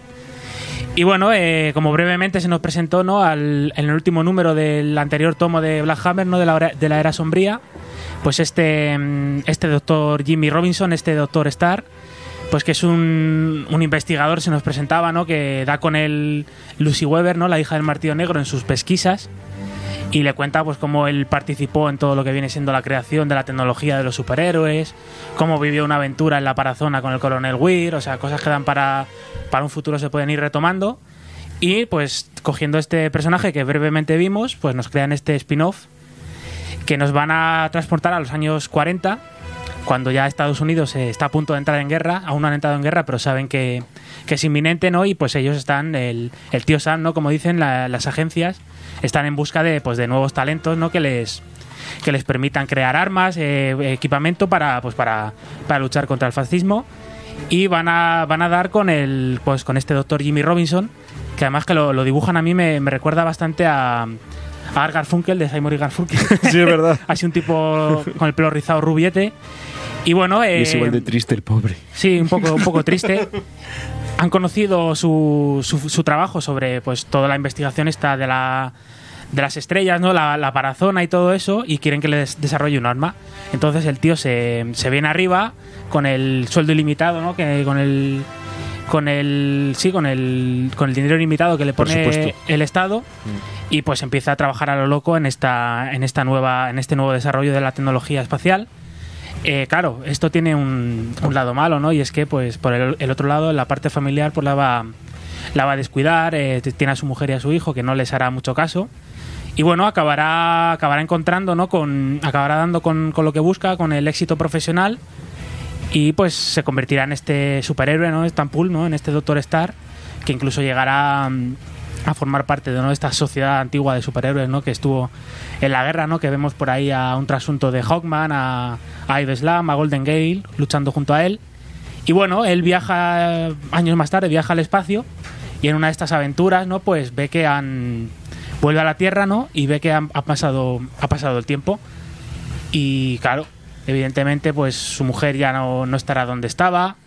Y su hijo, pues ya ve que él es pues mayor que su hijo, ¿no? Algo que para un padre debe ser bastante chocante, bastante duro. Y ve que su hijo, pues ha contraído cáncer. O sea, que está, está enfermo en las últimas en, en cama y no quiere saber nada de él. Así que ahora, pues este padre, ¿no? Que, que sabe que él se arrepiente desde el primer momento, ¿no? Que ha hecho, que ha hecho mal en abandonar a su hijo, abandonar así a su familia en busca de, pues eso, de, de las estrellas y estos mañanas perdidos, pues tratará de recuperar la relación con su hijo y, bueno, sobre todo tratar de, de encontrar una cura, ¿no? Volver a viajar a las estrellas donde veremos eh, un maravilloso trasunto de la de los Green Lantern Corps, ¿no? Vemos ahí incluso a un tío que es clavado a Kilowog, no le dan ni media vuelta.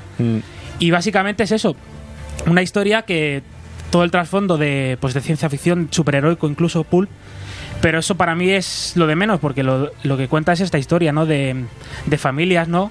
De, de perdón familiar, ¿no? De un padre que lo ha sacrificado todo por su trabajo. Y es bastante, bastante emocionante en los cuatro numeritos. Bastante. A mí me ha gustado mucho, la verdad. El dibujo de Max Fiumara, la verdad es que se adecua muy bien a lo que hemos visto de pues lo que deben ser dibujantes ¿no? de todo este universo sabiendo la verdad es que yo creo que es una narración la que tiene él que se adecua bastante a lo que más o menos Lemire eh, suele tener en mente con lo cual eh, todo todo perfecto incluso mira decían que yo no lo sabía que el diseño original del Doctor Star es de, es de David Rubin así que mira y nada pues una historia de de familia de pues otra vez no a Lemire le va nos mete todo este rollito pero Le la va lo familia- humano, le va lo humano. la familia y nos deja la, la lagrimilla a mí me ha, me ha- me ha seguido gustando mucho Perfecto, pues tenemos este volumen del Doctor Star y el Reino de los Mañanas Perdidos, editado por Asti Berry. Bien. Aupa. Aupa, Aupa. Asti Berry. Víctor, por favor. Bueno, bien, Aupa. No. Mal. Aupa, Asti bien. Berry. Aupa. Bien. Es que a lo mejor es vasco y Eh, es para que él no, es no puede ser. No sé. Y Es que nuevos por no saben por dónde pueden 15 salir. euritos, o sea, esto está regalado. Está regalado. Es una maravilla. Sí, y comprarlo pronto porque ya en una semana o dos sale el nuevo spin-off, el de la era Quantum. O sea que no vamos a dar abasto. Estamos a tope. Estamos a tope Madre con mía, Black Hammer. Y nuevo, nuevo, nuevo Rumble. Y todo. Nuevo Rumble y todo. Y por, y por los Estados Unidos está ya la enciclopedia Black Hammer. Sí, lo he visto, Uh, lo he visto por ahí. Sí. Madre mía. Vaya maravilla. Está muy loco. O sea, a mí lo que me mola luego es el, el ver el de dónde viene el trasunto, ¿no? Y todo esto. Claro, porque esto de Aparte de todo lo que traen por historia ya en sí misma ya merece la pena. Que luego a veces parece que solo no tiene mola. pues, no, no, no. Pero también me gusta luego ver referencias. Hombre, a mí el rollo de voy a hacerme una historia de Green Lantern y pagar derechos me mola que te cagas. que llevan, lámpar- que llevan como unas lámparas así. Sí, que sí, que sí, que es un cateo. Y bueno, también es, para acabar, también es interesante decir que, bueno, que yo creo que cualquiera que no haya leído Black Hammer se lo puede leer perfectamente porque es una Sí. historia con principio y fin sí, y tiene esas semillitas que puede que no vayan a ninguna parte, pero que seguramente en el futuro acabe recogiendo, así que todo bien para, para todo tipo de público. Pues nada, ¿y con qué acabamos? Uf, acabamos con la espalda rota, ¿eh? Eso sí, acabamos con un tochal. Vamos a acabar con un, con un pequeño repaso con esta ciencia oscura edición de lujo, madre mía. Esta locura que nos De trae... hecho, si no por un lado, gano por el otro. Sí, que nos trae, que nos trae Norma. Ya digo, esta semana estoy de dulce, ya la siguiente, bueno. Pero bueno, Ciencia Oscura, tomo 1, edición de lujo, eh, tamaño 20 20,5 por 31,3. Los kilos no lo he podido pesar porque... Absoluti. Pues kilo y medio. Muy bonita. Dos. Yo, los que os quejáis de los, de los integrales de europeo, ay, que pesa mucho. Esto pesa más que un europeo. Sí, pesado. Así que bueno, en esta edición de lujo con Esto sobrecubierta es un gato grande. y todo el- toda la vaina, tenemos esta, estos primeros 16 números, que se dice pronto, de, de la ciencia oscura de, de Rick Remender y Mateo Jalera. 472 páginas a 47 euros. Muy bonitas. Y bueno, para los que no lo sepáis todavía, eh, brevemente decir que es ciencia oscura, pues es un otro científico loco, ¿no? Que, que, El de- científico loco. que descuida a este la está familia sonado. para hacer su trabajo, que se llama Doctor Star. No, en este caso es eh, el Doctor Grant McKay, que juega con pues con el multiverso, ¿no? Eh, el multiverso y se llama Grant. A lo mejor hay algún homenaje, no, no sabemos. Y bueno, crea el pilar, eh, este, mm, una máquina llamada el pilar, no confundir con la festividad ni con el barrio, que pues lo que hace es ayudarnos a... via- Aragonés. Sí. Eh, también. A, a ayudarnos a viajar a través del multiverso, ¿no? Eh, para, pues según la idea de, de sus creadores, ayudar a la humanidad para pues evitar enfermedades, guerras, pues yendo a través Sí, de las que, diferentes que ramas. quieren robar recursos de otras realidades alternativas. Bueno, eso O sea, ya- tampoco ese ya vengo a ayudar, sí, a ayudarte a ti. Bueno, ahí sí- veremos que hay empresas detrás financiando, hay intereses Sí, ahí. eh, secretos. Y bueno, este es el igual, es el marco de ciencia ficción de aventuras. La máquina se estropeará eh, y pues tendremos a nuestros protagonistas eh, atrapados en el multiverso, viajando de vez en cuando de un lugar a otro y viviendo aventuras locas. Porque entra en bucle, cada X Claro. salta y saltan a una realidad alternativa. Tú Como no estáis aquí a la ¿eh? hora que salta, malo. Te y cagas. claro, van a otro Se planeta. Y me mola que se desperdigan, vuelven, vienen, van, mu- mueren algunos. Es una locura esto. Un rollo- También lo que me gusta a mí de Ciencia Oscura, que, que ha hecho que se baje un poco la gente, es que la premisa inicial no es luego lo que viene después. ¿Por qué? Porque es una, es una premisa que da pie a hacer varios estilos. Y argu- tanto argumentales como estilísticos, como de todo. Cada arco, a lo mejor tenemos una historia de ciencia ficción o una de fantasía y, y tenemos aquí una movida con una bruja. Porque cualquier realidad alternativa puede ser diferente, no es solo ciencia ficción, viajes espaciales y monstruos y bichos, no, no. Aquí tenemos varios géneros, desde superhéroes hasta un poco de fantasía. Y terror incluso. Y es muy variante un poco lo que viene todo, entonces es un poco el juego que nos hacen aquí en cada número. Y bueno, aventuras locas en diferentes planetas. Eh, Esto es Remender, hay mucha locura, mucha dinamismo, mucha narración loca. Y pues bueno, otra vez más el, el gran el gran tema recurrente ¿no? de la mayoría de las obras de Remender, ¿no? Pues la familia. Tendremos a este científico con su familia, también cómo se relaciona con sus hijos, con sus amigos, compañeros de expedición. Y bueno, yo esta es la única que no había leído de Remender. Yo utilizo esto un poco como mi club de lectura. Así que fricazo. Sí, y a día de hoy, eh, bueno, a estos. A, este, A día de serán- tocho. Serán tres tomos, ¿no? Digo yo. Van a ser tres tomos. este primer tomo bien.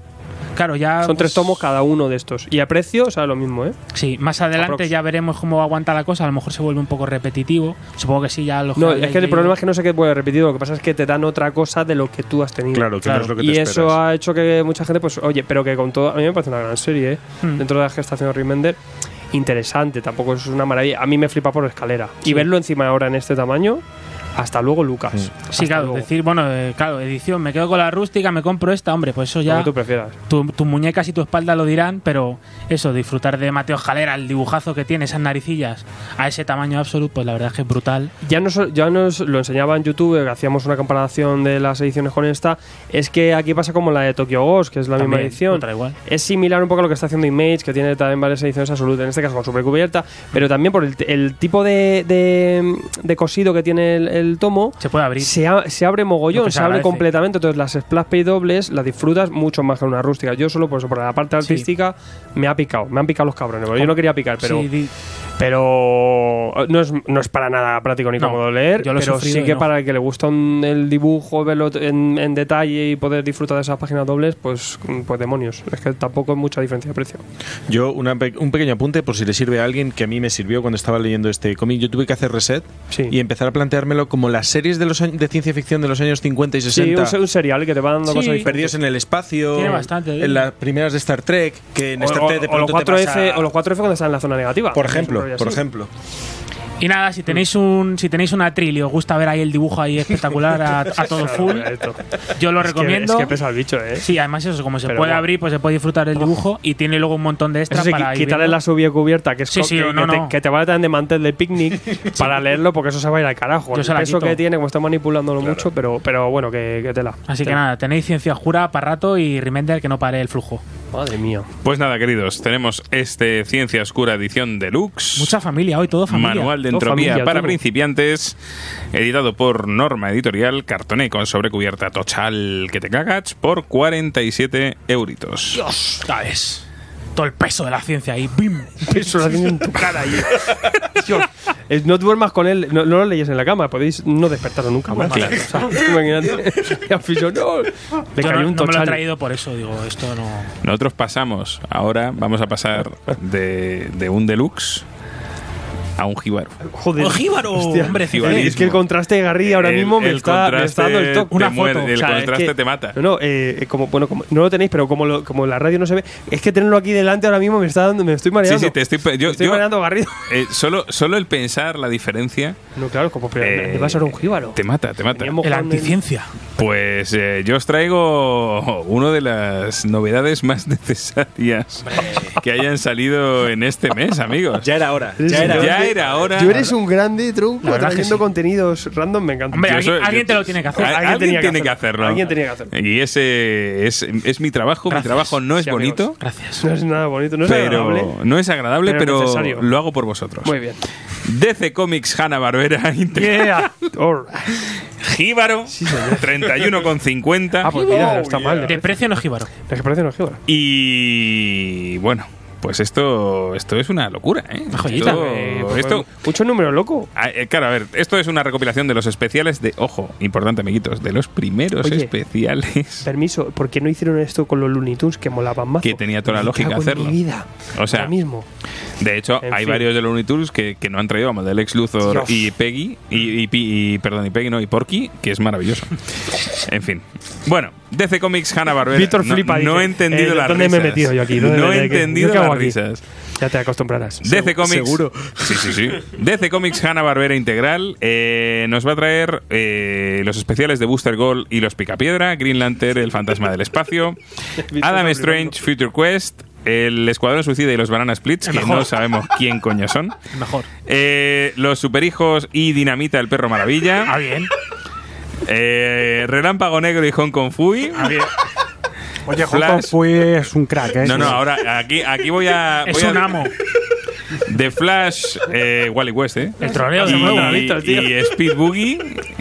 Y para terminar con Aquaman y Mandibulón. Bien. El tiburón rockero. Qué bueno. No puede Qué con su vida, ¿eh? Víctor ahora mismo está en un infarto, en un infarto mental que Quiero le ha puede traer dado. ahí el primer día. Claro. Se va. Bueno, amiguitos, vamos a empezar al percal. Eh, hay algunos que no voy a mencionar porque, más que nada, porque es que no, como no conocemos a los personajes aquí en España, porque claro, ¿cuál es el gran problema que tiene Mandibulón no, no ha No tengo O ni sea, idea quién ECC, haz caso a Alfredo, te lo acaba Los de Looney decir. Tunes lo hemos visto todo de Los Looney. Tunes todos conocíamos Con a todos Michael los Jordan. personajes. El marciano el que menos, pero todos lo conocemos. Coño, o incluso el, el Gossamer. Todos, el Gossamer, que es el monstruo Sí, este pero que esto- estos tiene- no, estos no. Pero claro, aquí, Esto no está ni en ¿tú conoces a los Banana Splits? Que- Sí, es un grupo de folk de los. no sé. ¿Tú conoces a F- hombre, Future Quest? Future Quest te puede sí, sonar. Future Quest sí, pero... Te puede sonar. Tres gatos, tío, que no que aquí para pica piedra. Los picapiedras están. Y los coches locos. Los Ya, autos pero los locos. autos locos no están. Los Ayer no autos lo locos no están, colegas. Eh, Flash, flashback con Speed Lo que ahí Boogie. no lo tienes. Entonces, bueno, pues a ver, hay unos cuantos especiales que el problema está en que no pillas la referencia qué porque, calor. pues como es eso, el, ya os digo, el del Escuadrón Suicida de los Banana Splits, el de los el de, el de Flash y el Speed Boogie. A ver, vamos a empezar, obviamente ninguno de estos especiales, amigos, os va a cambiar la vida. Vale, hombre. Hombre, no me lo digas. Pero, Menos mal que me lo has dicho. pero, hay dos o tres o cuatro, me atrevo a decir, que, que merece la pena aquí darles un detallito. Vamos a empezar por el de Aquaman y Mandibulón. Eh, Mandibulón es un tiburón rockero, que es un Bien. Ah, maravilloso. Y entonces, eh, este especial lo que mola es cómo han trabajado el hecho de introducir a Mandibulón en el mundo de Aquaman y cómo, ha sal- cómo es un salto temporal que acaba siendo un salto de, de tierras. Está curioso eh, y sobre todo está curioso cómo, cómo, se, cómo tratan a Aquaman, porque le tratan como el personaje de mierda que es. Eh, Qué cabrón. No, No, así a mí me encanta. Te gustan esas cosas y dices eso de Aquaman. Es maravilloso. Es que, o sea, rellenas esta idea para decir herejía. Herejía, herejía. Bueno, bueno, él, él mismo, él mismo dice en varias ocasiones en el cómic, nadie me toma nunca en serio. Hombre, se vende mal. siempre- Normal. Siempre se ha vendido mal. Normal, que Ah, no te tomen en serio. es- es que a mí me mola. Dios. Eh, vámonos a. eh, voy a hacer aquí un ranking del el- un top 4 de los especiales, ¿vale? ¿Cómo que- cómo- pero, o sea, de repente. te- vale, sigue. Voy a hacer un top acaba 4. ya. Venga, eh, en el número 4 vamos a tener el especial de eh, el, el- el fantasma espacial y Green Lantern, ¿vale? Voy a marcar un tomo de tres, cuatro números. Sí, 16 pero bueno. en Panini. Eh, eh, este especial, dibujado por Ariel Olivetti, Bien. muy chulo, Portada. muy chulo. Portada es la portada del tomo, efectivamente, Olivetti. pero aparte es el eh, tiene los interiores de este cómic. Eh, en este, en este número lo que nos vamos a encontrar es que Larfleeze le va a intentar, le ha robado a, le quiere robar al fantasma del espacio sus eh, bandas y bueno, pues aquí tendremos a Hal Jordan dando, dando caña. El dibujo es bastante guay, la historia no está mal. Eh, siguiente que merece la pena echar un vistazo. El de. eh, eh, eh, ¿Cuál es? Espérate que se me ha ido la olla. El de Booster Gold y los Picapiedra. Eh. ¿Vale? Bueno. Aquí jugamos con viajes temporales y, y lo hacen, lo hacen, la verdad es que muy bien. Y nos dan como en. Se parece un poquito al cómic de los Picapiedra porque hacen crítica social jugando con el cómic. Entonces está chulo y, y vamos a ver el futuro y el pasado en varios momentos y a Booster Gold interactuando con ellos y merece la pena echar un vistacillo a este. En el número 2 voy a poner el especial de Relámpago Negro y Hong Kong Fui. Oh, yeah. ¿Por qué? Me encantan esos dos personajes, tío. Es que molan mucho. Porque además le- lo han hecho con un tono setentero, con el, Claro. con el relámpago, Claro. con el relámpago negro setentero, con el pelo a lo afro. y tal. Está muy chulo. Es una historia de ninjas y de, de- es una historia que bebe así del rollo película china de artes Claro, marciales. Claro. Claro, pero dice relámpago negro aquí, pues, pues cuadra. Entintado por Bill Sienkiewicz. Oh my god. Bien. Hasta luego. La cara de Víctor Si es, ahora que mismo, encima, o sea, si es que encima es una esto que pasada. hecho. Bill Sienkiewicz también tiene que comer. Pues no, no, pero lo- es que mola mucho y No, no, bien. introducen muy bien a los personajes. O sea que. Si no le voy a juzgar. A ver, ju- tened en cuenta que hay veces, como en el caso de Aquaman, que es como que, ah, no, hemos cambiado los mundos, y hay veces que no, no, si siempre hemos existido y en esta tierra hay perros que hablan, pues todo bien. And the winner is. Y el winner es el especial de los superhijos y el eh, Dinamita del Perro Maravilla. Ah. Em, no sé, esta serie yo tengo un vago recuerdo de haberla visto, la de Dinamita y, y el, el halcón azul. Em, básicamente era un perro robótico con una especie de Batman. Era un trasunto de Batman y Robin, pero con un, con un aventurero y su perro. Si viese una imagen, si, El, el perro sí te va a haría- sonar me que, que va, pum que va con, una, con una máscara verde y una capita verde. ¿Me das una pista más? Dinamita el perro maravilla. De hecho, el, el- el- el protagonista de la serie era Dinamita, no, el, no, no tanto el, el halcón azul. Ajá. Y aquí nos van a meter una historia con Damian y. Nos van a meter una historia con Damian y con. y con Jonathan. Y la verdad es que está muy bien porque es una historia que nos va a hablar de la relación del- de, de los humanos con los perros y de cómo, cómo, cómo interactúan entre ellos. Está muy chulo, muy chulo. Y sobre todo hay una cosa que está súper bien. Dinamita es un perro que, que, eh, como que le, le dan un trasfondo aquí que iba a morir el perrete y entonces le salvan, porque en la serie nunca te lo dicen, es un perro que tiene como poderes de robot, pero aquí no, aquí es como que el perrete se muere de viejo y el científico y el, el este azul, el halcón azul, como que le, le robotiza para que para que siga viviendo y estar juntos y Qué tal. chulo. Está, le da un trasfondo muy chulo. Y, y ya os digo, a mí esta, este sí que me ha este sí que me ha gustado, pese a no conocer muchísimo al, Ujú. Yo no lo al personaje del Dinamita el perro No maravilla. los había visto nunca. He buscado una foto y... Ya te digo, muy, muy curioso, o sea que merece la pena, merece la pena echarle un vistacillo. Pues nada, amigos, 31,50. Lo dicho, seguimos. bueno, bueno. Esto si os interesa, pues ya ves. Pues vale. Y aquí yo traigo lo que yo sí quería traer. Esto está fresco. ¿eh? Esto es muy fresquito, muy fresquito. Mm, y porque aunque no lo parezca, yo soy, estoy siendo pro Bendis en determinadas cosas. Te, te has estado dando Me cuenta, está gustando, Te me está Bendis. gustando Bendis. Ay, Pero es sí, que Bendis sabía- está haciendo lo un montón de yo. cosas. Pero es que cuando ibas diciendo Peste, yo, ay, ay, querubín. Bendis está Sí, haciendo es muchas que- cosas. Y entonces una de las cosas que ha hecho ha sido traer a Young Justice. El devolvernos a Young Justice al, al universo DC es una de sus una de sus maravillas. Y aquí lo que tenemos es un número de, de introducción realmente. Eh, y en este número lo que nos vamos a encontrar pues es ese momento reunión de, de, de Wonder Girl, Flash, Superboy, Robin. Nos van a ir introduciendo estos, a estos personajillos Son- y, y nos van a introducir sobre todo a dos personajes nuevos, uno que ya conocemos, bueno, miento, tres personajes nuevos. Uno que ya conocemos, que es Amatista, y nos van a introducir a Teen Lantern y a Ginny Hex. Ginny Hex nuestra querida tataranieta de Jonah Hex. Ah, eso. Anda, yo- Y entonces está, está curioso, está curioso. Eh, en esta grapa tenemos 32 páginas y nos van a introducir eso, lo que, lo que ocurre, lo que un, un tem- problema que va a ser con el con Mundo Gema, con el mundo de Amatista, y a partir de ahí eso va a provocar la reunión de los héroes. Em, chicos, meteros, así de claro. O sea, a saco. Patrick Gleason al dibujo, que lo está petando. Ya Bendis al guion, que está súper bien. Aunque Gleason Y- luego se vio, se va, se va. Ya, bueno, pero en los primeros números lo tenemos. Vale. Y recupera el recupera el saborcillo al Young Justice de Peter David, recupera ese, ese rollo y además nos mete los nos mete eh, el, el, el intríngulis de oye, ¿y ¿por qué nos, algunos personajes sí se acuerdan, otros no se acuerdan qué ha pasado, tal, no sé qué? Hay un misterio ahí que está muy chulo. Así que, amiguitos, volvemos a tener a Wonder Girl, volvemos a tener a Superboy, a Robin, a Impulso y acompañados por Amatista, Teen Lantern y Ginny Hex. Entrar, así de claro.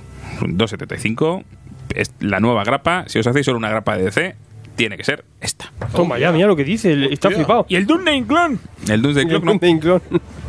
Doomsday Total. Clock en el número 9, amigos. Eh, comprarlo en el 9. Esto, ojo, esto, ¿eh? Y ahora. Po- ¿No me puedes poner la banda sonora de Superman? es Oh, mucho pedir. sí. Pónsela, es pónsela. mucho Sí, pedir. me voy a tardar un poco.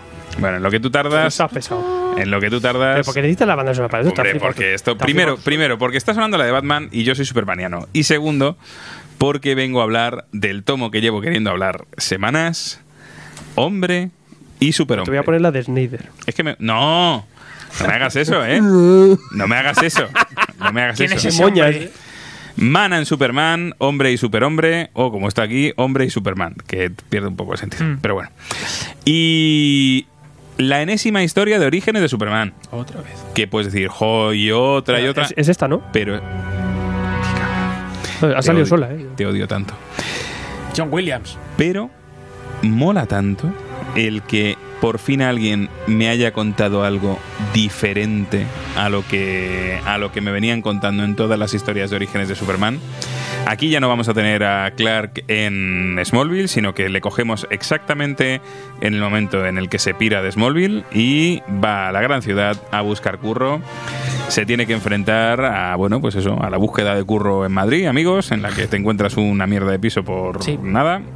Eh, por mucha pasta, la gente no le ayuda, la gente no le conoce, no, no conoce, la- él está acostumbrado a un pueblico y lo que es peor, no termina de aceptar que sus poderes pueden ayudar mucho a la gente y que el traje es importante. No vamos a verle en el traje hasta muy avanzada la historia, porque lo que vamos a tener es eso, es, es un es un Superman aprendiendo. Es un Superman. En un apartamento de ruina. Sí, sí, sí. Es y siendo Superman. fanboy del periodismo. diciendo, Claro, claro. A ver si me, me compran un texto señor, aquí. me puede usted, ah, me puede, por favor, me Tengo puede usted contratar. Que yo que, que yo venía aquí para que me Es contrate. un paria. Es un pringao. Dice, Es que es ver, así de y tú- claro. Y tú, desde el primer momento diciendo, si es que lo tienes claro, haz como Peter Parker. Te, te habla, de, de habla de ti mismo, habla de ti mismo y ganas. Movidas Dios lo mío, cuentas. pero es que es muy panoli, ¿eh? Pero es que, muy, es que es un niño bien. Es que es muy A Él le hace inocente. siempre el bien. Y sus padres le dan un traje y él dice, yo no me lo pongo, yo me pongo una media en la cara. Ay, sí, la mancha. Claro, y yo me así no pongo. se me- No, pero. eh, y así no se me Ah, reconoce. es, muy, es muy raro lo de la media en la cara y eso que es, es- Bueno, pero ponte el coge- traje ya pesado, cansino. Coge, como la coge- peli esa de- de- del hijo, ¿no? De la media en la cara. Sí, ahí un no, poco ahí no así. lleva. Sí. Un poco así. Eh, a mí lo que me- más me interesa es cómo va conociendo Metrópolis, cómo Metrópolis le va conociendo a él y cómo se va frustrando. Porque claro, hay una, hay una historia al principio, nos, nos cuenta nos cuenta Wolfman, porque claro, no lo hemos dicho, el guion es de Mark Wolfman. Aupa. Aupa a saco.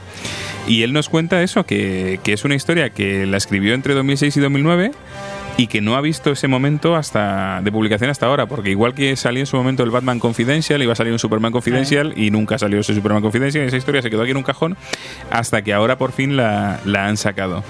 Y a mí lo que me interesa es eso, el, el cómo va conociendo y cómo se va enamorando tanto de la ciudad como de su trabajo, como de su capacidad para ser un héroe. Y, por supuesto, pues vamos a conocer a Lois, vamos a conocer a Perry, vamos a conocer a Lex y vamos a verle. Y vamos a ver a ese, a ese superhombre enfrentándose a, bueno, a- realmente al día a día, porque se enfrenta a la búsqueda de curro, se enfrenta a intentar ser mejor persona y se enfrenta a que, bueno, pues sí, está habiendo una serie de atentados en Metrópolis y al principio le acusan a él porque no está siendo cuidadoso y las cámaras le están grabando a un hombre volador. Entonces al principio él es el Tú que la lías, claro, que la, que- que está liando, que Y la está Y a la niño, que mínima está está me vuelvo con mis papas, me vuelvo con mis papas, lo que hago, eh, aquí no consigo curro, la gente me está empezando a odiar. Yo lo, yo, Con Kevin Conner. piénsalo, si lo piensas un poco, es la sensación. Claro, yo soy un chico de Madrid, de ciudad y que Hombre, sí, nunca cuando te emancipas, viajado, cuando te pero cuando emancipas, es el rollo de. ¿Y Es- ¿Qué hago? Estoy aquí mu- Estoy en la pudriéndome de asco y. Y O más sea, este, ¿no? Que se va a un edificio de ratas ahí, no le dan curro en ningún lado, es un paria, y, y luego encima, pues como héroe, pues la está liando parda y, Y le la opinión pública encima le. Claro. O sea que, que bueno, la verdad es que mola, es un, es un primer pasito. Quizás se, que se queda un poco que falta algo, ¿no? Sí, Que- a ver, pues son cuatro historia continúa, pero ¿dónde continúa? Ni- en Superman. En Superman, amigos. en la vida. No pasa- En y, la- y Wallman lo que te decía es, es muy denso, ¿eh? Eh, para los, Sí, sí, son sí. cuatro o cinco números, ¿no? Son Nada más. cuatro números. Y duran mucho. O sea, Sí, esto sí, te aguanta, tiene- ¿eh? Te aguanta una Tiene- lecturita muy Y el rica. dibujo es maravilloso. A mí, Castellini, Castellini, hasta luego. a mí Castellini aquí me parece que está espectacular. me- está no, mejor. es el, no es el de Estela Plateada, que es una flipada, Exacto. pero está ahí, ¿eh? Que dice, uff, a tiene mí su, cosas brutales. su versión de Clark, su versión de Lois y su versión que aparte de es el de la película. Sí. O sea, ¿Cuál? la cara de, de, de- Christopher- Reeve. de, de Reeve total. ¿Tú dices? Sí, hombre. Ah, En algunos tiene, tiene un aire, ¿eh? Sí, Total. sí. o sea, sí. coge ese de modelo. No es tanto como el de Gary Frank, Sí. que es, joder. Sí, pero, que es pero, calcao. pero lo pilla, lo pilla. No, pero tiene buena pieza, me lo va a pillar, ¿eh? A mí me flipa eh, la presentación del Lex, que es, eh, o sea, es, Lex Joker. total. Con los, no, es que son sus colores, el morado y el verde. Ah, sí. Sí. Son los colores que Claro. siempre llevo los tra- lo- la, la armadura del Lex y tal. Y me- pero Ah, es, es es verdad. sutil, es sutil. Me gusta. Aquí fa- falta un poco Jimmy Olsen, puede ser. Ah, Eh, sale, ¿eh? Ah, Está- sale, sale, pero sale. Bien. Pero hace un Mírale. cameo a los. No, pero sale ahí de hola, soy el fotógrafo. chimpún. Es que tampoco es Superman. No es el mejor amigo de Superman porque no hay Superman. Con lo cual, está. A mí me parece que Mira, está. te estoy poniendo de Superman para cerrar de Dubstep. De Dubstep, me parece Superman fantástico. En Metrópolis desfasando. Ya os digo, Muy me rico ese, flipa, ¿eh? me ha gustado mucho, me ha parecido algo distinto, me ha parecido que rellena. Esto es un poco como los evangelios apócrifos de Cristo, ¿no? O sea, esto rellena. Joder, que me venía arribísima con esta comparativa. Pero rellena un poco ese, ese espacio que, Pues siempre hablamos de Superboy o hablamos de la época de, de la infancia de Clark. Y luego ya ha llegado y ya es periodista y todo tal. Pero el momento ese de llego y me hago periodista en no estaba muy. Me meto en meto una trampa también para buscar unas entradas para esta noche y, y tal. Ya os digo, muy, muy chulo, muy fresquito, 104 paginillas, 13.50. Se nota que hay, que hay alguien a los mandos y se nota que hay alguien con una mano muy guay para el dibujo. Así que. ¿Esto cuántos son? ¿Cuatro números cuánto? Cuatro números, 13.50. 104 Pero páginas. son números dobles o Dos pavos y medio más barato que el de Thanos. ¿eh? Claro, es Vaya. que. más otro- páginas. otro contenido. Más páginas.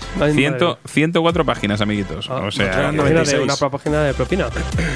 Yo. Yo me voy a Esto está muy bien, una lectura fresca de Superman, no habéis leído nada de Superman perfecto, primeros pasitos. Es un año uno, es un año uno total. Mucho, mucho mejor que el año cero del. Eh, eh, eh, es- eh, cuando hagan el año el Superman año 1 el Romita, esto seguro que es más año 1. Hombre, Te voy a hacer caso. Sí, sí. Totalmente. Yo lo que no sé es cómo, lo, cómo debieron de hacer esto. Es que yo creo que esto ha salido siempre en especial. O sea, decimos que son cuatro números, pero realmente es un, es un tomo. Claro. Porque está dividido en cuatro Capítulo. en cuatro ¿no? capítulos, pero no es que haya salido en cuatro números. Sino No se ha publicado en grapa. o sea, No, no, se esto se ha publicado. Man and Una Superman. novela gráfica. Pum. Sí, además funciona a tres actos, o sea que, quiero decir, Sí, empieza y termina y tiene el punto de giro y todo. Está muy bien. Este me lo va a comprar. Sí. Pues ya está, chicos. Hombre y Superhombre, editado por ECC. 104 Hombre y páginas. Superman. Hombre y Hom- Superhombre. bueno, en verdad es hombre y superhombre. Claro, es que, es que a mí eso es. Man- Man, Superman. Me gusta, Hombre y Superhombre me gusta, Hombre y Superman. eh, Claro. Tra- la traducción. Ese es el rollo de traducir unas cosas y otras no, Claro. tío. Que es que. Claro, a ver, el tío. Pero bueno. Piensa que podía ser peor, podía ser man y superhombre. Esto como, allá sí que hubiera flipado. Esto como el GTA cuando decían, ¡Baby, cojones! Igual. Hombre al Superman. 104 paginitas, 13,50, editado por ECC, cartoné. Dadle caña. Bien. Oye, Pero de la dura. Bueno. Oye, hoy estamos a tope, ¿eh? Va- vamos estamos a tope y vámonos a hablar ya con Fernando porque Vamos esto. Quiero, Fernando, quiero yo- guiones aquí. Quiero guiones. Nos faltaba guiones, ¿no? En Academy. guiones, Mark. Wolfman. Vamos Mark. Wolfman seguro que está ahí en el ARG. Ese lo sabe. Ese se lo sabe. Él sí. Pero Ger eh, Geragui tiene que escuchar esta entrevista. Gerardo, estate al loro. Gerardo, yo te la traduzco.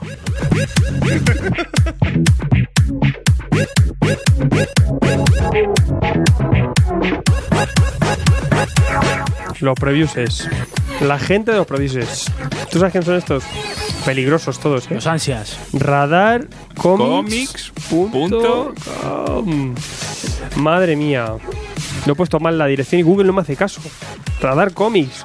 Ahí en Malasaña. sí. Donde le gusta Gerard Way. Es más, está en Malasaña. Claro. Al lado de la Plaza, La 2 Plaza de Mayo. Joder, más Malasaña imposible. Aquí te ve- Bueno, lo que pasa es que tienen el americano. Claro. La gente me pregunta, ¿dónde podéis conseguir los Artist Edition estos locos? Ahí. tienen, tú. Están locos. Eh, voy a enseñar los artistas que tienen. NMS de Joe Goober. Bien. Eh, Jack Kirby, Kamandi. Que luego CC lo quiere crowdfundear. Aquí lo tienes en blanco y negro en tamaño bestia. Eric Powell de Goon. Miracle Man Artifact Edition, que es el que lo tengo yo, Bien. que lo flipáis. Bernie Wrightson Artifact Edition. Cosas de Bernie Wrightson. Ya está. ¿Qué Cosas quieres? Hellboy Artist Edition de Mike Mignola.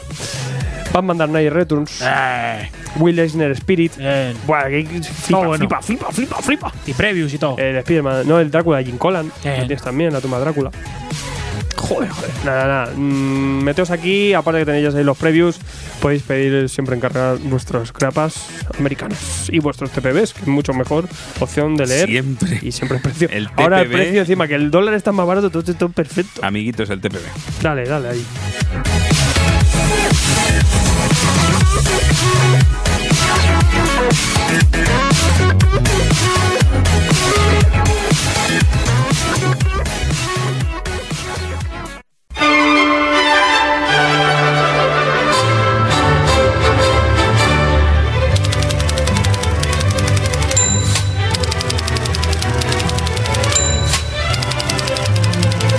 No es la primera vez que hablamos por aquí de guiones, pero sí, obviamente es una pieza clave de- dentro del cómic. Y si tenemos que ver por calidad, tamaño y producción en masa de cómics al año, pues uno de ellos es Fernando York, que además, eh, pues eh, junto a varios guionistas se han juntado para eh, conformar ARG, que es la primera asociación profesional de guionistas del cómic. ¿Qué tal, Fernando? Muy buenas, ¿qué tal? ¿Cómo estamos? Pues a ver, te, te- lo primero que preguntarte un poco por esto de ARG, ¿no? Eh, ¿Cómo ha nacido esta, esta asociación eh, de, para guionistas? Un poco, porque si es una cosa que, por ejemplo, hasta los críticos lo tienen eh, y vosotros estabais ahí un poco como un poco desamparados y esto pues es una buena idea, ¿no? Quizá un poco para, para unarnos un poquito o al menos aconsejaros y que haya retroactividad entre vosotros. Sí, eh, surgió de una reunión que, que hicimos en el último Salón del Cómic de Barcelona. Nos juntamos unos cuantos guionistas, estaba eh, Miguel Ángel Giner, estaba Alba Soprano, estaba Raúl, estaba yo, había así bastante, bastante gente. Em, y nos preguntamos si hacía falta una asociación de guionistas o más bien si realmente había una problemática propia de los guionistas de cómic eh, desde España. Y mm, rápidamente nos dimos cuenta de que sí, de que teníamos una serie de, de problemas comunes y que quizás una asociación sería la mejor manera de tratar de, de solventarlos. Nos pusimos a la obra, contactamos con alguna gente más, hasta más o menos 20, que son los que los que arrancamos el, el tema, y ahí estamos. Ahí estamos, eh, a puntito a puntito ya de, de lanzar eh, la convocatoria para que el resto de guionistas se nos, se nos sume y a empezar a hacer un poquito de, de ruido y, y- y tratar de, bueno, pues de, hacer piña y esas cosas, claro. ¿Qué es lo- más o menos lo que propone? ¿O qué soluciones y qué, qué facilidades eh, podéis dar a alguien que, que se esté dedicando a, a- a escribir cómics? Eh, los objetivos y finalidades que tenemos son cuatro. La primera es eh, tener una asesoría legal y, y fiscal, es decir, de contar con, con un abogado que nos pueda echar un cable con, con temas de contratos, con Hmm. temas legales, con temas de, de derechos de autor y que sea alguien especializado en derechos de autor, sobre todo para evitar caer en el típico cuñadismo facebookero. De, ah, de este rollo de, ah, pues yo tengo un problema de no sé qué y qué me proponéis. Y es como eso, eso le hace muchísimo daño a la profesión y en el cómic es algo que se ve mogollón. Eh, y lo mismo con la asesoría fiscal, el tema este de, ah, pero si tengo que hacer una factura, tengo que hacerme autónomo, no tengo que hacerme autónomo. Y lo decía el otro día en, en la presentación, en una presentación que hicimos en Carmona, yo no he visto eh, nunca en ningún otro sector tantas veces la discusión de si me tengo que hacer o no me tengo que, que hacer autónomo para cobrar y que si existe un mínimo o no existe un mínimo o si me doy solo de alta en el IAE o no, o no sé qué y tal y es como Dios mío por favor que alguien que alguien arroje luz sobre esto Entonces también vamos a tener un poco de eh, asesoría en estos dos sentidos, esa sería la primera medida. Luego la segunda es crear una red de apoyo entre guionistas con respecto a eh, un- crear como una especie de directorio editorial. Ya hemos Mm. juntado un montón de, de direcciones, tenemos hasta más de 70 em, correos editoriales, pero de los editores, no de los de mm, normaeditorial arroba normaeditorial.com, sino que directamente son las, las direcciones buenas, las, las Darle direcciones la de chapa verdad. a los jefes. Las Qué secretas. No, las que sabemos de verdad que hay alguien detrás que, que, que va a ver, que va a ver el proyecto. no un bot. Claro, y hemos y hemos creado un directorio que incluye pues eh, España, Francia, Estados Unidos, eh, Alemania, Italia, o sea, un, un directorio potente. Después, aparte de eso, tenemos un tema que, que yo le doy mucha importancia, que es el tema de, de la formación, formación específica en escritura de guion de cómic, porque sí que es verdad que te puedes encontrar a lo largo de, de todo el país un montón de escuelas y academias que ofrecen eh, formación para dibujantes, pero hay muy poquita oferta eh, de formación específica para guionista de cómic.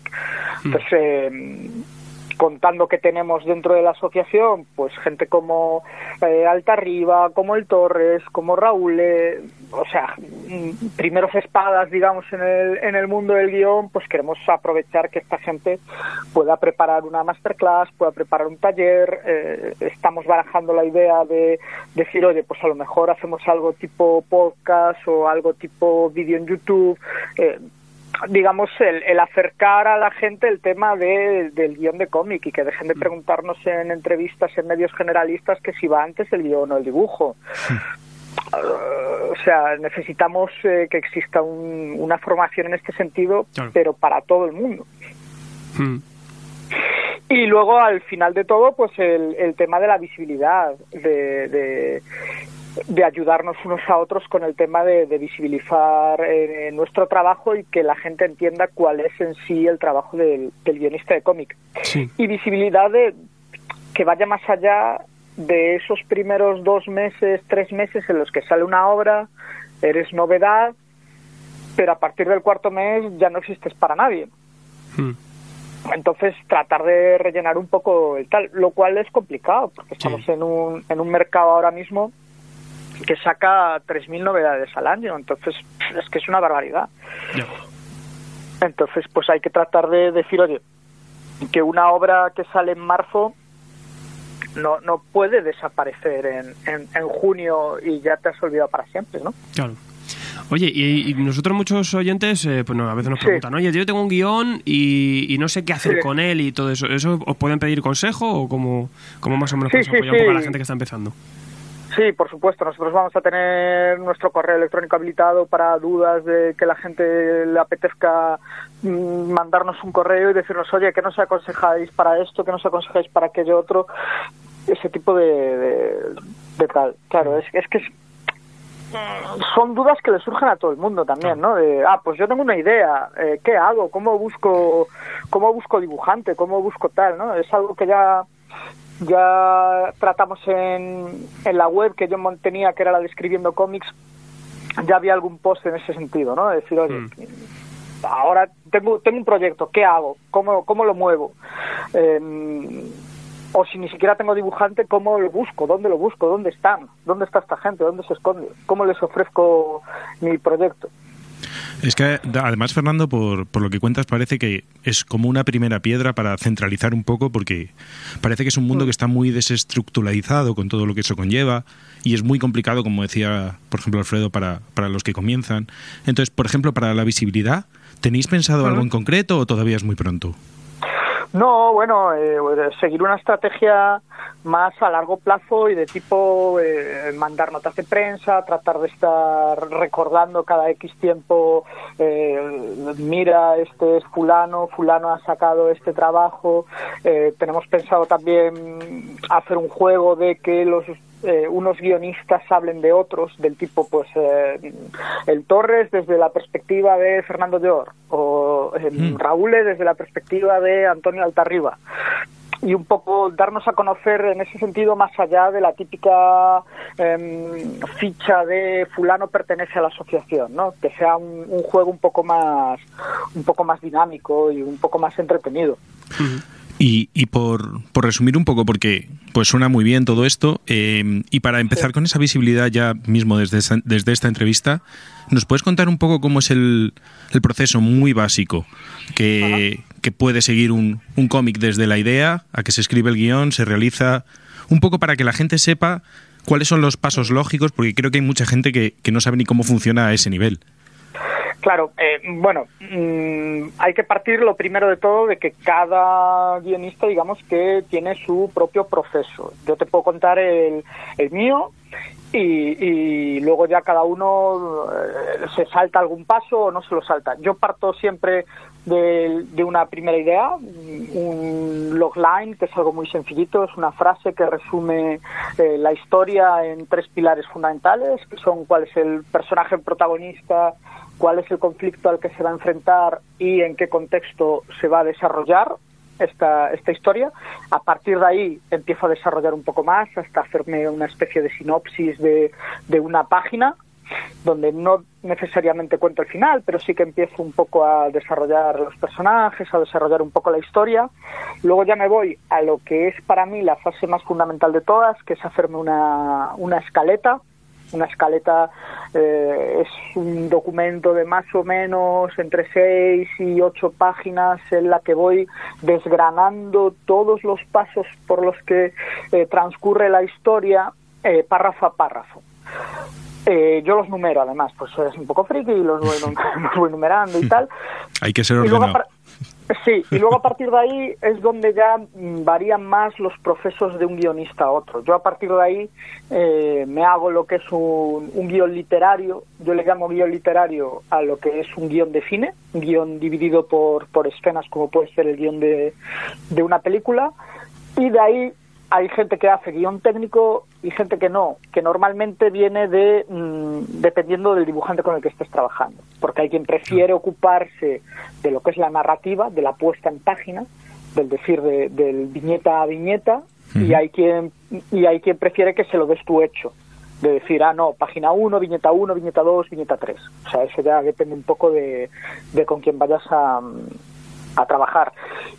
A partir de ahí, hacerse entre 6 y 10 páginas para montar un, un dossier y este dossier empezar a moverlo por, por editoriales. Importante para los nuevos llegados al guion, no hace falta tener el cómic terminado, dibujado y coloreado antes de empezar a moverlo, ¿no? No, no, no, no, con seis páginas es suficiente. Ni siquiera hace falta tener el guion completo, ¿eh? Hay quien te dice, no, es mejor tener el guion completo. Mm, Bueno, depende. Depende del ritmo de trabajo que tengas, depende de cuántos proyectos quieras mover a la vez. Si yo estoy moviendo a la vez eh, mm, 10 proyectos, pongamos por caso, eh, no tiene sentido que me escriban 10 guiones enteros. Decir, no tendría no, no tendría tiempo físico. No, o sea, no, no, no, no sería posible. Em, entonces yo lo que hago es eso, tener escaletas, sí que las tengo terminadas, eh, luego me escribo eh, las primeras páginas. Yo siempre utilizo las primeras páginas, porque soy un poco pragmático en, en este sentido. Porque como en el mercado francés, por ejemplo, que, que últimamente estoy trabajando bastante para ellos, te van a pagar por entregas, así me aseguro que la primera entrega me la van a pagar antes. O sea, eh, Luego también hay quien te dice, ah, pero no hace falta que sean las primeras páginas, pueden ser eh, páginas de más adelante porque hay un poco más de chicha. Por eso te digo, ahí cada, cada uno digamos que tiene sus, sus truquis. Es un poquito así. ¿Y cómo es un poco? Porque conocemos mucho el, el día a día de los dibujantes, no sabemos que son 12 horas de pupitre, pero en, en un guion, en un guionista, ¿cómo...? Bueno, tú en este caso también sabemos que tú haces muchas obras al año, ¿no? Y intentas sacar muchos proyectos a la vez. Pero ¿cómo es un poco tu, tu dinámica, de tu rutina de, de trabajo? Bueno, eh, normalmente yo escribo, escribo prácticamente todos los días. Es decir, eh, sí que es verdad que, que puedo escribir en cualquier lado, que yo no soy... Entiendo que un dibujante, por ejemplo, a lo mejor necesita tener un estudio, una mesa de dibujo, un tal. Yo con, en cualquier sitio donde quepa yo, que soy bajito, con un portátil, me, me apaño. Entonces ahí no tengo, no tengo problema y muchas veces además voy a, voy a trabajar a, a una biblioteca pues no tengo este rollo de que me molesta el ruido ni tal, ¿no? Sino que, que, bueno, que, que estoy acostumbrado y trabajo en una biblioteca. Y los días que no voy a la escuela a trabajar, pues trabajo en una, en una escuela de cómic, que es eh, Hogares Hermético, que está en, en Pontevedra. Y los días que no voy a la escuela, pues sí, ahí, ahí doy clase de, de guion. Y los días que no estoy ahí, pues estoy, estoy escribiendo. Y prácticamente ya te digo, todos los días, eh, o hay veces que voy a la escuela por la mañana y, y escribo por las tardes. Es un poco eso. También es verdad que yo llevo un ritmo muy alto. Eh, en- digamos que, que me lo puedo permitir. Entre lo que voy ganando de los cómics más lo que gano de la escuela, me puedo permitir tener un, un ritmo que no tengo por qué hacer otro trabajo. Eso, Entonces, claro, eso es importante. sí, es hoy en día eso además una suerte. Y oye, Fernando, una pregunta, eh, ya como curiosidad en el proceso. ¿Cómo te enfrentas al demonio de la página en blanco? Ah, yo, yo es que nunca he tenido ese demonio. ¡Jo, qué suerte! No, eh, yo siempre trato de huir un poco de, de determinados mitos, ¿vale? O sea, el, el, el mito de la inspiración, el mito del talento, el, mito de la página en blanco y estas cosas, a, a mí es algo que me rechina a veces un poco, ¿no? Eh, Este tema de, ah, no, hoy no estoy inspirado, tal. Al final creo que lo único que funciona en, en esta profesión y en, y en las profesiones artísticas en general es currar, currar, currar y currar. Es decir, y, y, y cuando digas, ah, es que hoy no estoy inspirado, pues ponte a trabajar y ya, ya te irá saliendo algo. es un poco es un poco aquello que decía Picasso, ¿no? De que la inspiración te pide trabajando. Eh, Si, si estás en el parque esperando a ver si se te ocurre algo, pues al final eh, estás perdiendo el tiempo. Claro. Además, a, a nada que hables con, con un escritor te dirá, imagino que escribir es reescribir. Sí, claro, claro. O sea, el, el escribir es reescribir y además yo estoy convencido de que, de que el primer borrador eh, hay que vomitarlo. Hay que vomitarlo en el sentido de, de, de sacártelo de encima cuanto antes, de tirar, tirar, tirar y tirar y luego ya lo arreglarás. O ya los culpes, ¿no? Verdad. Claro, claro, o sea, y, y, y- y será una puta mierda, o sea, y seguro que es una puta mierda, pero lo mejor que puedes hacer cuando tienes que escribir un borrador es terminarlo. Eso es lo mejor que puedes hacer. Y ya en cualquier fase, ¿eh? en fase de escaleta lo mismo. Y cuanto más pulas la escaleta y cuanto más la reescribas, mejor te va a venir después.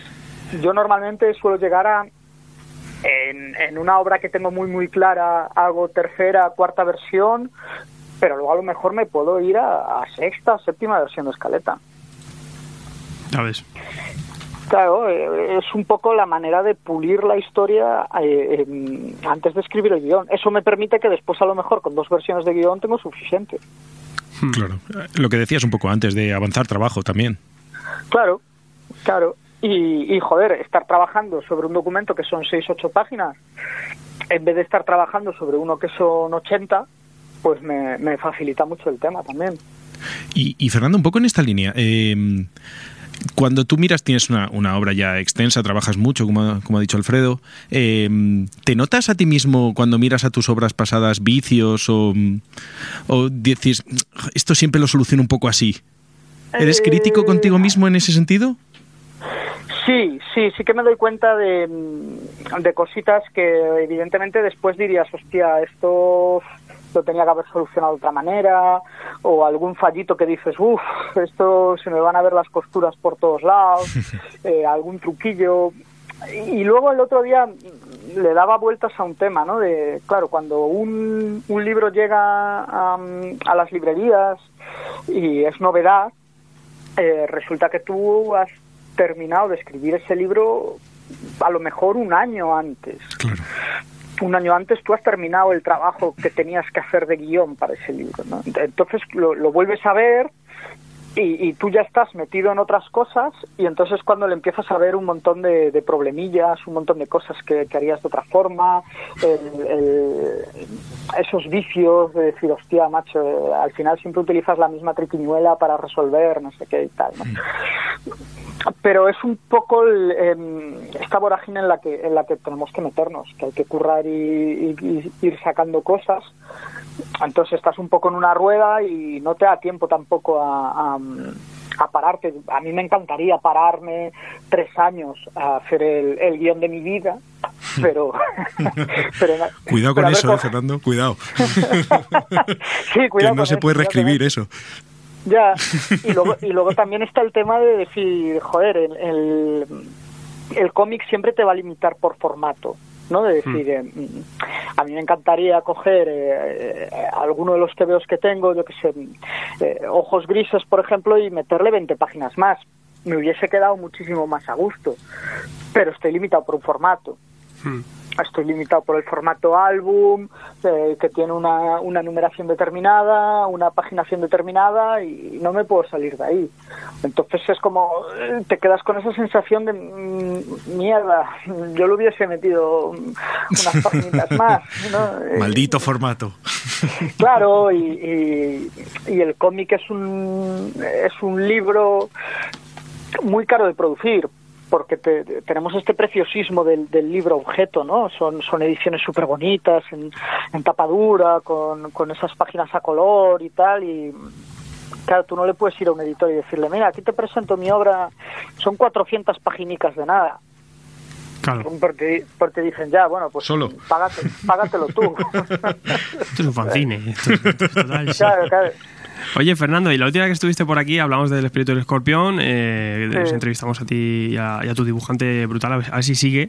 Eh, y también eh, por aquí reseñamos el último día, que teníamos ahí zombies en, en La no, Vigo, ¿Dónde era? En Vigo. En Vigo, ¿verdad? sí, Eh, en buenísimo eso. Y, eh, y últimamente uno de tus últimos trabajos también la pieza. ¿Tienes más cositas por ahí o ahora con qué vas promocionando un poco la cosa? Eh, no, o sea, estamos en medio de la promoción, bueno, en medio de la promoción. Ya se, ha- ya se está empezando a acabar la promoción de, de la pieza y luego hasta finales de año ya no saldrán más cosillas, pero saldrá alguna. O sea, este año tendría que salir un par de cosas más. Un TVO para el universo 36 de Carmona en Viñetas, que es esta historia que hacen de la guerra civil contada con, con superhéroes y tal. Y, y un TVO para de, de Rocketman Project, que sería el cuarto que saco con ellos, eh, que es muy diferente a todo lo que he hecho antes y que es una historia así un poco tétrica de, de una chica que hace que hace webcam erótica y, y- y quiere contarlo pero no se atreve a contarlo de en público y entonces lo cuenta de otra manera Bueno, muy bien. Perfecto. sí ahí estamos Poquito a poco. Y sin parar, como te vemos, es un bicho. ¿Qué te iba a decir? Currando, Eh, para, la gente que quiera eh, pues tener contacto con Arjo, saber un poquito más de la asociación, ¿dónde, dónde tienen que, que contactar con vosotros? Pues de momento tienen que esperarse. Vamos a Bien. lanzar nuestra nuestra página web durante el mes de julio. Trataremos de hacer todo el ruido posible, eh, que salga en, en todos lados. Haremos algo parecido a lo que hicimos el, el otro día cuando fue la primera presentación, que, que llenamos un poquito el Facebook de hemos nacido, hemos nacido. Y, y daremos un poquito de ruido para, para ya pues dar nuestras direcciones, nuestras redes sociales, el, el tema de y yo como más socio y puedo entrar o no puedo entrar o esto es para mí esto no es para mí Eh, los típica las típicas FAQ las preguntas frecuentes y tal y, y a ver qué mm, y nada y eso Eso está muy bien porque podéis hacer artículos allá que resuelven muchas dudas. Ya, con una entrada a lo mejor en un post, ya podéis resolver Sí. muchas cosas para alguien profano, ¿no? Sí, o sea, ese es un poco, eso es un poco la idea. Nosotros, que hay algo que nos están preguntando mucho, no es una asociación que sea única y exclusivamente para guionistas. Es decir, si, si alguien quiere eh, sumarse sabiendo cuáles son nuestros objetivos y dice, ah, pues a mí también me interesa entrar y es un autor completo o es un dibujante que, que le interesa y tal, eh, estamos abiertos. ¿no? Esto, esto es decir, es, es como en, en el colectivo de autoras, pues hay hombres, pues, pues, eh, no, hay, no hay ningún problema porque los haya, ¿no? Entonces, en- nosotros en la asociación no estamos cerrados a nadie, es decir, si, si a ti te interesa y quieres participar y te anima y el tema te gusta y tal, pues nosotros estamos encantados de, de recibir a quien sea. Aunque sean mutantes o, Aunque sean o Morlocks. mutantes. Muy bien. sí, sea quien sea. Oye, Fernando, y una pregunta, con, siguiendo un poco con lo de ARC. Eh, si tú, pensando en cuando empezaste en esto de- del guion del cómic, Mm. cuando se te torció ese cable y dijiste voy por aquí, eh, Piensa qué cosas, o sea, ¿puedes contarnos un poco qué cosas hubieses tenido más fácil si esta asociación ya hubiese existido? ¿Qué, qué, qué fallos hubieses ahorrado? ¿Qué problemas? Pues mira, em, sobre todo em, tema de, de- de formación, es decir, yo cuando empecé eh, empecé a buscar cómo demonios se hace un guion de cómic y había poquísima información en, en internet o información muy diversa, tema de, de la gente que hablaba de "Ah, el método Marvel y yo decía, hostia, pero esto del método Marvel, esto es un poco mm, es, Stan Lee marcando un número de teléfono y diciendo, haz esto aquí. Era, era así como un poco raro. Em, eh, en ese sentido, esto, ¿no? De, de que yo tenía como muy pocos recursos para saber cómo coño armar un, un, un guion de cómic empezando desde cero. Y luego, sobre todo, todo el tema de contactos editoriales, de a quién le puedo mandar mi, mi proyecto, o dónde me encaja, o dónde no me encaja. Eso es un trabajo que vas haciendo a lo largo de los años y que yo, aún, aún existiendo la asociación, le recomiendo a la gente que lo haga, pero que lo haga desde, desde mm, sobre todo, buscando dónde encaja su proyecto. Decir, ah, pues yo me he hecho eh, una historia eh, de ninjas asesinos que hacen eh, no sé qué, ¿no? Que están buscando no sé cuánto. Pues esto a lo mejor si me lo llevo a Stiberry no me lo van a publicar. O, o si, o si me lo llevo a la cúpula, pues me dirán que, que no encaja con su línea editorial.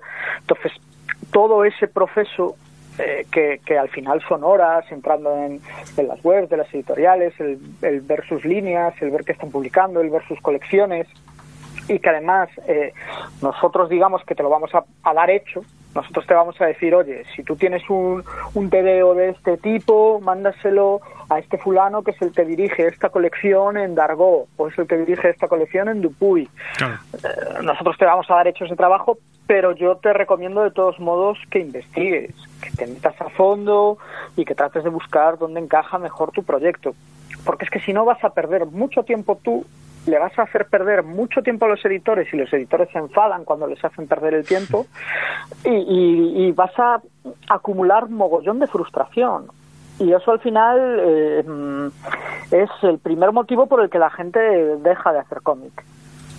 El, el hecho de estar recibiendo constantes negativas, malos rollos, problemas y tal. Entonces, mm, bueno, pues vamos a tratar de evitar todo eso. Vale, bien. Entonces, claro, si tú tienes un TVO super underground, pues no te vayas a, a Planeta a decirle, oh, señores de Planeta, Vete, públiquenme vete una el TVO". imprenta. Claro, claro. La impresora de casa. Claro, vete directamente a una imprenta o a un sí, sí. sello muy pequeñito que, que sabes que no te van a pagar mucho, pero que les tira el rollo underground. ¿sabes? Entonces, pues, eh, pues eh, que no pierdas el tiempo. Pues está y muy que bien. esto al final lo aprendes a base de, de, de cometer errores. ¿eh? Yo mi primer proyecto en, en 2014 se lo mandé a todo el mundo. O sea, toda dirección de correo que encontré la man- lo mandé. Ah, eras tú ese correo que me llegó. Era yo. o sea, y, y aprendí, a base de, aprendí a base de hostias y de, y de que seguro que a mí me costó el, el entrar en la bandeja de spam de mucha gente. Claro, y muchas veces que ya- hace- haces eso y no sabes por qué no te está funcionando. Y dices, y bueno, y, y si estoy aquí llamando a todas las No, puertas, claro, claro, claro, pero que es como que, que ni, sin hacer ningún tipo de trabajo previo en ese sentido, Hmm. Dices, ah, este señor eh, edita cómics, pues yo he hecho un cómic. Todo cuadra. está. Claro, claro, y ya está, y, es, y ese es tu razonamiento, y dices, Dios mío. Claro, es un poquito eso. Pues nada, pues por ahora que os sigan, que os sigan en Twitter o en las redes sociales se van a ir dando cuenta, ¿no? Porque vais ahí siempre poniendo Sí. las cositas. Sí, nosotros vamos a estar constantemente publicando artículos de, de este tipo, de, oye, no, no, no seas muy gañán, haz las cosas bien y tal. Y, Me encanta el bueno, muy. Un poco Sí, gañán, sí, ¿no? Un poquito sí, un poquito todo. todo. no te pases de gañar, que nada, digamos, es así. Claro, claro, un poquito Pues, sí. pues nada, Fernando, pues muchísimas gracias y gracias por, eh, por poner un poquito más de luz sobre una profesión que, que todavía hay que apoyar mucho aquí en, en España, el cómic aquí, la producción. Y, y como siempre, pues date la enhorabuena por todos los trabajos que estás haciendo y estamos siempre pendientes de lo que vayas sacando y de lo que vais haciendo en ARG. Nada, gracias a vosotros y, y enseguida daremos, daremos noticias. Muy bien, pues un abrazo, Fernando. Un Gracias. abrazo. Un abrazote. Chao, chao. Chao.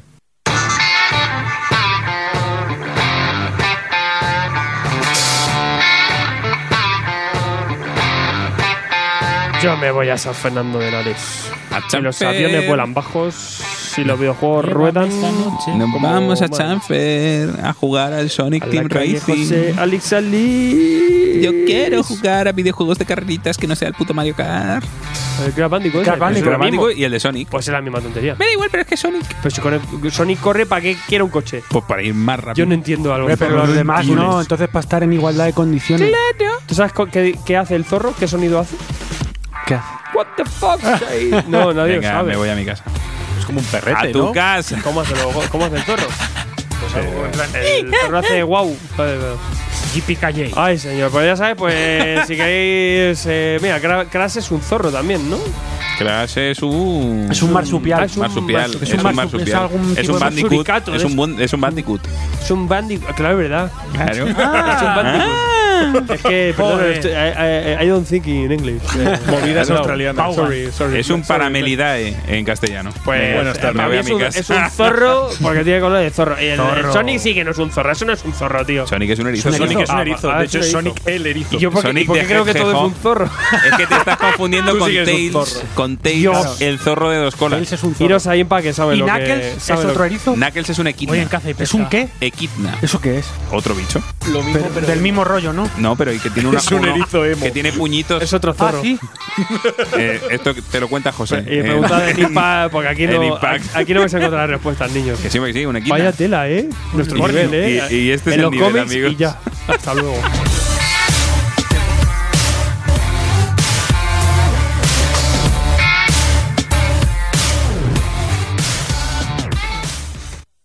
Accediendo a las interceptaciones del SHIELD, el FBI y la CIA.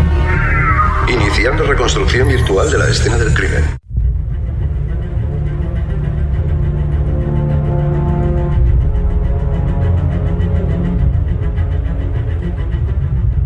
Ya tengo un zorro, es el Fox de Nintendo. El Mira, señor que y dispara. Se llama Fox, o sea, y no tiene- Falcon, que es ¿Quién un halcón, la casualidad. Dios. Venga. Vamos. Era Falcon. No me acuerdo. Yo me, no, Dios. Falcon es el halcón y Fox es Dios, el zorro. voy a poner aquí. A ver, zorros. Yo, a ver. Zorros. Déjate de en leches los y vamos a atender a nuestras gentes. No, no, yo estoy ya zorro, que no resuelvo lo de Tú zorro. ya no puedes, ¿eh? El TOC. Oye, pues yo pongo zorros en los videojuegos y me sale el puto Crash. Que no, que Crash no es un Pues, zorro. pues si pones zorros videojuegos, te sale La el puto gente no sabe. Has colgado tú la imagen. Conocimiento, desconocimiento Zorro, popular. Uf, Videojuego. Tú, que no te dé el TOC. lo estoy pasando muy mal. Tú tranquilo. Sa- sale todo lo de Sonic también, o sea, pero esto qué. o sea, tan mal no iré yo. En la vida, si en Google te lo pone. Vamos a ver, vamos, tenemos preguntas. Centrémonos. Ya sabéis que tenéis. Eh, sí, esta semana todavía durará, seguramente. Concurso de Watchmen. Regalamos. ¿What? Un pack con Watchmen, Flashpoint, la chapa tuneada. El, después del día del juicio final de reloj, el solsticio de invierno de. Vamos, Dunley Clock. Saturnalia. Y. El número 12 lo regalamos. El 12. ¿Y qué más? Y unos póster brutales con las portadas en blanco y negro de Gary Frank, ¿vale? Anda. Eh, Yo quiero. ¿Dónde? En el vídeo, en YouTube, suscríbete. Y luego también otro, eh, en lo de la revista, regalamos 150 euros de cómics. Está ¡Oh, todavía. joder, aguántala, mía! aguántala, que hay muchas cosas. Y con eso te puedes comprar la chapa, y, What- y después- también te puedes comprar el mismo pack y más cosas. Eh, oferta limitada, no haremos concursos hasta dentro de un tiempo, habrá que reponerse. Madre mía. Esto es material robado, por cierto, para Sí. quien pregunta. Que es que luego sí, la gente. lógico. decía, No esto lo- esto no lo lo compráis, esto es robado, está clarísimo. Eh, vamos con preguntas. En patreon.com hemos preguntado a los niños y niñas y nos dicen varias cosas. Pedro eh, Piñero nos eh, flipaba, ¿no? Poníamos el guion y decía, joder, vaya programa. Así ha quedado, que nos vamos a casi cuatro horas. Nacho. Cash dice: ¿existe algo decente de Flash? Joder. o me resigno a seguir siendo un hereje del mundo ¿Cómo? hipervelocista. Pero, pero, pero, vamos pero, a ver, pero, vamos pero, a pero, ver, pero, a ver, güey. vamos a entender. No, a ver, Vamos. cuidado, que estáis. eh, os veo muy decididas. Voy a hablar yo. Que no, teis- que estáis, no sois objetivos. Como que- Habla. No sois objetivos. Hay dos épocas Ahora que hay mismo que os habéis venido hasta arriba. Que hay que leer. Sí. Hay que Hay entender dos. una cosita. Lo primero, Eh, prescripción. Flash, te tiene que gustar. Flash solo se pega con un tío con una pistola de hielo, un mono y, y, otro flash que va de Sí, amarillo. flashes de colores. Y Entonces, Flash, Flash negro. Flash de caldón. Claro, o sea, tiene varias, o sea, lo mejor son varios flashes. Y eso es lo que tienes. Te tiene que molar el personaje. Si no te mola una etapa, eh, dejar de tomar. ¿Vale? Si Sí, te sí. mola, sigue para adelante. Ahora, venga, recomendaciones. Pero así con todo, ¿no? Que son, son las que te recomendamos cada tres días. Están- Tochales en toda la cara. Están las típicas de decir de Mark White, Claro. está la de Mark Grant White. Morrison, La de Jeff Jones. y es que yo me voy a ir. ¿Cuál es la de los hijos? Que a mí me gusta mucho. La de. La de Wally, la de Wally West, do- cuando ya tiene a los enanos. No. Para alguien nuevo mm, le puede enganchar. Es más, es, es menos densa, no tiene tanta fuerza la velocidad. Sí, pero el problema es que si empiezas con eso, el resto no tiene que ver. Ya. Que Ya. si lo que quieres es largo recorrido con Flash, vete a Mark Waid. Vete a Mark White. Mark Wade. Mark Wade. George Grant. Morrison. Sí. Y si eres muy chorras y quieres solo un acercamiento fresco y más moderno, a mí me gusta mucho de Buchelato y Malabul. Así te lo digo. Claro, el de nuevo Me gusta 52 bastante. o el de Para Renacimiento. eso sí, si entretenido. solo vas a leer uno y Ya te da está, igual. y para Sí. picar. ¿Qué quieres picar? estaba guapa, ¿eh? Renacimiento también es interesante. Renacimiento. Bueno, Pero el Renacimiento es un lío ya, Con eh, flipa. Eso que Sí, pero de que la, la historia iba guapa. Sí, pero léete Flashpoint porque si no vas a flipar. Sí, claro. Es más, te lo digo porque Ana la encontró una mañana leyendo eso. Y digo, ¿qué haces? ¿Qué haces? No, sé, no me entero de nadie. ¿Qué te vas a enterar? Esto no es el cómic para ti. Claro. No, no, el, el de Revir, hostia. Eh, ah, pero te dice Renacimiento el nuevo. Sí, Claro, yo decía Ah, no, claro, no, yo ah, creía- claro. claro que se dice Renacimiento de Geoff Jones, No, hostia. no, no, no. Ah, no, no, no, no, no, la, no, la no. grapa de Renacimiento. Sí, claro, en la capa ese del Godspeed Perfecto, este- sin problema. Que ya están tomos. todo el el dibujo es malísimo, pero todo bien. El hijo del San Comenico, madre mía. San Domenico. Ostras, ¿qué le pasa ahí? Vale, Sindarhart. Sindarhat. Sindarhart. Sí, ah, lo voy a decir bien porque luego soy un hereje. Eh, Sindarhat. Eh, ¿Qué obras se pueden leer para disfrutar aún más de All Star Superman? Me refiero a cómics que Morrison homenaje o haga referencia a esta obra. Tenemos, tenemos el programa especial de, de All Star Superman. Ahí hablamos de todas. Tienes cositas, hay referencias a los papis, a Bizarro. Sí que me acuerdo yo, ¿eh?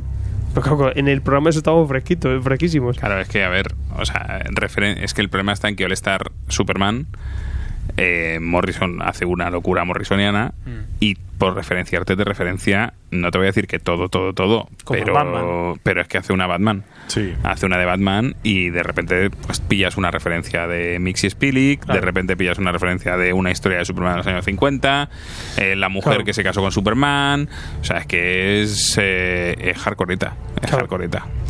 Eh, volumen 2, programa 12, que era el, el programa 56, y lo tienes. Y ahí a lo mejor más fresquitos a- a- re- relacionados a algunas cosas. Pero lo que, es que es así, no es ningún cómic en sí mismo. No. Son partes o tal. Eh, por ejemplo. Y si es es alguna historia es- de Bizarro, pues sí, pues ya está relacionado con Bizarro, Es que por ejemplo. es más la mitología de los papis, Superman. sí, es sí. que es la propia mitología lo que homenajea, no Claro, es... no es una referencia a un cómic. Claro. Y te puedo hacer una lista de estos son los que te tienes que leer para. para te tienes que leer mucho Superman. De John Byrne. Eh, pues eso, pues mira, el este, el de Man, Man and Superman. Man and Superman. Me flipa el, el título, tío. Eh, y también nos preguntaba eh, Rubén, dice, ¿qué obra recomendáis para ir entrando al cómic americano y europeo? He leído Predicador 100 balas y Locan Key y me gustaría seguir entrando en este mundo de obras de calidad. Bueno, pues muchas veces hacernos casos en, en novedades. Eso está muy bien, siempre te va a ayudar.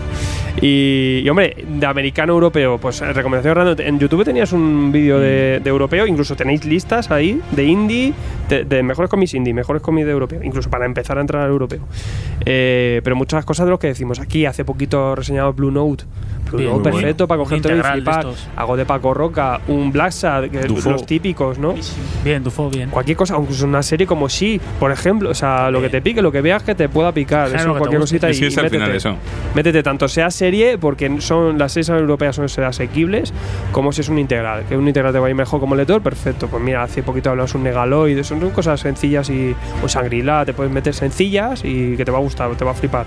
Y en indie, pues han mencionado Vértigo, Vértigo te puedes coger muchísimas, muchísimas cosas, ya sabes. De Vértigo anda que nos hemos recomendado cualquier cosa, desde un DMZ a un Scalped hasta un Sandman o un Fábulas. Un y el último Depende de lo que te quieras Sí. meter tú para el cuerpo.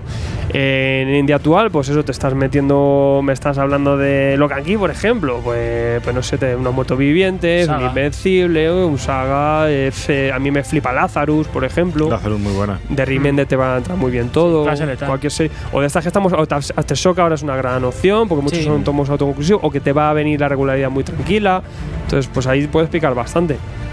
Y bueno, pues eh, siempre pues al final picar un poco con lo que hemos reseñando aquí en YouTube y quedarte siempre con la reseña más. que te puedan picar a ti, que al final te tiene que resonar a ti. Sí. Eh, todo bueno hay mucho. Ahora, que tú como lector vas a disfrutar más de unas y o de otras, está clarísimo. Aquí está claro, por ejemplo, hemos disfrutado algunos más y otros menos de Hombre de la Academy, ¿sabes? Por Y- ejemplo.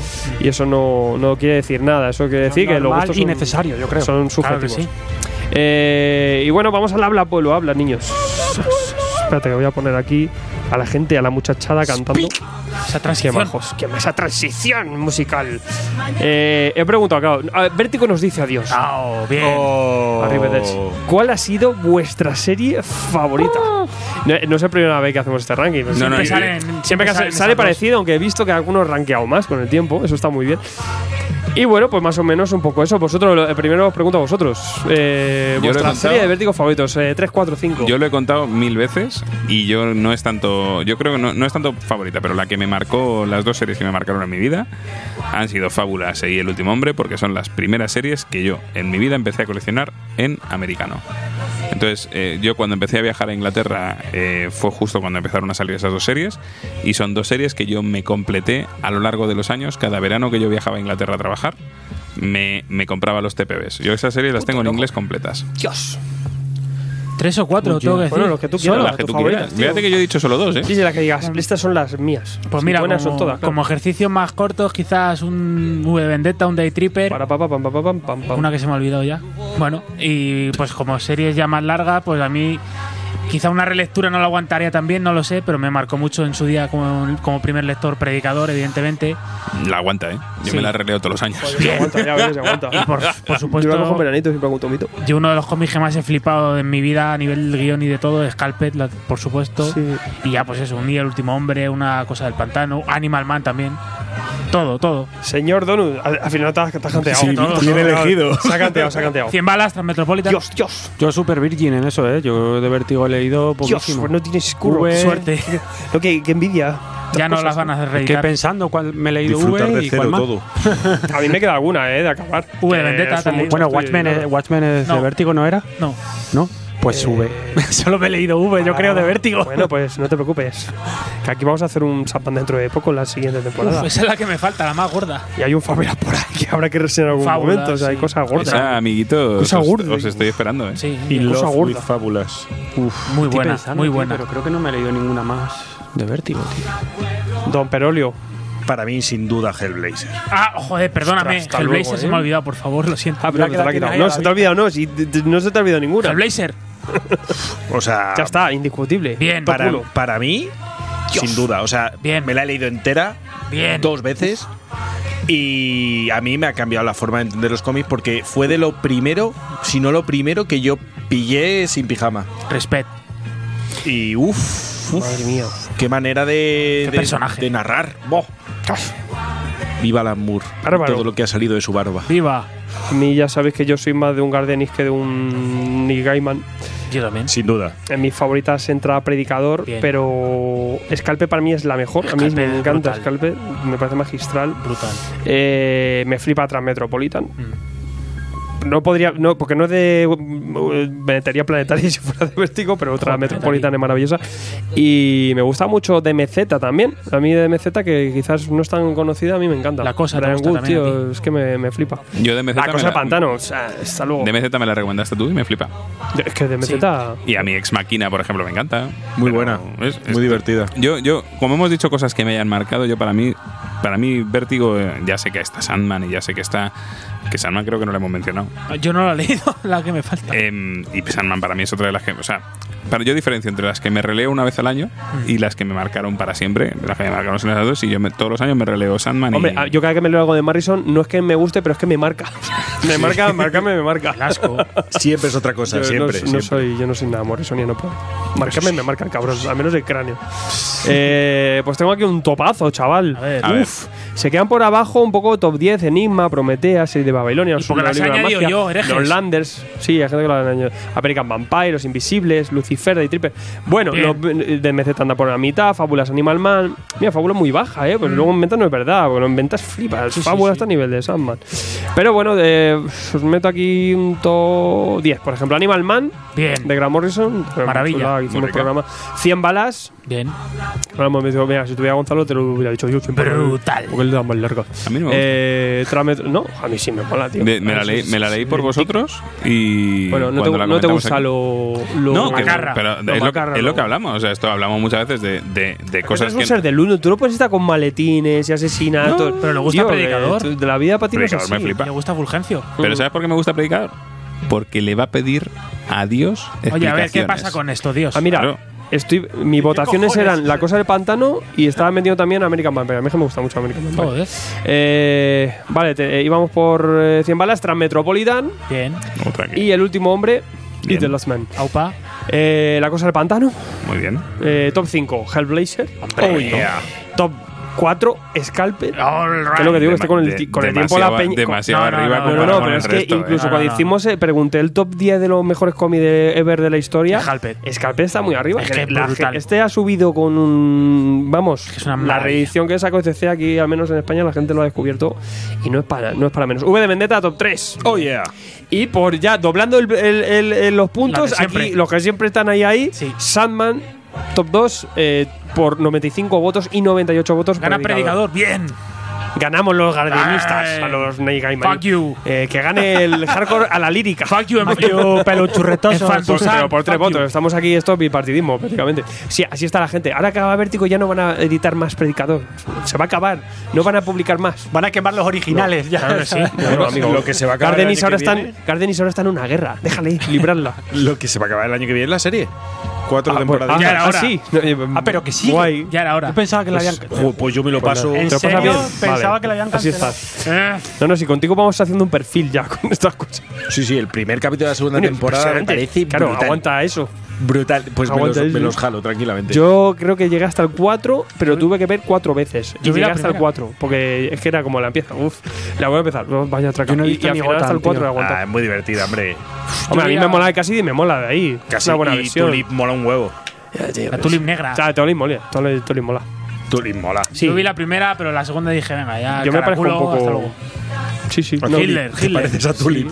No, me parezco, me parezco a Tulip un poco. Estamos, estamos ahí, estamos ahí. Bueno, niños, eh, nos despedimos y os decimos de qué va la cosa. La semana que viene, programa especial. El 200. 200, esto Bueno, es- vamos a, vamos a desvelar ¿Lo develamos? de qué demonios. Hombre, claro. Oh, yeah. Que, a ver, un poco, es que aparte tiene prescripciones, todo hay modo de uso y toda la hostia, este programa. Programa Pues 200. Cuéntanos. Aunque ya no sé si va a ser más largo o no que este. No creo. No, no tiene pinta, ¿no? Pero bueno, Joder, qué horas. nos vamos a Hostia, las 11.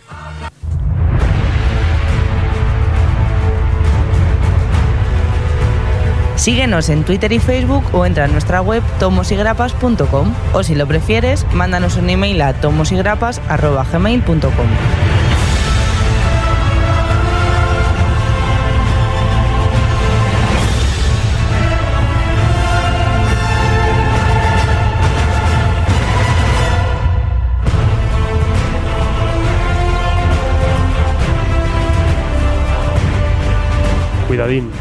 Garridín.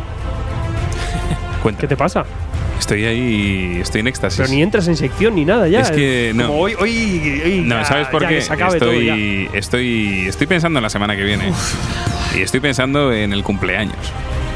Estoy cumple Va a ser el mío ya. el cumpleaños y estoy pensando en, el, en, en los aniversarios. Y 200 programas son un huevo de programas. Sí, Lo son. sí. Son 5 años de programas. Muchas horas. Pues vamos a llegar a las mil en un rato. Muchas horas de podcast para horas de vuelo. Eh, pues eso.